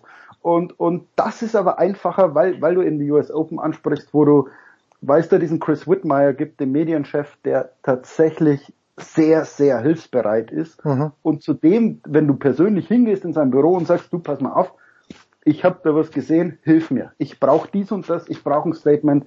Ähm, kannst du zu 99 Prozent dich darauf verlassen, dass der ein Statement bringt? Ja? Und vielleicht sagt Whitmire, ja, Serena hat sieben, weil drei Akkreditierungen sind erlaubt. Eine kriegt sie vom Tennisverband als ehemaliger Champion, eine kriegt sie, weiß ich nicht, ist eine Sponsorenakkreditierung. Ja, also dann kriegst du aber die Info. Also von, von Whitmire persönlich ist das ganz toll. Aber wenn du natürlich eine E-Mail an den an press at usta.org schicken musst, ja, also die, die ist halt irgendwo im Orbit, wie du sagst, also Nummer, Nummer 229, ja, die geht hm. unter. Ja. Und das meine ich mit anwesend sein, weil du dann, du erarbeitest dir Kontakte als Journalist über die Jahre, weil du sagst, Chris, jetzt gehen wir eine rauchen und jetzt erzählst mir mal was. Ich habe ein paar Fragen. Ja? Und er stehst mit dem bei der Kippe und dann beantwortet er dir die Fragen. Und sagt, ah, da habe ich eine Info, passt. Und mit der Info gehe ich weiter. Also das ist halt unser Job leider. Und übrigens, Oder- Jürgen Schmieder hat vor zwei Jahren zum Rauchen aufgehört. Das nur nebenbei. Ja, aber, aber für, für eine gute Info geht damit raus. Okay, es ja, in den ja, Dunst. klar. Herrlich, meine Damen und Herren. Ähm, Jürgen Schmieder und Heiko Older, Big Show 503. Heiko kann sich jetzt endlich hinlegen, außer es kommt an der West Coast noch ein bisschen Sport, wovon ich eigentlich ausgehe. Und für Jürgen ist eh erst Mittag. Pause.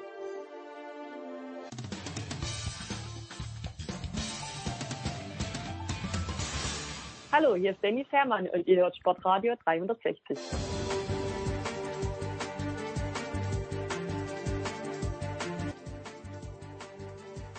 Die Big Show 503 geht in die letzte Runde. Tennis ist angesagt und Tennis besprechen wir heute. Zum einen mit jenem Mann, der das Finale von Miami kommentiert hat. Ich weiß gar nicht, ob wir überhaupt angesichts der breiten Themenpalette darauf zu sprechen kommen. Das ist Marcel Meinert von Sky. Servus Marcel.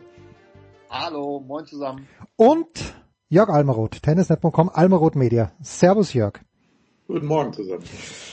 Ja, also seit ein paar Minuten ist es offiziell. Äh, Marcel, fange ich gleich mit dir an. French Open eine Woche später. Das ist jetzt mal im Grunde genommen, äh, es, es eröffnet ganz viele Möglichkeiten und Chancen, aber es äh, bringt auch viele Probleme mit sich. Äh, Jörg und du, Jörg vielleicht noch ein bisschen mehr, aber ihr seid ja beide auch in Halle involviert. Halle ist äh, ursprünglich eine Woche nach den French Open, jetzt ur, jetzt also jetzt eine Woche Pause wäre davor gewesen, jetzt Plan jetzt ist es direkt nach den French Open. Siehst du, Marcel, für Halle irgendwelche Komplikationen, Probleme? Und du kannst auch gleich was zu Stuttgart sagen, die ja jetzt eigentlich in der zweiten Woche der French Open sind. das gibt Komplikationen für, für, für alle, die ähm, rein turniermäßig äh, von diesem Zeitraum betroffen sind. Es wird, wird schwierig für die Sportler. Ich habe schon äh, darüber nachgedacht, was Roger Federer denn von dieser ganzen Geschichte hält, dass das äh, alles zusammengestaucht wird und er möglicherweise seine Vorbereitung in Richtung äh, Wimbledon und Olympia ähm, überdenken muss, inwieweit da die, die French Open noch Sinn machen. Mhm. Ähm, es ist, es ist, es ist ganz, ganz schwer. Ähm, das jetzt vor allen Dingen auch abzuschätzen, was dann am Ende wirklich, wirklich drunter steht. Ich kann mir gerade nicht vorstellen, dass wir durch diese eine Woche Verschiebung tatsächlich mehr Gewinner haben als, als Verlierer. Also vielleicht nochmal zu Stuttgart und Halle. Die Situation ist ja per se nicht rosig. Dass, dass man da ähm, vor einer großen Anzahl von Zuschauern, äh, wenn überhaupt vor Zuschauern, ich glaube in Halle würde ich das fast schon komplett ausschließen, äh, spielen kann, ist das ist das ist dahin. Damit müssen wir uns äh, nicht mehr beschäftigen. Insofern geht es dann um die internationale Reichweite, geht es ums Starterfeld. Ähm, da wird es natürlich für Halle komplizierter und äh, für Stuttgart erst recht, wenn du dann in der, in der zweiten Woche eines Grand Slam Turniers spielst. Auf der anderen Seite bei Stuttgart, wenn es dann Ausgleichszahlungen geben sollte, in welcher Höhe auch immer, ähm, wenn du ohnehin nicht viele Zuschauer vor Ort hast, äh, bin ich mir nicht, nicht so unsicher, ob Edwin Weindorfer dann nicht sagt, oh komm, das, das nehme ich dann eigentlich ganz gerne mit und stehe finanziell nicht unbedingt schlechter da als vorher. Aber das ist jetzt halt halt noch sehr viel im Nebel herumgestochere.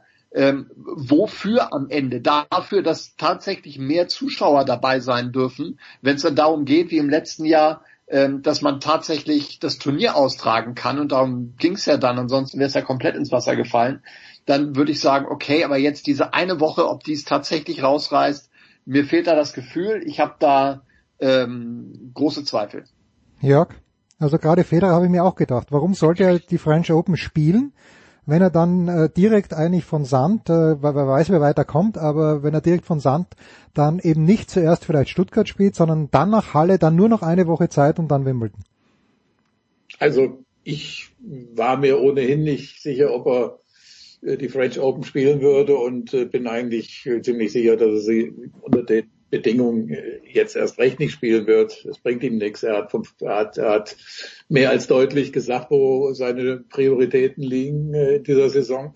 er hat gesagt, er will zu Halle und Wimbledon fit sein. Also von Stuttgart war da jetzt auch nicht die Rede äh, bei einer Teilnahme. Also äh, nein, das, das äh, macht für ihn keinen Sinn. Also ich äh, gehe davon aus, dass er dass er dann zeitig in Halle anreisen wird und äh, ja in der zweiten Woche äh, sozusagen werden die French Open dann laufen, mutmaßlich jedenfalls. Auch das ist ja nicht 100 hundertprozentig sicher, ob das alles so kommt, ähm, dann, dann in Halle äh, erscheinen wird. Und äh, ja, das äh, nochmal die, die, die größere Lage betrachtet, da äh, die, die, die Zweifel, die Marcel geäußert hat, ja, äh, habe ich auch. Also äh, ob die Woche nun also in puncto Zuschauerbeteiligung in Paris äh, ein großer Gewinn sein wird, habe ich ganz, habe ich meine Zweifel und äh, ja, die die Auswirkungen äh, schätze ich für Stuttgart klar, wenn wenn wenn man da also Kompensationsmodelle äh, hat, äh, klar. Wobei ich grundsätzlich natürlich immer ja, das Problem gesehen habe, Stuttgart, wie gesagt, der Veranstalter Edwin Weindorfer muss, muss ja erstmal auch die, die Miete sozusagen teil, äh, zahlen für sein, äh, für die Veranstaltung des Turniers da auf dem Weißen Hof. Äh, das ist auch erstmal eine Stange Geld, dann hat er keine Zuschauer. Also ich habe jetzt im Moment auch keinen aktuellen Überblick, wie es, wie es äh, um das Turnier im Großen und Ganzen steht. Äh, schön ist es natürlich nicht bei allen, sag ich mal jetzt, äh, Ausgleich hin und her, äh, wenn, wenn dieses Turnier dann äh, parallel zu den French Open also ja. äh, stattfinden würde, denn das verringert ja deine Aufmerksamkeit. Es gibt äh, insgesamt ja, es, das ist das ist ungut, das das bringt, das ist das ist wirklich äh, unschön und äh, ja, Halle ist zumindest terminlich äh, nicht tangiert. Das, das, das eigentliche Turnier beginnt am Montag äh, äh, nach dem French Open dann äh, im Grunde so wie es vor war es ja auch bis vor fünf Jahren oder so. Viel, ja, äh, äh, ja ohnehin mal gewesen ist. Also da da sehe ich jetzt keine großen Pro Probleme nur insofern, als man natürlich bestimmte Teilnehmer, die man in Halle ja jetzt da auch schon fixiert hat, weiß ich nicht, ob, ob, ob dann natürlich jetzt an dem Final, es geht ja es ging ja eigentlich nur um die Finalisten. Und es ging auch damals, wenn wenn man in, ein Problem hatte, ging es eigentlich nur dann, wenn man äh, sozusagen Nadal im Turnier hatte in Halle und der dann in Paris im Finale war. Naja, dann hat man ja die Effekte gesehen, wie damals gegen Dustin Brown. Also äh, es ist es ist sportlich, ist es für für äh, und und und und, und von der Wahrnehmung für Stuttgart ein Problem, denke ich in der zweiten Woche finanziell möglicherweise dann doch weniger. Und Halle sehe ich eigentlich keine großen Überschneidungen. Hm. Jetzt gibt's ja, Marcel, die interessante Situation, also ich habe da gestern äh, mit meinem Chef ein bisschen geplaudert, aber es scheint ja so zu sein, dass Genf und Lyon auch eine Woche nach hinten verschoben werden. Und da ist plötzlich nach Rom eine Woche frei. Und ich habe Alex äh, zwei Dinge vorgeschlagen. Erstens, wenn Patrick Kühnen gut aufgelegt ist, ähm, in München werden keine Zuschauer sein, weder jetzt in drei Wochen noch nach Rom, aber das Wetter würde besser sein. Mein erster Vorschlag wäre, dass Patrick Kühnen sagt, lieber Ephitos, wir machen das Turnier genau in jener Woche nach Rom, oder aber, und jetzt kommst du ins Spiel, Marcel, du rufst bei Peter Michael Reichel und bei Sandra Reichel an und sagst, da ist eine Woche frei, lasst uns doch Hamburg machen um diese Zeit. Was ist realistischer, Marcel? Schöne Frage, schöne Frage. Ich liebe solche äh, Szenarien. Ähm, also Hamburg ist natürlich vom Termin äh, in diesem Jahr noch weniger geküsst als ohnehin schon. Hm. Ähm, das, das ist äh, in der Tat ein Riesenproblem. Dann auch noch äh, vor Olympia, ähm, wenn das jetzt alles so zusammengedrückt wird, äh, noch ein bisschen mehr. Ähm, Boah, ist allerdings, wenn dann auch noch ein Damenturnier mit, mit, dran hängt und ich weiß, was in, was, was in Hamburg äh, da sonst noch so nebenbei alles zu besprechen ist und wer da noch alles mitredet, dann würde ich mal per se sagen, ist die Münchner Variante realistischer, äh, wobei auch Patrick dann da den, den das, das Kosten-Nutzen-Verhältnis äh, sich da angucken wird, ähm, was für Herausforderungen er dann hat, das, das, das Ding nochmal vier Wochen ähm, nach hinten zu verschieben, was ihn das möglicherweise ähm, äh, zusätzlich kostet ist sicherlich auch nicht ganz einfach. Das, das Gedankenspiel finde ich spannend. Könnte man eigentlich jetzt direkt mal die Kollegen in, in, in Köln dann äh, dazu ja. holen vom Turnier, die ja dann in dieser Zeit sind, was dann da passiert, ob die dann eine Woche äh, äh, nach hinten gehen. Äh, die Topstars werden natürlich sagen, ähm, na, grundsätzlich nehmen wir diese Woche nach diesen beiden äh, doch intensiven Turnieren von Madrid und Rom dann vielleicht gerne als, als zusätzliche Regeneration. Insofern ist natürlich auch nicht gesetzt, dass das dann vom, vom Spielerfeld her besser wird, wobei eine gewisse Wahrscheinlichkeit ähm, nicht, äh, nicht wegzudiskutieren ist. Da gebe ich dir, da gebe ich dir durchaus recht. Aber ich halte die, die Wahrscheinlichkeit, dass das eines von beiden Szenarien eintritt, für, für eher unwahrscheinlich. Na, ich gebe dir mal einen Namen. Ich glaube, das Team, äh, das Dominik-Team äh, dringend Matches brauchen wird. Er wird, ja. er wird vor Madrid nicht spielen. Dann kommt er ja. ohne Matchpraxis nach Madrid. Dort wird er, da lehne ich mir mal ganz weit aus dem Fenster, wird er nicht weit kommen ohne Matchpraxis. Rom hat er nie gerne gespielt oder nie gut gespielt, mit einer Ausnahme, wo er da mal Nadal geschlagen hat und am nächsten Tag gegen Djokovic nicht mehr gehen konnte. Äh, also ich glaube, dass der Dominik zum Beispiel dankbar ist für diese Woche nach Rom und dass er da auch äh, ein Turnier spielen würde. Ob jetzt natürlich äh, Zverev, der in München der Stargast ist, ob der sich da äh, nach, nach Rücksprache mit äh, Patrick Kühner drauf einlassen würde. Ich weiß, das sind ganz, ganz wirre Gedankenspiele, aber es ist mir nur gestern so gekommen. Weil Jens, das macht keinen, das ist, das ist wirklich nicht, nicht mehr als ein Gedankenspiel. Also wenn du einmal, sage ich mal, jetzt einen der Turnierdirektoren oder die, die, ja, das Management dieser Turniere äh, äh, dir mal anguckst, was das in diesen Tagen bedeutet an, an, an Organisationsaufwand mhm. und, und, und, äh. und bist du froh, wenn du dich an deinem Termin festhältst, alles soweit bisher auf diese Tage äh, konzentriert hast. Also da jetzt, äh, deswegen ist ja sowas wie, wie Paris, wo einfach da gesagt wird, ja, da eine Woche äh, verschieben, äh, das ist für alle, das ist grausam, äh, schlichtweg. Weil es, es bedeutet einfach zusätzlichen Dokumentation. Du musst wieder mit den, mit den Behörden vor Ort, alles muss wieder neu äh, fixiert werden, Daten und so weiter und, und, und, und alles, Hotels, das, das ist ein, ein, ein, ein riesen, ein riesen äh, Organisationsbedarf. Und im Übrigen kann ich nur empfehlen, ich weiß nicht, äh, wenn du äh, der, die aktuellen Arbeitskalender von WTA und ATP äh, die angucken würdest und äh, dann mal guckst, äh, dann, dann, dann, dann stehen da nicht mehr alle deutschen Turniere drauf, sage ich jetzt mal ganz dezent. Ähm, äh, also äh, das, das ist auch noch ein Punkt, äh, der sicherlich in den nächsten Tagen äh, irgendwann mal diskutiert wird. Ähm, äh, ja, äh, also insofern, äh, ich äh, glaube nicht, dass sich da irgendwas verändern wird und kann. Und äh, äh ich glaube, Hamburg ist im Gegenteil bei aller ja, Bedrängtheit, die man natürlich später dann da hat äh, in dem Terminkalender, äh, wie gesagt, äh, ist man froh, dass man wahrscheinlich ein bisschen Puffer hat, ne, um, um Entwicklungen weiter abwarten zu können. Ja, so. froh, dass du überhaupt spielen kannst dieses Jahr. Und, und äh, wie gesagt, ob da nun in diesem Jahr Damen und Herren stattfinden äh, können sollen, auch das äh, ist wie so viel ist unklar. Hm. Ja, äh, was gespielt wurde, ist Miami. Marcel, jetzt kommen wir doch noch ganz kurz drauf, du hast das Finale kommentiert. Äh, Hupsi, ich würde gern Hupsi zu ihm sagen, aber er nennt sich ja selbst Hubi, steht auch auf seinem Schläger. Hubi Hurkacz hat gewonnen, hat äh, ich meine, jeder Tennissieger ist verdient, weil er den letzten Punkt gemacht hat, hat aber starke Leute geschlagen, hätte gegen Tsitsipas eigentlich rausgehen müssen. Ich ja. hätte halt gefunden, dass äh, Sinner die bessere Story gewesen wäre, aber Marcel, wir ziehen einfach mal den Hut, weil der Hukac hat wirklich ein überragendes Turnier gespielt.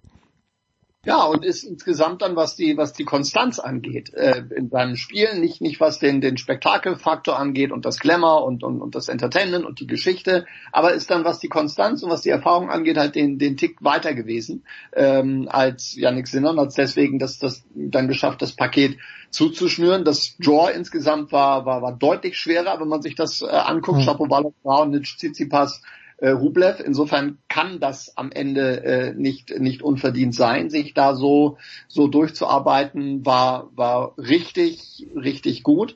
Ähm, ich glaube, es verbietet sich dennoch insgesamt, wie aber auch eigentlich schon seit längerer Zeit da jetzt was was ganz ganz Großes abzuleiten. Die können mit den Besten mithalten, absolut. Über das riesige Potenzial mit Yannick, von Yannick Sinner haben wir uns, haben wir uns oft unterhalten ähm, jetzt zu sagen, dass, dass, dass ein, ein, ein Sinner innerhalb der nächsten drei Jahre alles in Grund und Boden spielen wird und der, der innerhalb von zwölf Monaten Grand Slam Turnier äh, gewinnen wird, äh, dafür wissen wir alle äh, mittlerweile, wie, wie komplex das Ganze ist und was da alles dranhängt. Äh, das kann man nicht vorhersagen. Äh, aber es äh, ist ein, ist doch toll, dass es neue Akzente gibt, dass es, dass es neue Geschichten gibt, dass auch in, in Polen wieder ein bisschen was passiert, die ja auf der Herren-Tennislandkarte jetzt äh, zehn Jahre gar nicht drauf waren.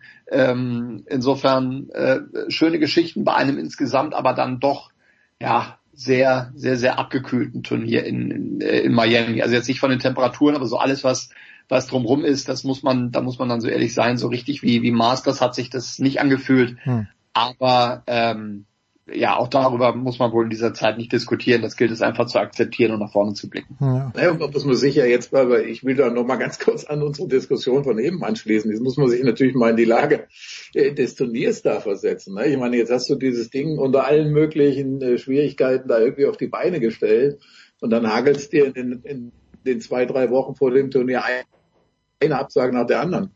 Natürlich aus verständlichen Gründen, ne? Reiseprobleme, dies und alle, alle, alle möglichen Dinge. Und, und dann hörst du als Turnierdirektor dann irgendwie auch noch die, äh, das, das Jammern und Klagen über, über, über, über die Preisgelder, die, äh, die da irgendwie eben reduziert worden sind und und und äh, ja und die Bubble-Notwendigkeiten und so weiter und so fort. Und du denkst natürlich jetzt, äh, wo leben die Spieler denn eigentlich? Also äh, was was was ist jetzt eigentlich? Äh, haben die überhaupt noch ein ja haben die überhaupt noch ein Gefühl für für die für die für die Seite der Turnierveranstalter? Ne? Und dann äh, kommt wieder diese Diskussion mit der Gewerkschaft auf, dass also die ATP nicht genug macht und zu sehr auf den Seiten der Turnierveranstalter steht. Ja, aber bitteschön, äh, äh, irgendwo müssen die, die, die, die, die, die Spieler ja spielen. Also ich meine, bei Turnieren, die dann eben nicht mehr stattfinden können aus diesen oder jenen Gründen, weil sie kein Geld mehr haben oder weil sie jetzt, sage ich mal, alles ausschütten würden und im nächsten Jahr nicht mehr stattfinden. Äh, also ich, da muss ich ehrlich gesagt, äh, fehlt mir jegliches Verständnis für, für diese Diskussion. Und jegliches Verständnis, um das noch kurz äh, ähm, äh, nachzuschieben, unterschreibe alles, was Jörg gerade gesagt hat, fehlt mir dann auch für Aktionen äh, wie von, von Stefanos Tsitsipas und äh, seinem ja. Vater, die, die mal dann schön Stadtbummel gemacht haben sollen und zum Einkauf gegangen sind. Es ist bis jetzt nicht geklärt, ob das die einzigen waren oder ob da, da noch mehr waren. Und dann kommen die davon mit 7.500 US-Dollar Geldstrafe. Die halten sich vor Lachen den Bauch. Ja. Hm. Da muss es eine Disqualifikation für geben ja, und nichts anderes. Und nichts anderes. Hm. Absolut. Ja, lasst uns den Tennisteil auf einer leichten Note schließen. Jörg, ich, ich glaube wirklich sagen zu können, niemand kennt Boris Becker oder niemand hat Boris Becker von der schreibenden Zunft zumindest enger begleitet als du. Und jetzt ist vor, vor zwei, drei Tagen die Meldung rausgekommen, dass RTL einen Spielfilm plant über Boris Becker mit einem Schauspieler, den ich nicht kenne, aber den man angeblich kennen muss, in der Hauptrolle des jungen Boris Becker.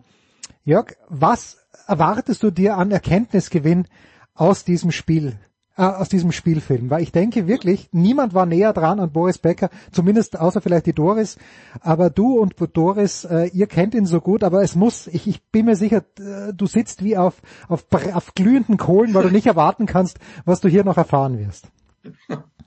Hurra, die feine Ironie. Äh, also zum einen muss, muss ich gestehen, hat mich ein bisschen gewundert, dass diese Geschichte erst seit äh, zwei oder drei Tagen raus ist, denn auf Facebook suchte schon vor drei oder vier Wochen eine Produktionsgesellschaft so, okay. Statisten für äh, einen Dreh, der vom 26. bis 30. April in einem Örtchen namens Halle Westfalen stattfindet. Äh, ah. Denn da werden äh, größere, größere Segmente dieses, äh, dieses, vielleicht kannst du dich noch bewerben oder ihr uns oder wir uns alle. 95 Euro gibt's pro Tag für die Kleindarsteller, 120 oder ab 150 Euro für eine kleine Sprechrolle. Ähm, naja, aber zurück zu Boris Becker. Ja, äh, ist, äh, ich weiß es nicht. Ich weiß es nicht. Also was mir, was mir wo ich, wo ich einen Erkenntnisgewinn gehabt habe, das war bei der Dokumentation der Spieler, die äh, vor, weiß ich nicht, zwei oder drei Jahren oder was zu seinem 50. Geburtstag äh, im Fernsehen lief, da habe ich äh, Dinge gesehen, die ich auch noch nicht kannte halt oder oder Seiten von ihm, die, die mich teilweise auch, ja, die, die, die, die, die, haben mich erschreckt dann auch ein bisschen. Äh, also hier glaube ich jetzt, äh, dass bei der RTL-Produktion natürlich so ein bisschen boulevardesk eher äh, das Ganze angelegt ist und ja, ich, also da, das, das wird, das wird leichte Kost werden und man guckt sich's an und denkt, okay, das, das war's irgendwie. Vielleicht werde ich da aber auch angenehm überrascht und ich habe für mich mal vorgesehen, wenn es die Corona-Bedingungen in irgendeiner Art und Weise erlauben, werde ich mir das mal angucken in Halle Ende April und äh, naja, schauen wir mal. Also ich weiß auch nicht, inwie, in, inwiefern jetzt der Haupt, äh, der Akteur, der den es geht, in irgendeiner Art und Weise jetzt involviert ist in die ganze Geschichte. Äh, das wäre der Produktion im Grunde natürlich zu wünschen. Das, äh, aber ich, ich weiß es ehrlich gesagt nicht. Hm, ja gut, also ich, ich äh, man, man kann ja gute und schlechte Erinnerungen, äh, Erfahrungen machen. Das Matchpoint von Woody Allen, Da ist er der männliche Hauptdarsteller, angeblich ein Tennisprofi und wenn der, denn man sieht dann ein paar Szenen, wie er spielt und merkt, ja, der kann einfach nicht Tennis spielen. Bei Borg McEnroe ja, war das ein bisschen anders, ja. Man wird ja, man wird ja sich an Kleinigkeiten. Man wird denken, ach du Gott, was, wie hält der jetzt den Schläger oder irgend sowas oder ist wie authentisch.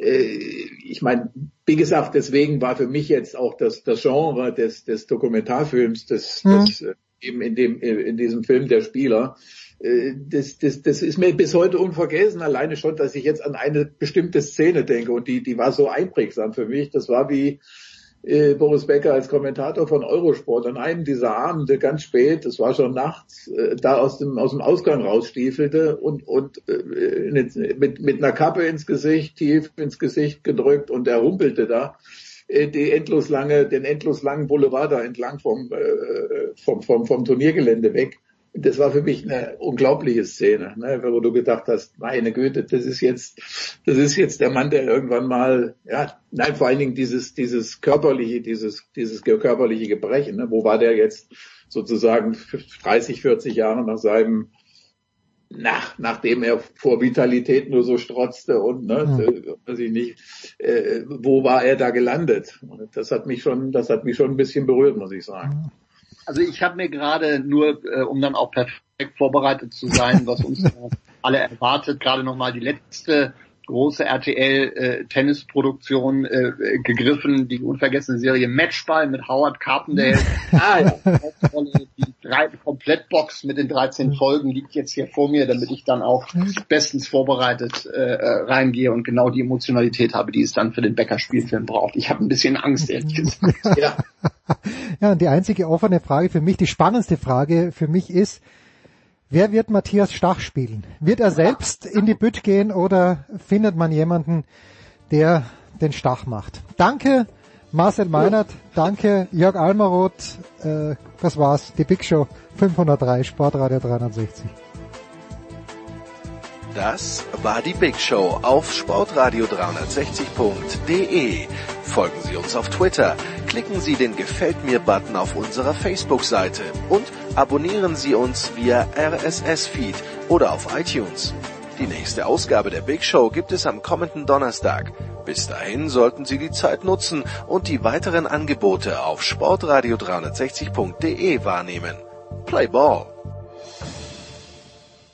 Da ist gar nichts toll!